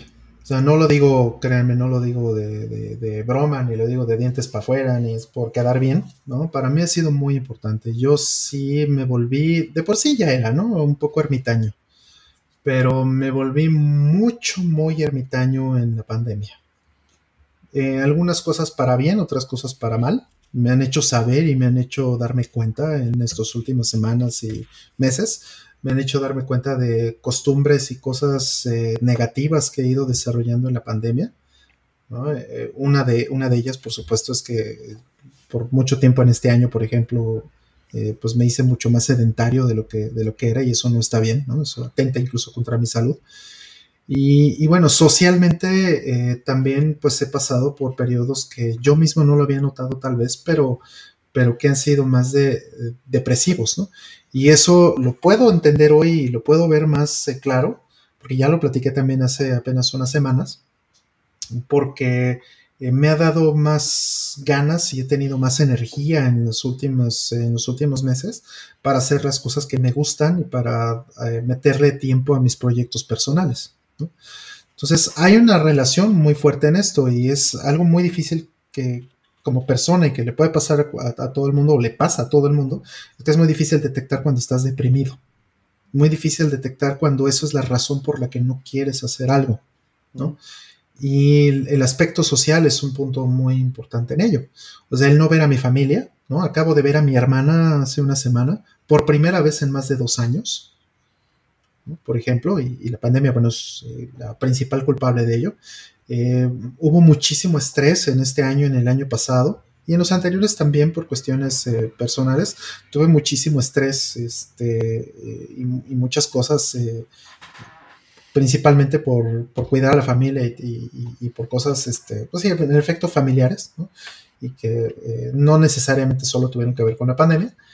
Y, y pues eso es muy duro, es muy, muy duro. Y hay veces en que uno sigue la vida y trata uno de, sobrellevar los problemas y no se da uno realmente cuenta o no se hace uno conciencia de, que eso es lo que está sucediendo y cuál es la fuente o, o, un factor, ¿no? A lo mejor importante en ello.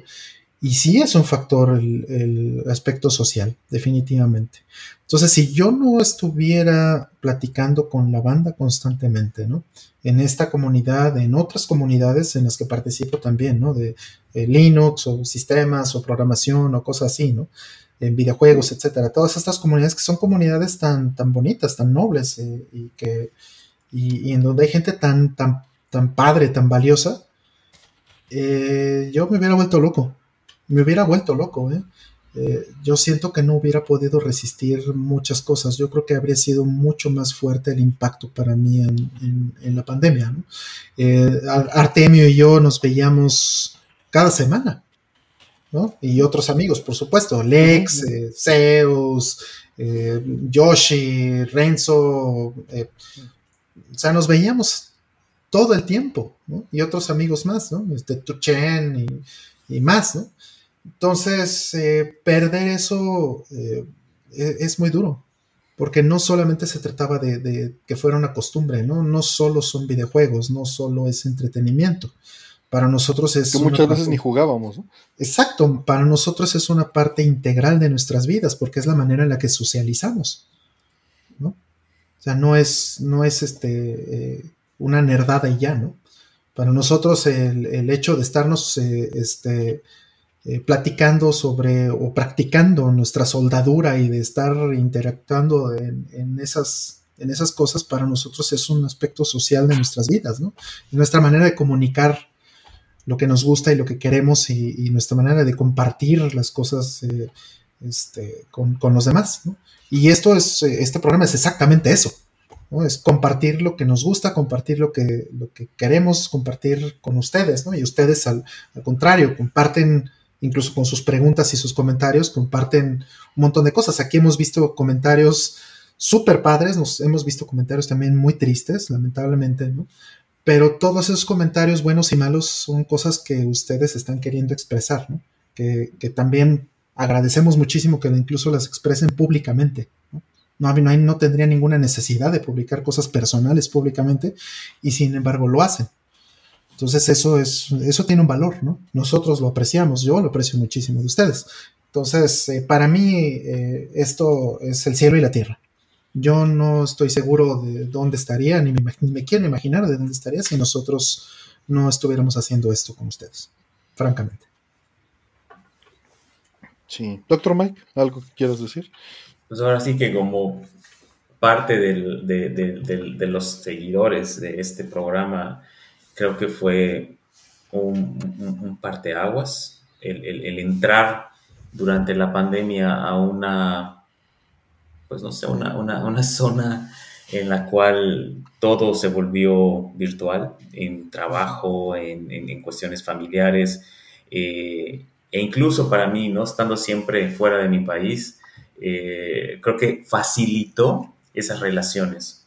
En el caso de ustedes, por ejemplo, cuando empecé a, seguirlos era pues básicamente cuando había un Score VG, escucharlos realmente eh, pues interactuando y, compartiendo y aprendiendo muchísimo. Entonces, el, el, la primer, el primer fin de semana que hicieron el, primer show, que, al, que fue nada más así como al aire, yo creo que se hablaron y vamos a hacerlo, eh, fue para mí, ok, este significa una oportunidad más de escucharlos aparte de Score. Y que afortunadamente esto se volvió eh, pues ya cada semana.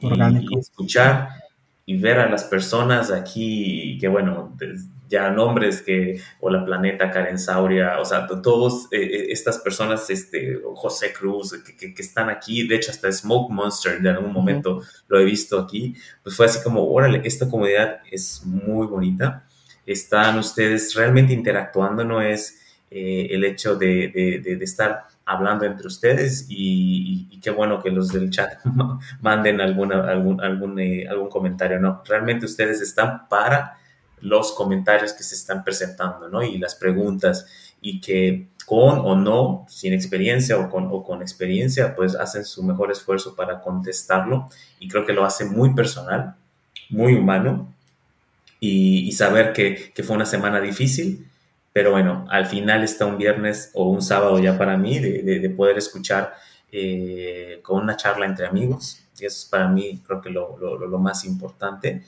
Y que siempre hay alguien que, de, de, su grupo de amigos que, que, llega, platica, comenta. Y a mí me ayudó mucho, ¿no? A conocerles a ustedes, conocer, por ejemplo, a, los búlgaros también, eh, tener este show, o incluso con Yoshi, ¿no? Eh, Pablo fue una, una persona que también la seguía desde aquellos tiempos de Atomics y que gracias a la pandemia tuve el placer de, de, pues, de que salimos, digamos, eh, cuando fui a México, conocí a su novia, este, conocí su, su altar de juegos, este, y eso me ha ayudado también, ¿no? El, el, hecho de, de, tener esa conexión con gente que admiro desde hace mucho tiempo y que, que realmente ustedes ayudan bastante a, a, a, la comunidad desde su trinchera, que ustedes podrán pensar que no es muy grande, pero la verdad es que, trasciende fronteras y, eso me da mucho gusto, ¿no? Y sentirlos mm. tan sencillos como siempre, nunca, nunca sentirse que lo saben todo, eso creo que también es muy sincero y, lo aprecio bastante, y que sé que en algún momento es escribirles por, por Twitter, por, por, por, este, principalmente por Twitter o por YouTube, ahí están, ¿no? Y creo que son maneras de, ayudarnos a, escapar un poco de esta locura que hemos estado viviendo los últimos dos años con, con Roman Artemio, con No Context Sync, con, obviamente, con Vida Entre Beats, y, y, además del trabajo que hacen, ¿no? Porque si ves My Life in Gaming, ahí está Artemio. Si ves este, Digital Foundry, menciona seguramente algo que Artemio hizo. O sea, es también sentirse, eh, pues, parte de, de, un grupo que, que tal vez no sea muy grande, pero es gente muy apasionada y que tal vez no juguemos todo el tiempo, pero sí el conocer el porqué de las cosas, gracias a ustedes lo podemos conseguir. Mm. Muchas gracias. Gracias, muchas gracias por, tus palabras, mi estimado doctor Mike, y, gracias a todos, la verdad, porque, digo, resumiendo y, diciendo, sí, dicen que les faltó Score lo sentimos, se intentó, pero no se pudo armar, andaban de viaje la mayor parte de, o sea, la otra mitad del, del score no estaba. Y íbamos a hacer Rol y yo. Y pues para Rol y yo estábamos aquí. Exacto. si quieren les ponemos unas rolas ahorita. sería la. Bueno, la diferencia es que aquí interactuamos con el público y en Score se, ignora al público, ¿no? Por Exacto. El, tipo de formato que se sigue. Exacto. Lo que se trata de, de mostrar, ¿no? Y, y pues impacto ha tenido mucho. Eh, los que no, tal vez no lo saben o, o, cómo se originó esto, o tal vez no lo he dicho así tal cual, pero a mí me parece que es evidente porque según yo sí lo, sí lo mencioné. Eh, creo que el primero fue un miércoles y, estaba yo pues, frustrado, ¿no? En medio de la pandemia. Me acuerdo que esas, esas noches, pues para irme a dormir y no pensar, y, me cuesta trabajo pensar así porque, porque ya estoy acostumbrado a la pandemia. Ya estoy acostumbrado a estar encerrado. Ya estoy acostumbrado a que sean las cosas así. Pero en ese momento, eh, pues esa ansiedad de decir, me voy a ir a dormir así, pensando esto, y voy a ver, estoy viendo las gráficas antes de irme a dormir. ¿Qué clase de estupidez estoy haciendo? Yo hacía lo mismo, qué horror. Y, y, pues me acuerdo mucho de estar hackeando y haciendo, y, y, es literalmente estar exhausto para irme a dormir, para no ir pensando esas cosas. Y y justo me acuerdo mucho de ese sentimiento de estar ripeando los discos de Juno y convirtiéndolos para PC88 y poner esa música, ese track Ariari que me resultaba tan reconfortante en ese momento por el tipo de sonido FM con, con las campanitas, ¿no? Ese tipo de, de como tiltildeo muy agudo en estéreo, muy particular del FM, que me resultaba este, reconfortante, ¿no? y, pero ese sentimiento contrastado con la ansiedad que sentía. Y, me acuerdo que un, miércoles simplemente abrí los micrófonos y dije, el carajo, pues voy a platicar de lo que estoy haciendo. Y, y me sentí expuesto y al mismo tiempo sentí que ya no tenía nada más que decir, porque a nadie más le iba a interesar lo que estaba diciendo, pero la interacción del público ayudó a que pudiera estar hablando un rato solo, ¿no? Pero eh, me acuerdo que, que Rol te uniste eh, así como, ¿estás haciendo esto? Y me sorprendió mucho que te quisieras integrar. Mm. ¿No? Este, porque dije, no, pues, pues no veo. Yo me acuerdo que no te avisaba y empezaba a hacerlo porque dije, no voy a comprometer a nadie a hacer esto que, mm. que puede no interesarle, ¿no? Y tú te integrabas y eso, eso funcionó muy bien. Mm. Y, y, pues nace evidentemente de la necesidad de tener una, integración social, porque, porque todo, o sea, platico con mucha gente diario, pero toda esa gente es en texto. Y es, es, es algo que ha sido una constante en mi vida por 30 y cacho años. Mm. El tener esas amistades por internet, que muchas veces no sé su nombre, muchas veces solo es trabajo, mm. otras tantas se convierte en una relación más personal y, y sí eh, tienes una interacción, pero es texto. Y no funciona igual. Funciona muy bien, pero no funciona igual. Es un contexto diferente, sí. Claro. Y, mi mundo era ese, y además, eh, de venir de estar trabajando fuertemente en Diffury con una integración muy fuerte con personas que admiro mucho, con la pandemia eso se desaceleró y se fue para abajo. Y, no interactuar con gente, entonces sí fue una necesidad eh, que, se cubrió con esto, pero me di cuenta de que era imposible, o, más bien, no me gustaba estar hablando a la cámara sin estar leyendo lo que está pasando en el chat y sin interactuar con la gente. Que son, son dos cosas separadas, pero al final del día terminan siendo lo mismo. No tendría de qué hablar si no fuera porque la gente está preguntando algo. y me sentiría muy mal de estar hablando si no estoy hablando con alguien. ¿No? Eh, eh, entonces, este, pues ha sido, ha, sido un parche de, este emocional, funcional y social eh, tremendo para nosotros. me atrevo a hablar por rol, pues, pues, muy grande, ¿no? Muy funcional, porque hace que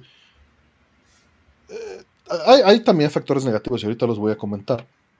Te dan un un levantón, un high, ¿no? Este, estar haciéndolo. Ahorita ya no me estresa, ¿no? Al principio sí era estresante, el, vamos a preparar todo, etcétera. Ahorita no, ahorita es súper relajado. Y esa también es la idea del programa, porque no teníamos que preparar nada. ¿no? Y podíamos nada más llegar a platicar en un ambiente, gracias a ustedes, gracias a un público que lo, que lo, este, que lo recibe, ¿no? Dicen, al principio jugaban mientras respondían preguntas, ¿no? No, no, no, no, empezamos literalmente nada más contestando preguntas. O sea, sí pasó que llegamos a jugar juegos así. Y vamos, lo hemos seguido haciendo hasta ahorita, ¿no? Eh, pero, y es, ya es muy raro ahorita, pero, y era un poco... Hicimos dos veces. Ajá, pero ya sea que sacabas el la MSX o, o, este, o incluso yo sacaba, hasta el Animal Crossing puse una vez. Eh, pues experimentábamos, ¿no? Porque nos sentíamos inseguros de qué mostrar.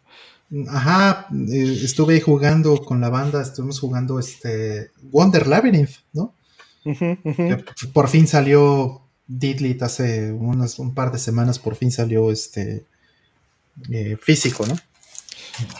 Y, mucho de esto tiene que ver con, estás inseguro al aire y no sabes cómo entretener a la gente, ¿no? No sabes qué va a funcionar.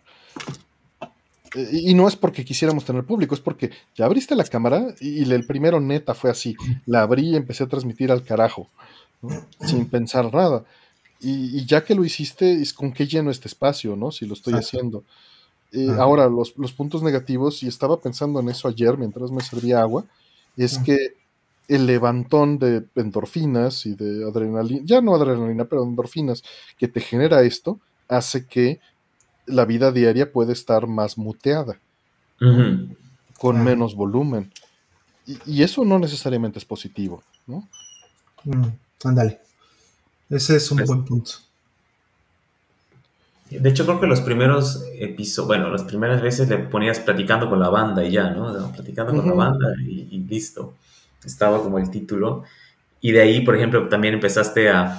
Me acuerdo que todavía no recibías el mister y empezabas a, dar tu opinión y ya luego lo tuviste y ahí, bueno, fue una plática súper rica eh, de, lo que es el, el mister, de cómo Risha había hecho un bueno, estaba trabajando en poner la paleta de colores de PC Engine, que no era de RGB, porque había ciertos colores. O sea, ahí fue de, no manches, existe esto, no lo había visto. Yo pensaba que RGB era ya, pero el PC Engine no tenía RGB nativo. O sea, esas cosas son para mí lo que vale la pena, ¿no? De aprender muchísimo y así, sin tener ninguna esperanza. A ver, ¿qué va a hacer ahora Artemio? ¿Qué va a decir? A ver, si va a ser interesante. Es simplemente lo que salga, incluso qué cenaron hoy, es, es, parte del show.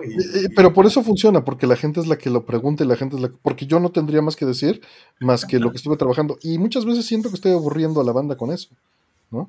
Eh, sí, sí, es mejor cuando la interacción es que te demuestren interés, ¿no? Y entonces eh, eso te anima a decir, ok, si te interesa, ah, ¿no? muchas veces, eh, y me pasa a mí lo mismo, ¿no? Hay veces en que la gente, este, en, mis pláticas, en mis charlas, por ejemplo, que llego a hacer de Linux y todo, tengo, preparo un material, trato de poner lo que más eh, importante, o sea, lo que, me parece más importante de un tema, lo expongo, pero realmente no se pone sabroso hasta que abrimos preguntas y respuestas.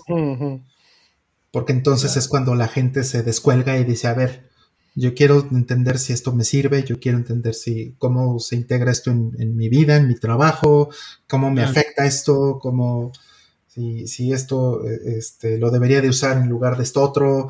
Y, ahí entonces es cuando empieza, eh, eh, empieza la parte más divertida, porque también es un ejercicio mental, ¿no? De, híjole, esto no me lo imaginaba. Ah, mira, oye, qué buena idea, oye, ah, esto está raro. ayuda mucho. Ayuda Ahorita que, que, mencionas ese rol, ayuda mucho a moderar tus respuestas, a pensar antes de hablar, a, saber aceptar tus límites, ¿no? A saber dónde puedes opinar y dónde no. Sí. Sin duda. todo eso ayuda muchísimo y eso es un beneficio enorme que, les agradezco mucho, ¿no? Sí, sí. Sí. yo creo que este, este ejercicio también a mí me ha enseñado mucho a, a expresarme mejor en público también. Por supuesto. Y, la verdad es que aunque no sepa de qué estás hablando al, al 100% cuando das una respuesta sobre una pregunta de Linux, al ver los comentarios de la gente, ah, ok, le está entendiendo, qué bueno, eso, y ahí pues mira, no, no, no, digo nada porque obviamente no, no sé, pero es, es padre que, que, puedan atender a varios tipos de, de público, desde preguntas sobre escritores, que les han parecido... Pues, Estamos muy limitados ahí, pero bueno. Sí, sí, estás, tocando un tema este, difícil, sí. Sí, pero al menos hay algo, ¿no? Y pueden, y en algún momento ustedes también sinceramente, no, no, pues de este tema no conozco, no he hablado, ahora lo del nihilismo, fue ahí una pregunta medio complicada, pero bueno, al final responden desde su punto de vista. Yo creo que eso es, ah, de, nuevo, ¿no? Es muy pues, sincero. es, un programa de entretenimiento, a final de cuentas. Sí, sí, no, no, no vamos a presumir de que lo sabemos todo, porque eso es ridículo. Dicen, Konobagumi wa Gorano Sponsor no. Tekyo no Okurishimasu. Rollman VPN. Eso está muy bueno. Muy bueno, muy bueno, exacto. Nos falta la voz de la chica nada más. Sí, sí, sí, lo siento. Tuvo que ser con mi voz y con mi mala vista. Eh, y pues bueno, muchas gracias este, a todos. Gracias por todo. Eh, y dice, dice Hola Planeta que el problema de, esos bajones, de, no estar al, que la solución es hacer stream todos los días, dice Hola Planeta. no, eso no es una solución. eso es lo que te lleva al camino a la perdición o la planeta. Y, justo estaba pensando eso mientras me bañaba. Si el programa tuviera una frecuencia más alta, no funcionaría. Mm. Y, creo, y creo también fervientemente que fuera de la pandemia esto no existiría. Mm, sí, sí, lo hemos comentado un par de veces, digo, no ha llegado ese momento hay, puntos buenos y puntos malos de, esa realidad que va, a tener que llegar en algún momento, pero pues, o sea, en el momento en que esto realmente se arregle y que la pandemia deje de ser un problema grave en el mundo, que, podamos volver a tener vidas más cercanas a lo normal, de lo que entendíamos como normal en 2019, eh, pues esto va a tener que cambiar. No solo nosotros vamos a tener otro tipo de ocupaciones los viernes, ustedes también, ¿no? Y eso es bueno. Entonces, vamos a tener que cambiar el formato de esto, vamos a tener que buscar la manera de, llevar esto a lo que sigue, porque al final esto responde a una realidad que es la que vivimos ahorita. Claro. Si un viernes en la noche de pandemia durante dos años, pues no sales, ¿qué pase cuando ya tengas un compromiso con tu familia, con tu... Exacto principalmente el sábado en la mañana, porque nunca voy a salir en sábado, en viernes en la noche. Odiaba salir en viernes en la noche. por el, pues tráfico, el, todo, ¿no? Ah, me, fui, me fui tres semanas de vacaciones, ¿no? O sea, bastante. Mm, Eso sí oye tan remoto como posibilidad. Exactamente. o sea, andábamos tú y yo juntos hace unos años en Japón, un mes ahí casi, ¿no? A ver, ahorita, o sea, stream ahí con el con el modem de wifi en la, en la calle. Ándale, haciendo este, platicando. Con el Okonomiyaki sirviéndola y haciendo el stream. Ah, qué rico. Desde el tren bala, ¿no? Ándale. Uf. Platicando ah, desde el tren bala, huevo, sí, eso, eso, eso me gusta. Eso lo vamos a hacer, sí. Cuando corren ahí, cállense, cabrón. Cuando abran el país, vamos a hacer eso. Cuando abran Japón. no, que nos van a andar corriendo, es vengan, vengan, turistas, vengan. Lo que quieran. No salió la pregunta, no, no llegó Karen para preguntarnos de qué cenamos. Yo no cené. No cené porque comí mucho. Ay, yo sí. Con todo y que comí mucho cena. Pero comí camarones al mojo de ajo y este mm. espinazo de cerdo en verdolagas. Uf, uf, uf, Estaba bien bueno. Sí, sí, sí. La familia había. Mojo de ajo. Con la familia había este bacalao, volví a ver bacalao, que sobró eh, sin hacer, ¿no? Se, hizo de nuevo en, para Año Nuevo. Este, eh, ¿qué más hubo? Eh, pavo con una crema de champiñones. Mm. Buenísima. Este, ¿qué más hubo? había también romeros, que igual también sobraron sin hacerse en Navidad y se hicieron hasta ahorita. Este, ¿Qué más? Este, pasta. Hubo pasta también. Una pastita, este, eh, con, como tipo Alfredo, digamos, con varios quesos. ¿Qué más? Y bueno, postres.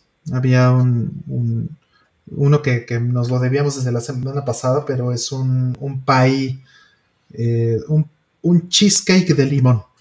Órale que es una maravilla, es una, es una bomba, pero es una maravilla.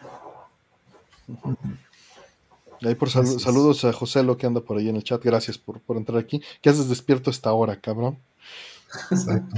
Mm. Dice, y no, y no ves, dice que ya hay wifi en el Shinkansen. Sí.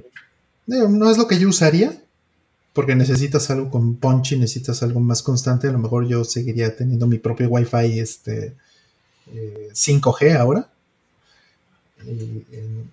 rentado en, el aeropuerto en Japón, pero este, claro. pues qué bueno que ya haya un Wi-Fi en el Shinkansen, eso ayuda mucho.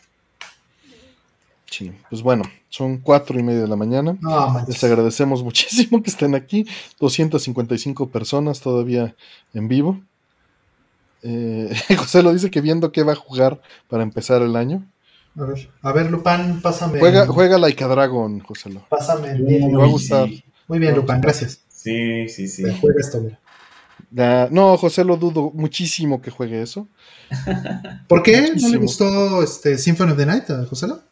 Pues sí, pero no es lo suyo, no es, no es su estilo. Mm, a ver, José, ¿me vas a decir que no es tu estilo jugar un Symphony of the Night? Solo te voy a responder que tienes, todavía tienen el backlog Metal Gear Solid 5. Bueno, pero. A ver. Repito la pregunta. Symphony of the Night. ¿Neta? ¿Me vas a decir que no? Yakuza Like a Dragon es, es es, algo difícil de recomendarlo, güey. Si quieres, escucha, no, no es comercial, escucha Vida entre Bits, donde hablamos de eso este, un ratillo, para que entres en esa suscripción. Tú sí viste sé. Record of Lodos War, no te hagas pato, Joselo. Seguro la tienes tres veces. Ah, otra vez, claro, claro. Eso es. Otra vez, eso es correcto. No Eso necesitas verla otra vez para, o sea, porque las interacciones de los personajes son exactamente las mismas y no se meten en canon de la serie, ¿eh? no se meten en eso. Que empieza a empezar con trails, dice Daniel. No, Daniel, no. No, No, no, no, quiero es empezar con trails, no me quiero hacer eso. Y hoy vi la intro de, de Dragon Slayer en PC Engine y se ve increíble. No, no me voy a hacer eso. No me voy a hacer eso. Ah, Sí, dice que dice Hola Planeta. Juno en inglés, hermoso. En- Que, que, que Lupin me pasa las cosas. Sí, Lupin me pasó ahí. el- está la patita. Ahí está la, la patita del ¿Cómo se llama ese? Siroan. Saludos. ¿Este juego? Sí. Wonder Eh, Labyrinth.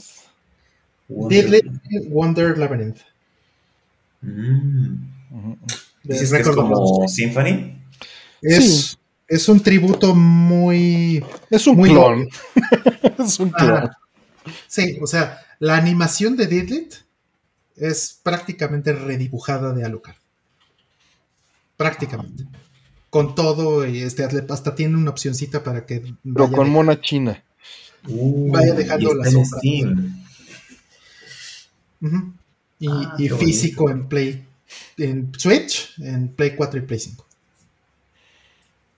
Dice Highwind que entrarle a la Suda 54 para el sendero del señor Pixel. Pues ya. Estamos oficialmente en el after. Sí, estamos yéndonos a dormir, Alberto. Salió nada más ahí algunas cosas. Feliz año a qué todos. En lindo. verdad les agradezco a todos. Este. Sí, jugamos un poquito este, la versión de Steam César, pero ya por fin ya está la versión física. Mm. Está Qué la versión bien. física y está bien bonito. Un, un Eh, juego sí, muy sí, lindo. sí. Es un juego muy lindo. No es que Muy sea eh, Earthshatter en ningún sentido. Le tenemos más cariño porque es la fran- franquicia con un personaje que nos gusta.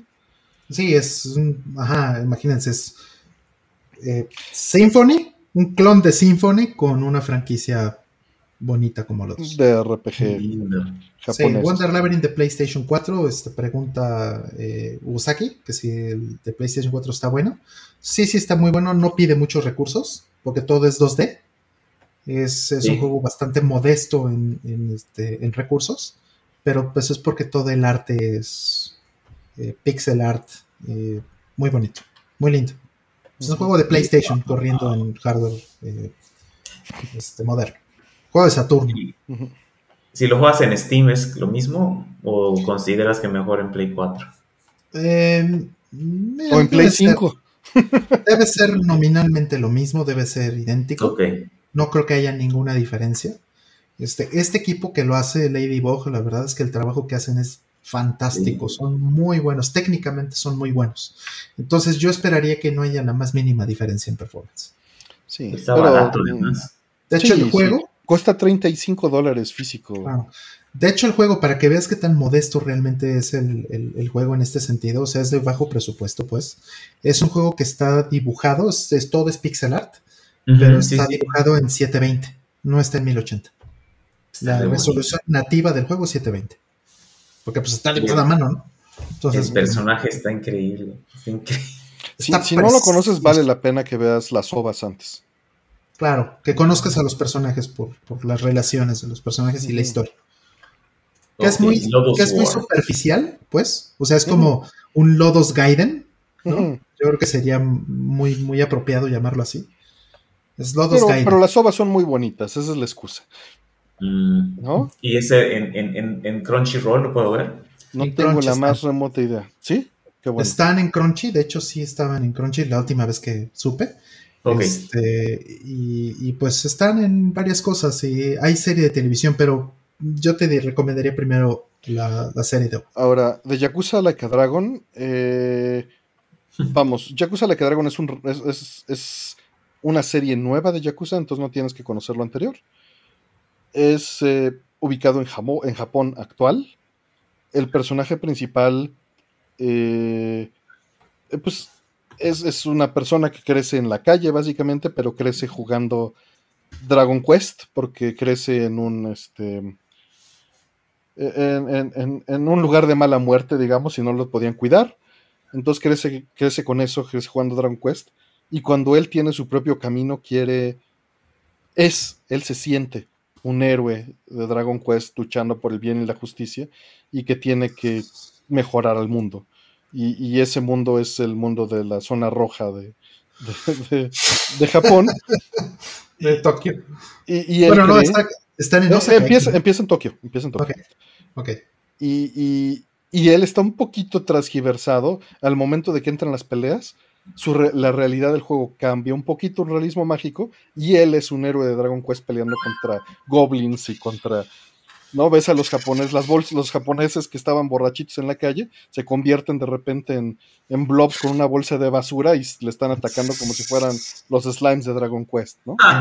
Qué maravilla, qué, padre. Y, es un RPG por turnos, ¿no? Y, te metes a los restaurantes, es, es un Kamurocho efectivamente, y tiene mucho corazón, tiene mucho drama, tiene mucho eh, humor excéntrico japonés y eh, por eso sería difícil de recomendar, pero, pero es, una es, es, es, una belleza que exista algo así. Mm. Sí, yo me lo voy a dar también, de hecho. Sí, ya, yo, yo ese lo, tengo, lo, lo, vi físico aquí en la tienda cerca. Lo quiero, lo quiero. Sí, pero, pero sí es algo extraño de recomendar, ¿no? Is 9, no, ya, eso, eso amo Is 9, pero ya eso es para otro momento, son las 4.40. Ya Rolando ya les puso la liga ahí de Amazon. De Didlit in Wonder Labyrinth. Del Didlit. Didorito. De Didorito. En PlayAsia también lo pueden comprar. Claro, y va a salir americano. Sale americano en unos meses, ¿no? ah, sí, es cierto, sí, es cierto. lo anunciaron apenas. Sí, sí ya pueden sé, De Max, tengo que entrar a los trails, pero no tengo el dinero para entrarle a todos los trails. Tendría que entrarle en digital y no me voy a hacer eso. Sería, sería autodestruirme de Max, ¿no? Tendría que vender placas arcade para comprar juegos de trails.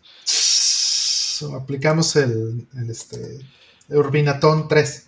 Y, si va a salir americano, no te tienes que esperar, José, porque viene en inglés la versión japonesa, pero ahí sí es a tu gusto.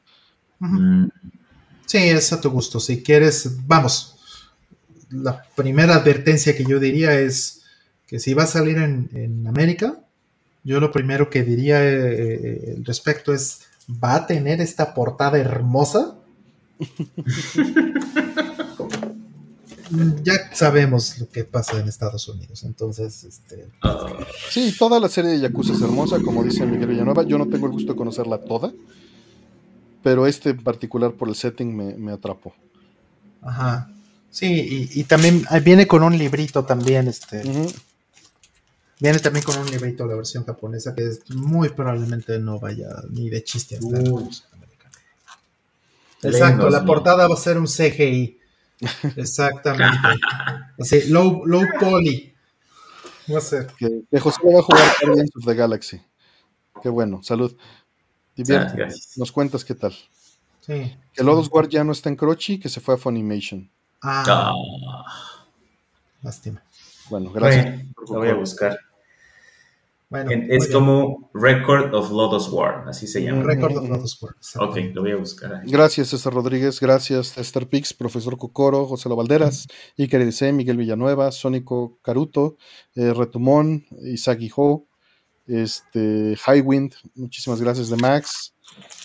Dice que no son tan caros, ya son bien caros, este, de Max, ya son bien caros. Mándame ligas de Max y vemos. A ver en cuánto está.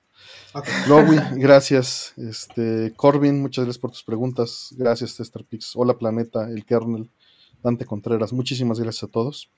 Hmm. Eh, también a, los ausentes, saludos a Sega Abigail, que no nos va a ver, ni a Karen tampoco nos va a ver, pero saludos. a este, Juanjo también, saludos, gracias, feliz año. Ricardo Sánchez, Daniel Cornelio, muchas gracias a ustedes. Eh, dice que si podríamos realizar un especial de revisión de hardware y software de algunos sistemas. Eh, y comparar el MBS con el que se frota casero. Fíjate que hicimos experimentos así. Hay un programa en el que antes de que estuviera platicando con Norman Artemio, cuando estábamos en ese inter de buscar forma, hice un programa con Lex y con Zeus de todas las versiones del PC Engine. Mm, Podría Ah, ser, sí. tendríamos que ver cómo manejar eso, ¿no? claro. Exacto. Sí, sí. Sí. O sea, creo que hay suficiente hardware como para hacer alguna cosa de esas. Pero Chofas, sí, saludos a Chofas. Chofas, por Mm. supuesto. Sí, pero lo, lo- lo- lo- lo difícil de eso es este eh, la diferencia entre improvisar y, y, y preparar algo, ¿no? Ujú.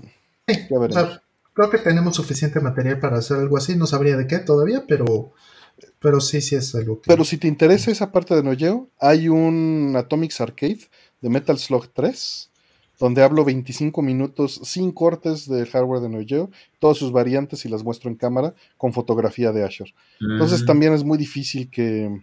superemos algo así. Exactamente. Eh, Exactamente. Pero bueno, ya podríamos hablar del core de Mister, ya podríamos hablar. Soltarnos más, ¿no? Porque Ajá. esas intros eran, son- eran muy este, carrereadas, no por, por ellos, ¿no? No, no, sino porque queríamos hacer algo que, que fuera conciso, ¿no?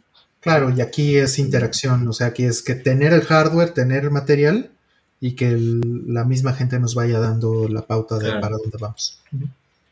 Y, y con el Mister creo que ya puedes leer los juegos de Neo Geo con MRA, algo así. Vi que- Ujú. Sí, los MRAs los acaba de integrar el, el buen Alex y es para que booten las versiones arcade de que están Claro. en MAME, ¿no?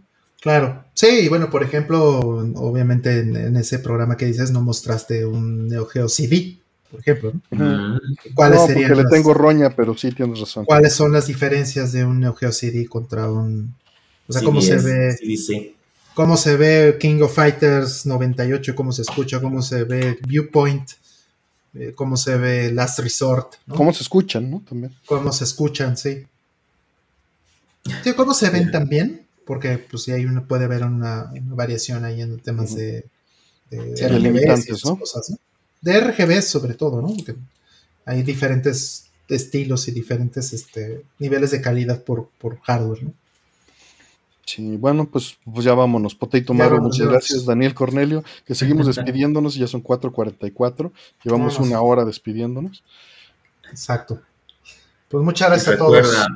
El Rollman prometiste hacer no context sync de Metroid esta semana. Bueno. Ya, sí, ya te estaba Ya, ya, invitando ya, el próximo martes a que lo vas a hacer tú. Está bien, está bien, no hay problema. Me, lo, me la rifo. Que, que eventualmente o tendremos que repetir o, tendremos que cancelar el show, pero ya veremos qué sucede. Hay mucho material, vamos a tener, digo, ya lo hicimos, este, bueno, de mi parte ya lo hice, pues por lo menos que, este, yo no quería tener que meter, por ejemplo, players de SPC, eh, pero pues ya nos acabamos juegos en, en Super Nintendo, es fácil acabarnos juegos este, con Soundtest. Metroid, por ejemplo, no tiene Soundtest. Mm. Entonces, pues voy a tener que este, hacer algo así, ¿no? Voy a tener que extraer la música del cartucho y la, la, la, la, la, y ponerla, pero pues puedo tener dos, este, dos Super corriendo. Nintendos, ¿no? Entonces, uno tocando la música y otro reproduciendo el O juego. incluso el Mister, ¿no? También. Podríamos hacer eso. Que sea el que Mm. esté haciendo el. para que no ocupe espacio de mesa. Puede ser, efectivamente, sí, sí, sí, sí. Sí, sí, o sea, vamos, me gusta la idea de que sea más de un Super Nintendo porque pues tenemos un Super Nintendo modificado, bueno, por- con hardware mexicano, ¿no? Entonces, o sea, hay, hay como cosas bonitas que podemos hacer ahí. Pero bueno, en fin, Naruto dice Sí, que usan un sí NFS player y el cartucho para la visual. Eso es lo que hemos, eh, lo que he hecho con el PC Engine. yo, también ya lo hice con el lo Super hice un par de veces y Rol lo hizo un par de veces. Obviamente tiene sus desventajas porque la música no suena igual, pero pues a nadie le importa. Sí, digo, en el Super Nintendo es más claro que sí puede sonar igual, porque pues sí tiene su propia computadora y le avienta la música y la toca, que es muy diferente de como lo hacen otras consolas. O sea, Genesis, por ejemplo, no me gustaría hacer algo así, ¿no? Porque en. Genesis sí está mucho más claro que, que hay muchos juegos que, que, que funcionan de una manera diferente, ¿no? Pero bueno, Claro. es, es una cuestión que, bueno, ya hablaremos de eso en otro programa. Por lo pronto, por lo pronto, muchas gracias a todos. Muchas gracias, mi estimadísimo doctor Mike. Como siempre, un gustazo tenerte aquí. Gracias Placer. por estar acá. Fabuloso. Gran, gran compañía, mi estimado. Muchas gracias. Muchísimas un gracias. Y- y Un abrazo para todos en el chat también. Muy, muy feliz año. inicio de año. Muy, muy feliz año a todos. Un gran inicio de año. Esperemos que este año nos vaya mejor a todos, que sea mejor que, este año y ciertamente mejor que el pasado. y, bueno, pues eh, Artemio, muchísimas gracias como siempre. gracias. Gracias, gracias por... Gracias a ustedes. Y a mí me gusta, me gustaría que el año empezara en el solsticio de invierno, creo que es lo correcto. Pero bueno, los rituales marcan otra cosa. Eh, sí, sí, esto es, todo esto es simbólico, ¿no? ni sí, sí, sí, es, es semántico por completo y, y son rituales, ¿no? De, arbitrarios, a final de cuentas, porque es funcional tener ciclos. Estaba viendo un video de Technology Connections que, que estuve anoche a punto de comprar un reloj analógico de pared. Y es porque dice que se dio cuenta de que por qué los relojes digitales como este no le dicen la hora de la misma manera que un reloj analógico. Y es porque visualmente notas un progress bar en el reloj analógico en el momento no solo de la hora, del día, mm. en un vistazo. ¿no? Y, creo que tiene razón, y eso está relacionado también con el año, con los ciclos ¿no? circulares, la funcionalidad. Exacto. Pero bueno. Toda la razón, toda la razón, totalmente de acuerdo. Muy bien, pues, pues un gusto Artemio, muchas gracias por todo. Gracias de nuevo, doctor Mike, gracias a todos. Y los, los dejamos para que para que vayan a descansar. Un abrazo a todos. Feliz año. Muchas gracias a los 230 que todavía están aquí con nosotros. 450M, mil gracias. Muchas gracias. y jueguen. gracias. Wonder ya, Labyrinth. Ya está, ¿eh? Ya, jueguen, jueguen, jueguen Didlit. Jueguen Didlit. Y, y gratis también. Gracias. gracias, bye. Y Metroid Dread.